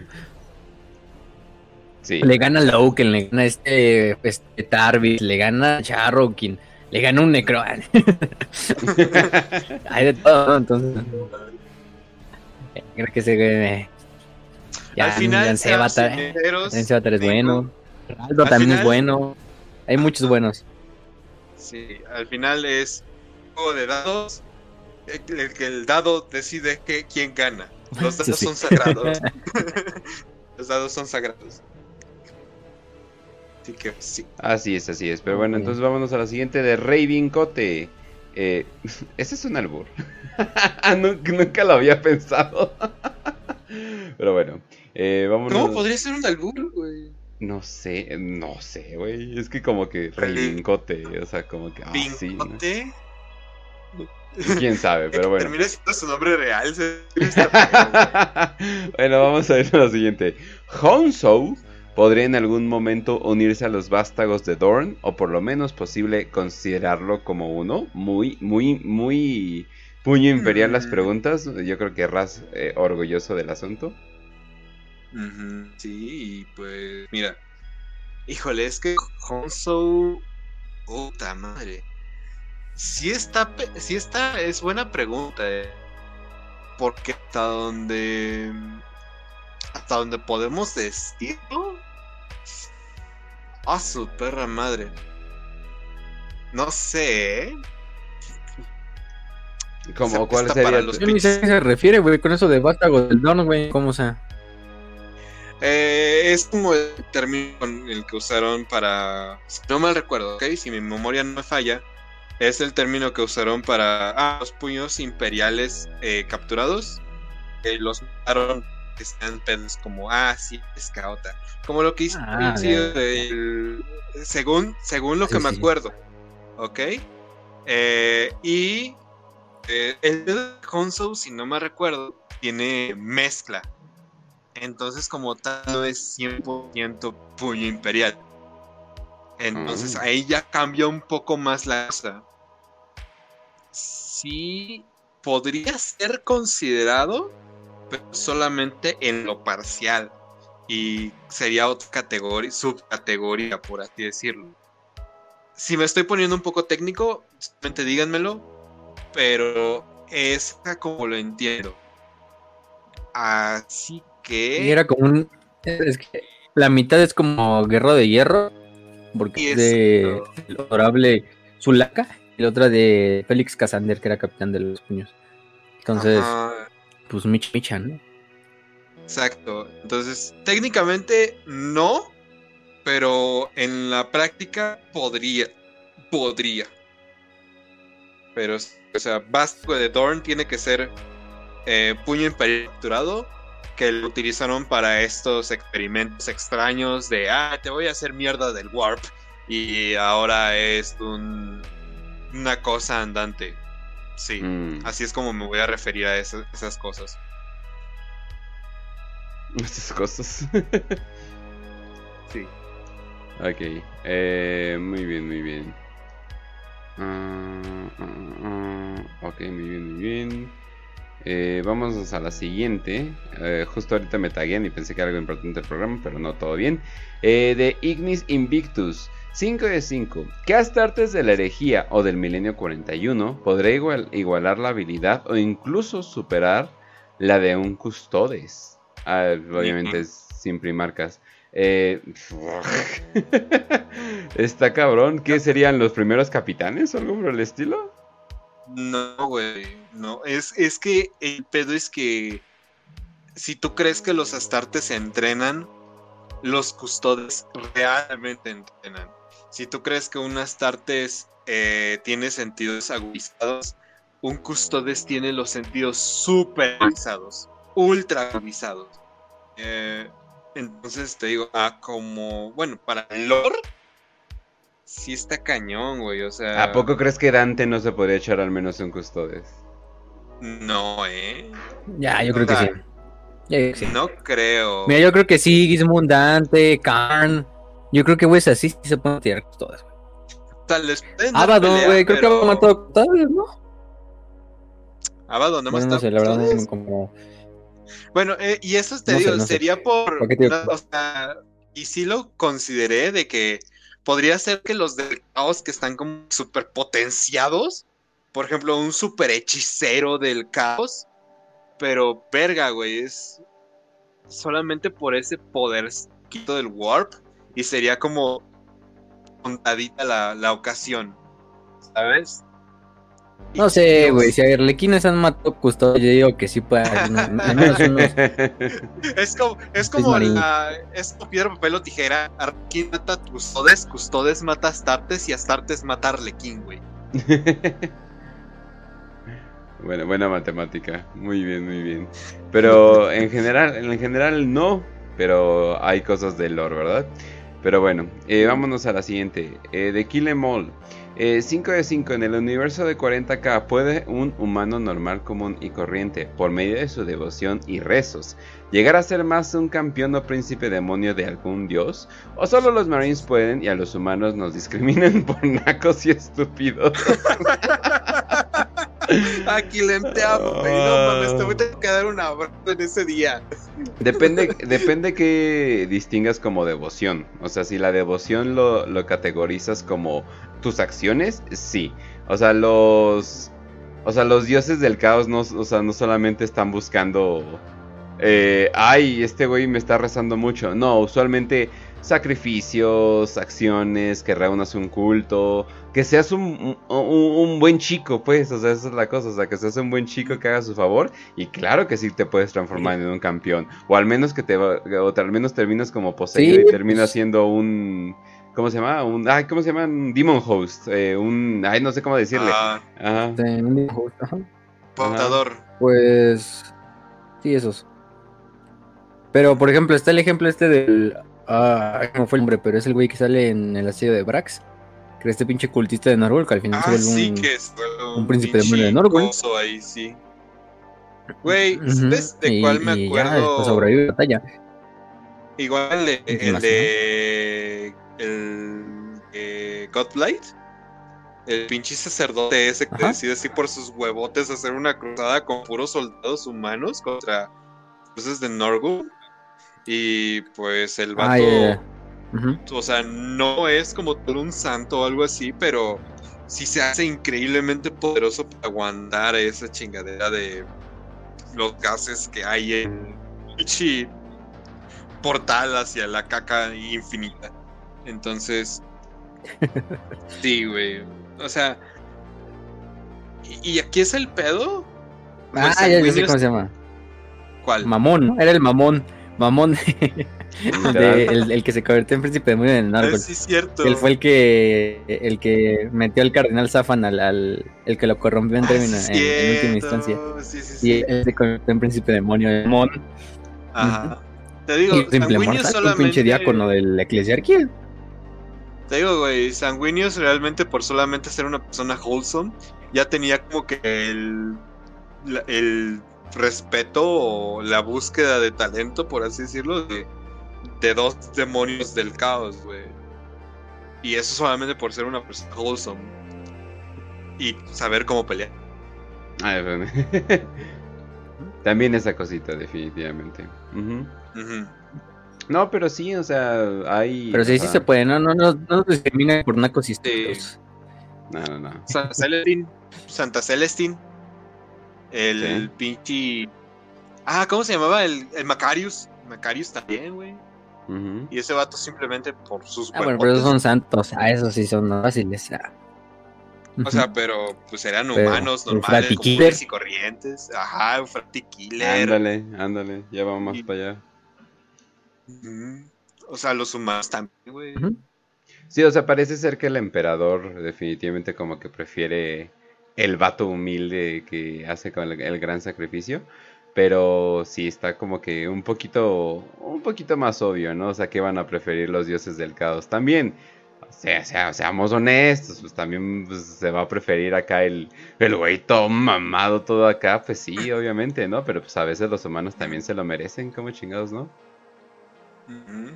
Pero bueno, entonces vámonos a la siguiente y la última. Eh, de Morador del Abismo, 5 de 5. Entre los delitos, delitos que hay en el imperio, ok, delitos, delitos, eh, sabe, ¿saben más de la cuenta sobre la herejía y los primarcas traidores Saber, también? ¿Qué-. ¿Cómo? A ver, a Saber ver, más de la cuenta sobre la herejía y los primarcas traidores también sería un delito, sí. yo no lo andaría presumiendo. yo no andaría O sea- presumiendo nada de eso. ¿Cómo chingos te diste cuenta de que Arturabo hizo pendejadas? güey? Era un- ¿Cómo te diste cuenta de que Lorgar escribió? Lo vi en una visión y ya, pendejadas, eh? ya te están quemando. O sea, ya. Ah, sí, sí, sí, exacto, güey. La Inquisición te dice, la inocencia es, es culpa, o- ajá, o sea, Nihil, eh, no, inocencia, nihil la inocencia no prueba nada. La inocencia no la prueba inocencia nada. no prueba nada. O sea, neta me vas a decir que un delito quizá pueda ser como... Ah, mm, este es delito, sí. Todo es un delito. En el, en el milenio 42. Recuerden el capítulo de los árbitres. Todo puede ser un delito. Son, Por eso, joven. han sido 10.000 años.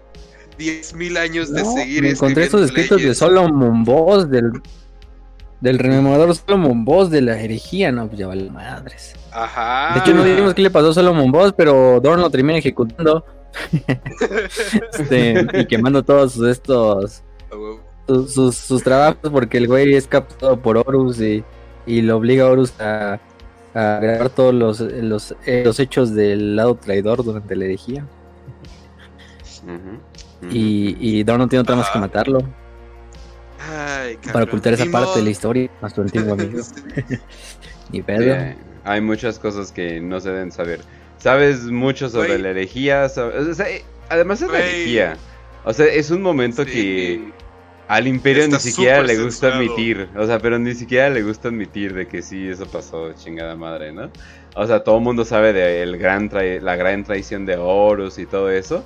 Pero pues digamos que no es un buen momento. Es así de, o sea, chinga, ¿tú, ¿tú por qué sabes eso, señor? Véngase para acá, señor, quiero platicar con usted. No, ya valió verga, ¿no? Exacto, güey. O sea, güey, te lo pongo muy fácil. No hay clases de historia en el milenio 42. No hay clases de historia, güey. O sea, como que eso no está en la mesa, güey. No se puede. Lo sentimos, en su educación no nos importa. Por favor, aprenda a usar un rifle para morir en batalla. Eh, es esa situación, güey.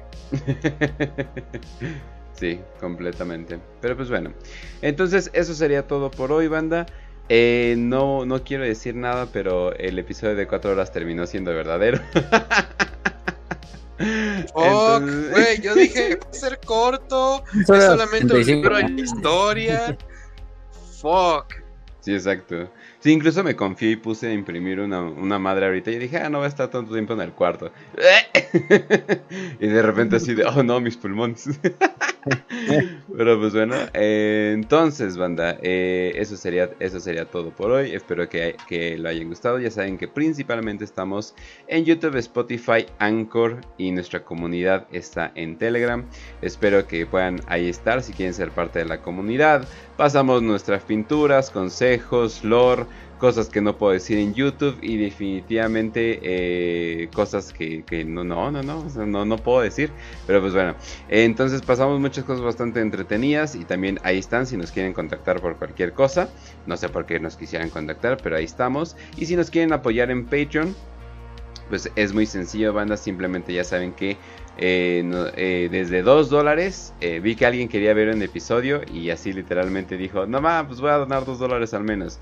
Y pues, ¿qué crees? Es más que suficiente esos 2 dólares. Así que no te preocupes, esos dólares van a, van a hacer mucho bien.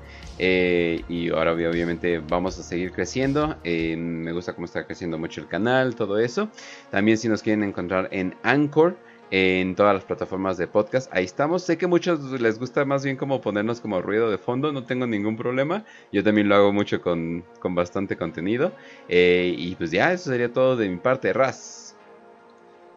Pues bueno, banda, ya saben que lo queremos mucho.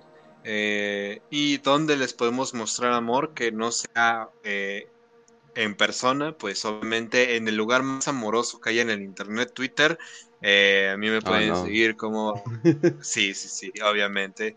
Sobre todo si son menores, porque obviamente ya somos famosos en internet. Y como todo famoso en internet, tenemos que tener menores en Twitter. Eh, Ahora, Entonces- cetismo encontrado. Oye, oye, no nos Ahora, metas sí. ahora. Bueno, yo me desligo de este programa. Que fuera, pinche. Que fuera.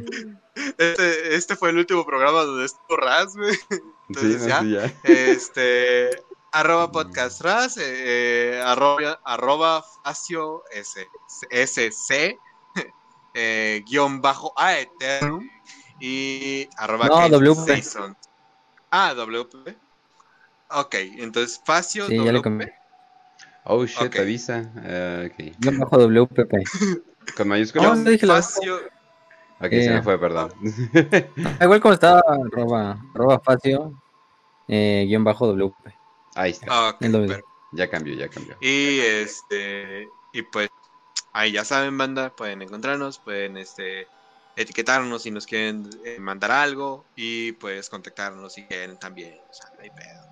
Eh, ¿Qué les iba a decir? Ah, les recuerdo también que este vamos a estar leyendo el último libro de Amos de la Noche. Oh, Eh, ya por fin acabar la, la trilogía de Adam Densky Bowden, no mames. eh, me siento orgulloso de ser prieto y poder acabar un libro. Entonces, sí, espero que nos podamos juntar. Creo que es para el fin de mes. eh, la fecha, ya saben, se las vamos a pasar también por el Telegram. Y este. Ah, sí, pues el 25, cordialmente todos los que estén en el DF y más eh, pueden estar invitados. Eh, solamente ya saben, vengan.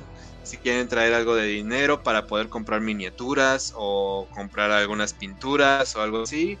Y este, pues echar la plata, conocernos, platicar sobre el hobby, algunas alegorías, referencias, tomas, chistes. Eh, ¿por, qué, por qué la Chichi Eldar le gusta tanto a ta, ta, tal?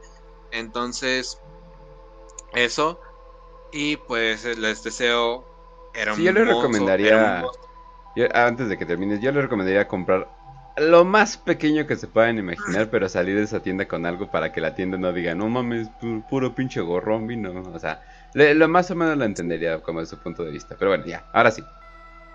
Sí, entonces, pues para no vernos tan jodidos, ¿verdad? También, este, así que bueno, espero que la pasen muy bonito, gente.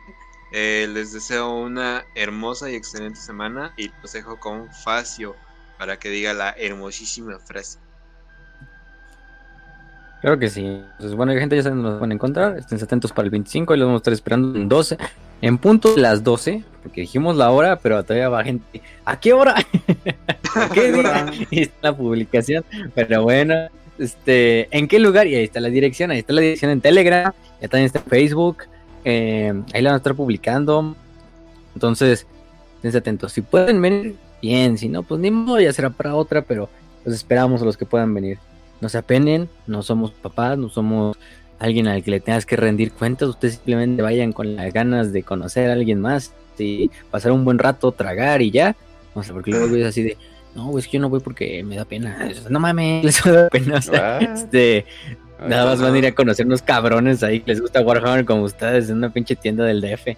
Entonces vayan. Se, se la pasan y si quejándose de que no conocen a gente. Ay, no conozco gente que le gusta Warhammer. Oye, nos vamos a juntar en esta tienda que puede vender cosas de Warhammer para platicar de Warhammer. Que- Puedes- ay, ay, no, Puedes quiero. comprar por primera vez tus miniaturas y toda tu visita soñaste con comprar miniaturas de Warhammer o mínimo un libro o mínimo lo que tú quieras. Entonces, la oportunidad Ah. perfecta, pero eh, ya, ya después del rant, pues vengan. eh, nos vemos ese día, el 25, acuérdense, en punto de las 12, Ujú. sábado, en GameSmart MX, en Insurgente Sur. Eh, eh, ¿Qué más? El Club de Lectura todavía no les damos una fecha confirmada porque la habíamos acordado para ese fin de semana, pero si se hace lo de- este, va a ser esto, entonces hay que pasarlo de día. Pero bueno, el siguiente episodio de la siguiente semana se lo confirmamos en el transcurso de la semana. Todavía no les puedo decir cuál vamos a hacer. Entonces, ahí esténse atentos.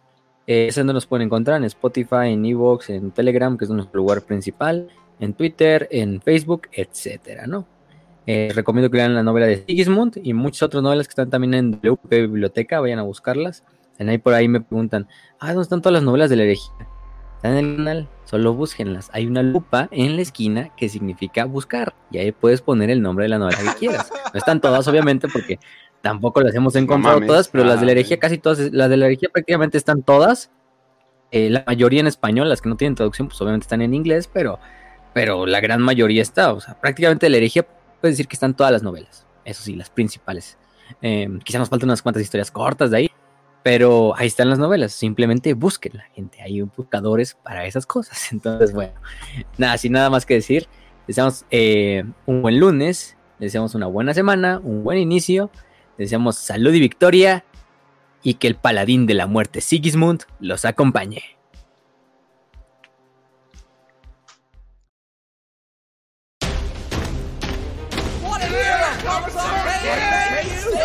Thank you, thank you, thank you. No, no, it was all of you.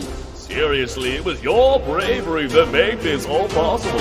Kai, Kai, Caiaphas K, hero the Imperium. Kai, Kai, Caiaphas K, hero of the Imperium. Thanks, sir. At first, I was nervous of you giving me command of the front lines against the foul greenskins. Ah. Well, you observed from the rear lines, but I see now that it was a test.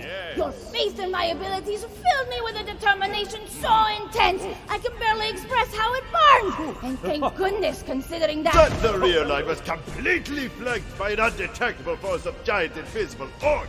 Oh, oh but fortunately, fortunately, you had the brilliant idea of having the humongous, sneaky orcs blindly chase you as you tactically withdrew your chimera into a nearby valley.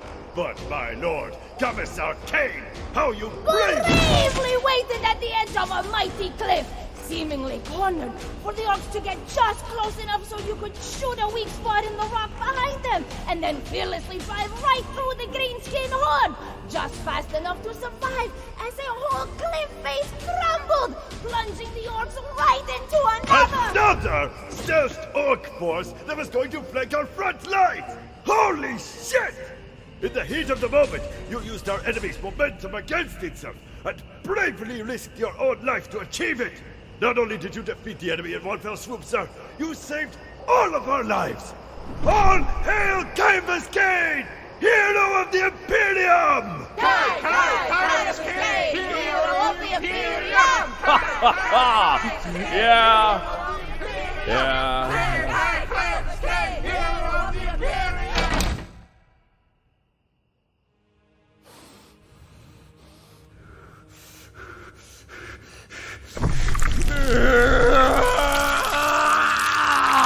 Should be dead. That was so close. That was too close. I thought that was it. The end of Kane's long history of bullshitting is way to the top. Ah, for throat's sake, how am I still alive? Withdraw? You mean I hightail it like a damn coward as fast as a chimera can take, right? Because that's what I did. Like a piece of shit. Right to the damn dead end. Oh, I didn't even see the weak spot in the ground. I was just trying to shoot the damned orcs. I do think I did it intentionally. They always do. You fools! You beautiful fools! You have no idea the sheer size of the bit of